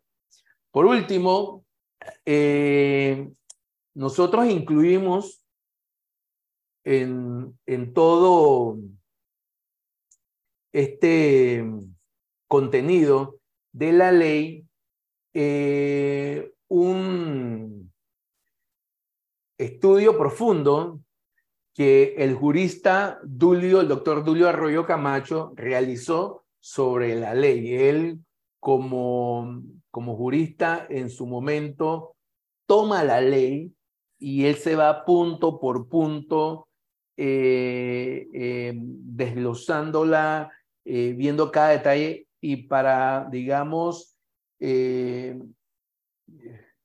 como para conocimiento general profundo, nosotros consideramos de que es un buen aporte y que inclusive, más allá de lo que es la actividad de nosotros como corredor, también eh, ver un poco, digamos, el sentido de lo que la ley como tal eh, contempla. Así que, pues repito, es importante temas como que, bueno, de dónde sale el canon de arrendamiento y demás, esas son cosas que están, que la ley contempla y uno como corredor, pues para conocimiento general debe tener este tipo de conocimiento. Así que como un aporte, nosotros pues el, equipo de ACOBIR consideró de que se debería incluir este eh, estudio eh, que hizo el doctor Dulio Arroyo, que lo que más hace es aportar hacia el conocimiento general de este ejercicio.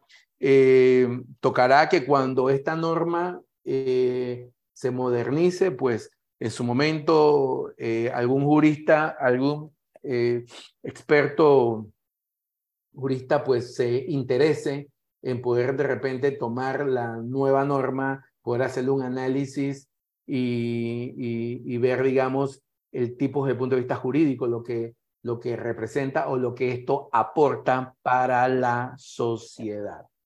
Así que bueno, con esto llegamos al final de la cobertura. Es importante, o sea, ¿qué, qué me tengo que llevar de esta, eh, de, de, lo que vimos, esta última parte, que es el contrato de arrendamiento? Hay deberes y derechos. El contrato, esto es una actividad que está normatizada por una ley, es importante. Eh, la ley, a través de decreto, eh, ha liberalizado los cánones de arrendamiento la norma trató de establecer, de fijar canon de arrendamiento. La norma contempla situaciones sociales a través de un fondo. Eh, eh, y como tal, eh, por último, a través de este, de este decreto que, que salió, se permite de que el depósito pueda ser consignado en las entidades de, financieras del Estado, que son la Caja de Ahorro y el Banco Nacional. Sergio. Sí, señor. Bueno, Osvaldo, eh, queremos aprovechar estos momentos, nos quedan unos eh, minutos para que eh, puedan hacernos consultas o puedan realizar algún tipo de comentario o inquietud. Así que si alguien quiere levantar la mano para hacer alguna pregunta en forma directa al profesor, eh, está ya abierta la posibilidad. Eh, también le voy a preguntar a Adriana o a Araceli si hay algún tema que haya quedado pendiente. Creo, por lo que vengo viendo, eh, ha ido, se ha ido contestando. Así que no sé, Adriana o Araceli, si hay algún tema pendiente. Fíjense que yo eh, quisiera nada más como seguir un poco agregando de que si vamos sobre la norma, y, es importante después que ustedes pues eh, terminen el ejercicio de tomar todas las clases, de que ustedes tomen su tiempo, es importante de que puedan ir, obviamente la ventaja que tienen ustedes sobre el video, lo pueden ver, como dijo Adriana, eh, por, por más tiempo. También ustedes tienen una plataforma eh, que les va a permitir a ustedes practicar eh, la metodología del, del, examen. Eso ayuda muchísimo, pero sobre todo de que ustedes, o sea, sí, el objetivo primero es pasar el examen. Obviamente todos queremos pasar el examen, pero lo importante también ir sobre el contenido para que se pueda entender y vea entonces qué es lo que se está contemplando, tanto de vista de un corredor como la norma sí espera que nosotros actuemos, como también la parte del contrato de arrendamiento. O sea, ¿qué es lo que se, se busca? ¿Qué es lo que la norma busca? Un equilibrio en la relación de ambas partes, que no haya una desaveniencia ni nadie tome más ventaja que nadie. Y obviamente un ente que va a actuar como mediador por si hay algún tipo de disputas. Eso, eso es lo que en, en general, pues, es lo que podemos rescatar de estos dos ejercicios que hemos visto en esta tarde-noche. Perfecto. Eh, ahí nos, eh, nos pregunta... Sergio. Sí. Vamos, Adriana. Ok, están consultando cuando se dejan los depósitos del Banco Nacional o la Caja de Ahorro, ¿quién decide cuánto va para cada quien? Fíjate que el decreto, el decreto ley eh, así lo expresa, tal cual. podemos buscarlo. Un momentito. En principio yo podría entender que cuando está haciendo la pregunta de cuánto va para cada quien, me, me, imagino que es cuando se solicita la devolución del depósito, Patricia. Y eso es lo que estás eh, consultando, porque de ser así, pues cuánto va para cada quien va a depender es, ajá, eh, va a depender es si la persona se está yendo sin dejar eh, una, un daño en el inmueble, sin dejar ningún tipo de deuda y ha avisado por lo menos con 30 días de antelación que dejaría ya el inmueble, la persona tiene derecho a que le devuelvan el 100% del depósito. Si es el caso de que tiene algún tema que resolverse en el apartamento o en el inmueble, pues entonces ahí pues se debería deducir cuánto es ese costo que va a implicar y entonces se llena el formulario en función de por ejemplo, si eran mil dólares de canon de arrendamiento y hay que pintar y algunas cosas y eso suma 400 dólares, pues 400 dólares tiene derecho a, a, solicitar el arrendador y los otros 600 serán los que va a solicitar el arrendatario. Es un formulario que se llena, que firman ambas partes y que se puede presentar ante el MIBI para hacer la solicitud del de, de la devolución. Y la norma, la norma eh, el, que, se, que estipula de que el, el depósito se pueda consignar lo contempla, ahí aquí lo estaba buscando, dame un segundito. uh, esto es... Aquí dice. Mediante autorización de la Dirección General de Arrendamiento al Banco Nacional de Panamá, los depósitos de arrendamiento y sus intereses serán devueltos a su depositante al terminar el contrato de arrendamiento, salvo en los casos a que se refiere el párrafo anterior, que dice los reclamos por parte del arrendador de cánones adeudados o daños causados en el inmueble deberán ser comprobados en la Dirección General de Arrendamiento y deberá ser entregado el depósito de arrendamiento con su interés o parte de ello según sea el caso. Como muy bien dice Adriana, está el formulario ese que se llena y eso se somete a la Dirección General y ellos son los que te dan el visto bueno. Así es. Darcy está consultando si los chats también se pueden ver después. Sergio, yo creo que los chats sí no aparecen. Sí, los, guardamos para las preguntas que, bueno, en este caso se han contestado todas, pero en los casos que no hayan todas las respuestas, también tenemos lo, lo vamos a tener a los chats. Creo que escuché algo que sobre el, el comisión de alquiler no sé, como que me parece como que escuché algo que alguien hizo una consulta sobre eso. Bueno, si alguien lo contrata a usted, es importante de que toda contratación tiene que ser por escrito. O sea, no. Eh, ya le dije que la ley, la norma, en, parte del código de ética dice, ok, puede haber contrato verbal, pero de ahí a que se empiece a comprobar los hechos, pues es mejor tener las cosas todo por, por escrito y, y usted allí, a través de este contrato de servicio, usted estipula, eh, obviamente, la parte de los honorarios, que es el primer mes, o dependiendo de la estructura que usted le plantee al, propietario. Y eso, obviamente, y aunque el propietario reciba los ACH, pues eh, el, canon por ACH, él está obligado a pagarle a usted lo que le corresponde en sus honorarios. Lo que pudiera agregar si esa fue la pregunta que alguien hizo. Ajá, una cosa, eh, ustedes van a ver, creo que no sé si es mañana, Sergio, la clase mañana. con el profesor Lucho. Sí, mañana es con Lucho y con Pierre. Con, y con Pierre. Con Pierre, sí, mañana Ok, con el profesor Lucho ustedes van a ver el tema de contratos este, y van a aclarar varias de las dudas que están colocando en este momento. Así que probablemente no sea tan relevante eh, extender más eh, su estadía en este momento acá, porque mañana van a tener esa respuesta. Y de todos modos, como le decía al principio, eh, cosas que van saliendo sobre el camino, usted anótala, anótala, toma, hoy fue su primer día, eh, toma una libreta y vaya haciendo todas las anotaciones, porque al final todo esto va a ser importante, uno, para que usted aclare cualquier cosa que le haya quedado eh, con, con el que no haya entendido bien, pero de todo modo están las herramientas pues, que se va a apoyar para salir preparado para tomar su examen. Y Sky está haciendo una consulta. Eh, ahí la última pregunta, Osvaldo, no sé si la quieres responder. A ver, ¿me la lees, porfis? Sí, hay una calculadora para el porcentaje que el arrendador pueda subir el canon de arrendamiento cada cierto periodo. Si no hay, hay un plan de acobir a la Junta Técnica para implementarlo.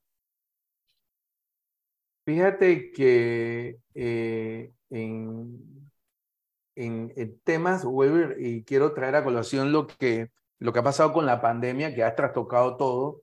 Eh, en medio de la pandemia hubieron eh, contratos, digamos, eh, como son de libre contratación, pues el tema de los, de los incrementos, incrementos son dados en el desenvolvimiento y el desempeño de la economía. Y obviamente, parte y parte, ok, yo puedo ir aceptando, pero digamos una norma o una tabla que lo estipule, más bien eso lo como la norma ha establecido de que los contratos de, de los canon de 150 CR están liberados, pues básicamente eso va a estar en función de la oferta y la demanda. Usted, el propietario, puede pretender y, puede solicitar, pero tiene que necesita la otra contraparte aceptar. Entonces, hoy en día la situación económica es, es un elemento que se pone sobre la mesa para y, y, los propietarios entienden también. Ellos no son ningunos tontos. No sé, Araceli, si tienes algún comentario sobre ese tema. Eh, bueno, sí, en la práctica eso es lo que se hace, ¿no? El porcentaje puede ser de 3% anual, 5% anual, todo depende de lo que las partes acepten. No hay como que una norma y tampoco es obligatorio. Se puede contratar un contrato por dos años al mismo canon o por tres años o por todo. Eso es cuestión de llegar a un acuerdo entre las partes. Nosotros, los corredores, lo que hacemos es plasmar los acuerdos que han llegado ambas partes. O sea, si usted quiere que el, señor le pague eh, en moneda china, bueno, eso también se pone en el contrato. Usted quiere que le paguen el día 7, sí se paga el día 7. O sea, todo, nosotros somos los encargados de obtener toda esa información para entonces nosotros poderlo plasmar en un contrato. Los contratos de arrendamiento, por lo general, bueno, los machotes que tenemos del MIBI, eh, y también en lo que es la biblioteca virtual de Acovir, que después ya les explicaré más adelante qué es eso. Eh, allí tenemos modelos de contrato, modelos de los contratos de la debida diligencia, modelos de todo tipo de contratos. Pero ustedes, los contratos son como quien dice unos machones, unos machotes. Ustedes lo leen, ah, perfecto, entre los suscritos, a saber, fulano, mengano, con la cédula tal, varón, panameño, whatever. Pero de ahí donde arrancan las cláusulas ya que de verdad van a darle forma al contrato, ahí es lo que las partes acordaron. Sí, lo que se trata de buscar siempre, usted como asesor, evidentemente eh, eh, eh, siendo, digamos, esa, esa voz positiva al propietario, tratando de, digamos, darle luces cómo el mercado se está comportando en, en el momento en que se está viviendo. Por ejemplo, también hay contratos en la práctica eh, los contratos, digamos, de los, de los malls, de los centros comerciales, eh, tienen un fijo y computan, digamos, el, el, volumen de venta que han tenido y sobre eso se fija un porcentaje. Eh, ese tipo, digamos, de, de cánones mixto o, o este más alto o el más alto es el que se cobra. Entonces, pues este tipo de cosas, pues también en el, en el día a día se ve. Hay contratos que también se dan por eh, largo plazo, 10 años, eh, que son contratos que nosotros pues hemos, hemos manejado. Comerciales, no por lo general comerciales. Yo no he visto más de 10 años, Araceli. Sí. Más de 10 años no, no, no, he visto, ¿no, verdad? 10, años sí. Sí, hasta 10 años es lo máximo que, que nosotros hemos visto. Eh, obviamente esos contratos de 10 años tienen todo un componente de cláusulas de incremento, pero igual, si suceden temas como lo que pasó con la pandemia, al final las partes siempre se pueden eh, sentar y hacer, digamos, los ajustes. Obviamente lo que, lo que se quiere es que la cosa, el bien inmueble, genere renta y obviamente que el inquilino pueda llegar hasta el término de, inclusive de renovar el contrato, si, si así fuese. Así es, eh, se establece en el contrato, en resumen, se establece en el contrato el 5%, el 10%, máximo, yo lo que máximo he visto es el 10% de incremento anual, o si no, lo que sería el, porcentaje de la inflación este, que se establezca ahí en el contrato. Dos y medio, tres y medio, tres. Exactamente, pero en la mayoría de los casos, si un arrendatario se ha comportado bien durante todo el año, por lo general nosotros le recomendamos a nuestros clientes que definitivamente mantengan el arrendatario y no se pongan a estarle aumentando 100 dólares, 200 dólares, 50 dólares y perder al cliente, eh, so pena de tener que pasar un par de meses después sin el inmueble arrendado y todo eso. Entonces, eso va a depender de los acuerdos como les han dicho. Por eso que es importante que ustedes tienen que estar como corredores al tanto del devenir nacional. ¿Qué está pasando? Entonces eso también sucede con, inclusive con la fijación del, de los cánones de arrendamiento, porque a veces los propietarios van en una dirección y el mercado va por otra. Entonces nosotros que somos los conocedores, los expertos, le debemos decir, joven, señora, aquí y obviamente nosotros en Acobir que tenemos esta fabulosa herramienta, el MLS, que nos da los indicadores de los precios de venta, el precio de alquiler, pues no es un, no es un invento de Osvaldo Marchena, es lo que el mercado está determinando que dónde está dispuesto a absorber ese bien. Exactamente, esa es una plataforma exclusiva de Acovir, que también se las vamos a comentar más adelante, que nos da muchísimas herramientas para nosotros llegar donde los dueños de las propiedades y con propiedad y con facts enseñarles cómo está el precio del mercado. La herramienta nos brinda eh, para poder hacer un análisis comparativo de mercado de las propiedades que estamos manejando y podérselas presentar a los dueños de una manera que el dueño no te pueda refutar nada y que no es porque a ti no te gustó mi casa, no señor, es que su casa está en esta área y en esta área en los últimos tres meses, cinco meses, un año, se ha vendido a este precio. Y eso nosotros lo podemos defender con las herramientas que tenemos que nos brinda la plataforma de MLS. También en Acovir, cada seis meses nosotros tenemos contratados a la firma 4S, que nos brindan reportes de mercados completísimos para que todos estemos enterados y para que cuando salgamos a asesorar a nuestros clientes, seamos asesores, no vendedores. Y en, y en verdad hoy en día pues se necesitan de todas estas herramientas para ser un buen asesor. Eh, ya ni los periódicos existen y los que existen son, son muy pocos eh, y ya no hay mucha, digamos, data de, eh, que pueda, digamos, en un momento dado validar una, una propuesta en cómo se debe calificar y, y, colocar, digamos, un valor de una propiedad dada en alquiler o en venta. Y la verdad que esta es una excelente plataforma con que la, nuestro gremio cuenta y, y, es de mucha utilidad y saca lo que es la discrecionalidad y la subjetividad. Esto ya, como dice nuestra vicepresidenta Araceli, estos son facts concretos. Nosotros, por lo menos que somos una empresa que tenemos bastante actividad, por lo general nosotros comparamos nuestros resultados con la plataforma de COVID y vamos paralelo. O sea, el precio que marca es el precio que es. Si no está dentro de ese precio, la propiedad queda por ahí dando vuelta y los clientes, si usted no tuvo el carácter de transmitirle a ellos la, el, debido asesoramiento, va a estar encima de usted. Oye, ¿por qué no me lo alquila? ¿O por qué no me lo alquila? ¿Por qué no me lo vende? Porque la propiedad no está debidamente con, eh, calificada correctamente. Sí, creo que ¿Qué ya. Más? Adriana. Creo que por ahí? No, ya respondimos todas las preguntas. Eh, las preguntas que realmente no van a ser respondidas o contestadas en futuros días cuando sigan con, continúen con las clases que les van a ir dando cada uno de los profesores y que les va a ir dando todas las respuestas y aclarando todas estas dudas que obviamente tienen. Así que bueno, lo que, lo que, puedo, lo que puedo decirle es que eh, el- los contenidos que van a ver y los que hemos visto hasta este momento eh, son, la verdad es que es cuestión nada más de sentarse y, de- y disponerse, ir sobre ellos, eh, leerlos debidamente, eh, no darle nada más una, una soba. Entonces, le aseguro que no se va a saber pero ni, ni el número de la primera ley. Eh, si lo hace con ciencia, usted no debe tener, y con todas las herramientas que le están brindando, no debe tener nadie de los 94 que estuvimos aquí presentes, eh, tener ningún problema. Y cuando digo nadie, es nadie. Nada más tiene que tener la disposición. Usted no va a tener ningún problema en pasar su examen. Y cuando usted lo logre, pues estamos a la orden en ACOBIR.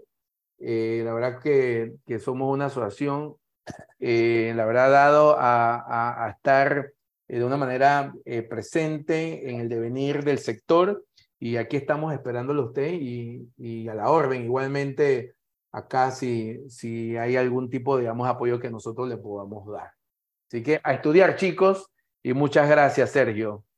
Bueno, y como siempre, Osvaldo, y para también tenemos una, una, una mística que venimos realizando eh, edición por edición, les pedimos a todos que enciendan sus cámaras para que puedan, para que podamos sacar la foto final de el, de el- del grupo. Muchas gracias a. Adriana y a Araceli también por toda la asistencia. Nuestra vicepresidenta, Araceli Jaén. Adriana, que también está ahí siempre de apoyo. Muchas gracias, muchas gracias. La verdad que fabuloso. Bueno, Orlando, eh, Osvaldo, perdón, ¿a quién designas para que eh, cuente hasta tres? A ver. Bueno, aquí veo a Liana. A ver, Liana. Sergio le va la instrucción. Sí, a ver. Si puede abrir su micrófono. Liana Licona. Hola. Bueno, tiene que contar hasta tres. Vamos a hacerlo dos veces porque somos muchos para sacar la foto. ¿Y qué quiere que hagan? ¿El dedito para arriba, dos dedos? ¿Qué hay? Usted da la instrucción. Nada, solo sonreír bien bastante. Sonreír y bastante, nada más, sin ninguna manito, nada. Bueno, que usted la que lo manda. que quieran, lo que quieran. Sonri- Sonrisa colgate. Sonrisa colgate, perfecto. Bueno, eh, Liana, empieza a contar y ayúdenos a motivar a los compañeros para que salgan con una linda sonrisa en la Sonrisa foto. colgate. Profesor, estoy intentando encender mi cámara y Sí. por algo la tablet no me permite, pero para que sepa que estoy conectado. Fíjate que la había visto que la tenías encendida, pero como que se apagó. Sí, no, no sé por qué. Bueno, no, no hay problema. No se, no Pero a mí me está pasando lo mismo. Al pendiente. Estamos Y antes que se apaguen las otras cámaras. entonces. Sí. Y los que están como para atrás, que se echen más para adelante, porque si no, no se van a entender en la foto esta. Somos Bueno, bastantes. adelante, Liana, vamos. Uno, dos, tres. Vamos, tres.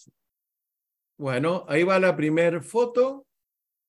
Espérenme un segundito que vamos a copiar la foto y la foto se va a pegar en el grupo de WhatsApp. Van a poder ver eh, la foto. Vamos con la segunda, Liana. Vamos de nuevo y pueden volver a aparecer los anteriores en la foto. Así que todos sonrían. Vamos. Una, dos, tres. A ver. Perfecto. Ahí va. Foto carnet.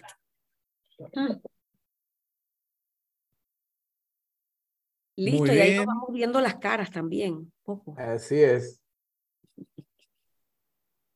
Bueno, recuerden, Eh, chicos, que pueden pasar por las oficinas de Acovir a retirar su manual, que es un buen libro, bien gordito, pero para que ya vayan rayando, marcando, poniendo papelitos, subrayando, etcétera, que eso también ayuda a la hora que van a repasar.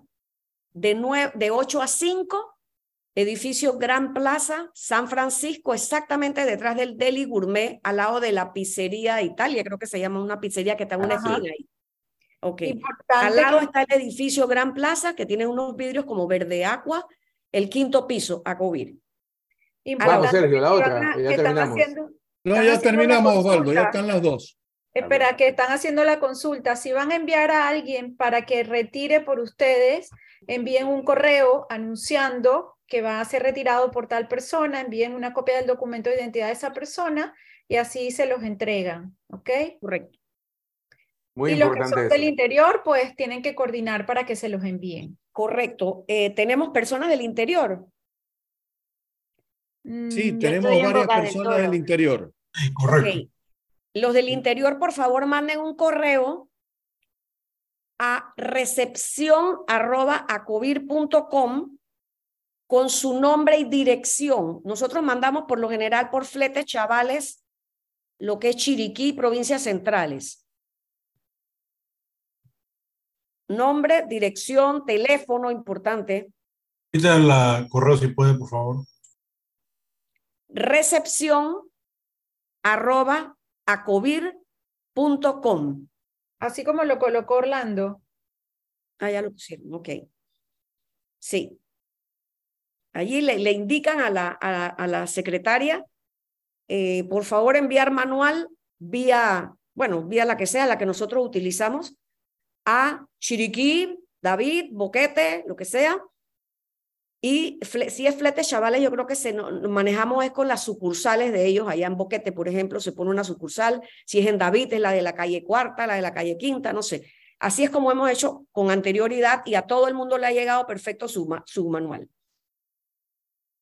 Queremos que todos lo tengan, queremos que todos lo utilicen, porque como les dije al principio, esto no es nada más para pasar el examen. Este es el manual del corredor de bienes raíces. Nosotros todos lo tenemos, lo estamos Así es. vendiendo a los miembros actuales también, porque como han cambiado muchas leyes, nosotros tenemos que estar actualizados también. No podemos andar diciendo de que hay que hacer esto cuando la ley ya cambió y ya dijo que no.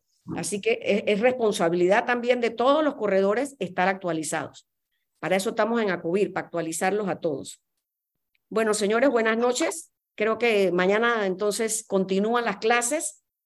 Este, Exactamente. y si pueden buscar su manual, lo buscan. Si no, ahí lo tienen para descargarlo también virtual. También lo pueden usar virtualmente. El Bueno, y el manual está incluido eh, para ustedes, está incluido en el, en el Correcto, pago que gracias, Adri. por el Sí. curso. No tiene costo.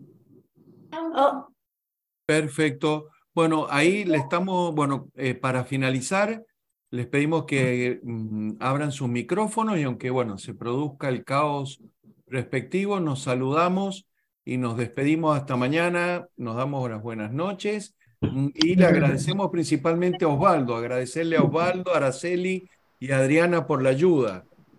Muchas gracias. Muy buena Gracias, buenas noches. Gracias. Gracias. Noches.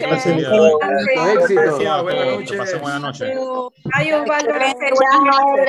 Buenas noches. Gracias, Adri. Chao, Ara. Acuérdense, mañana trae las torrejitas temprano. Ah, oh, buenísimo. Y el cafecito. hmm. Chao, Sergio, muchas gracias. Gracias a ti, Osvaldo. Muchas Gracias. gracias, Araceli. Adriana. Muchas gracias. Buenas Gracias. noches. Bye. Chao. muy bien, ahora les va a salir el cartelito de que se cierra la sesión, ¿eh? Así que Perfecto. nos vemos mañana si Dios quiere. Chao, Walter. Chao, eh, Yarisa, Moisés, Gabriel, Marianela, que ahí los vemos en, en las imágenes.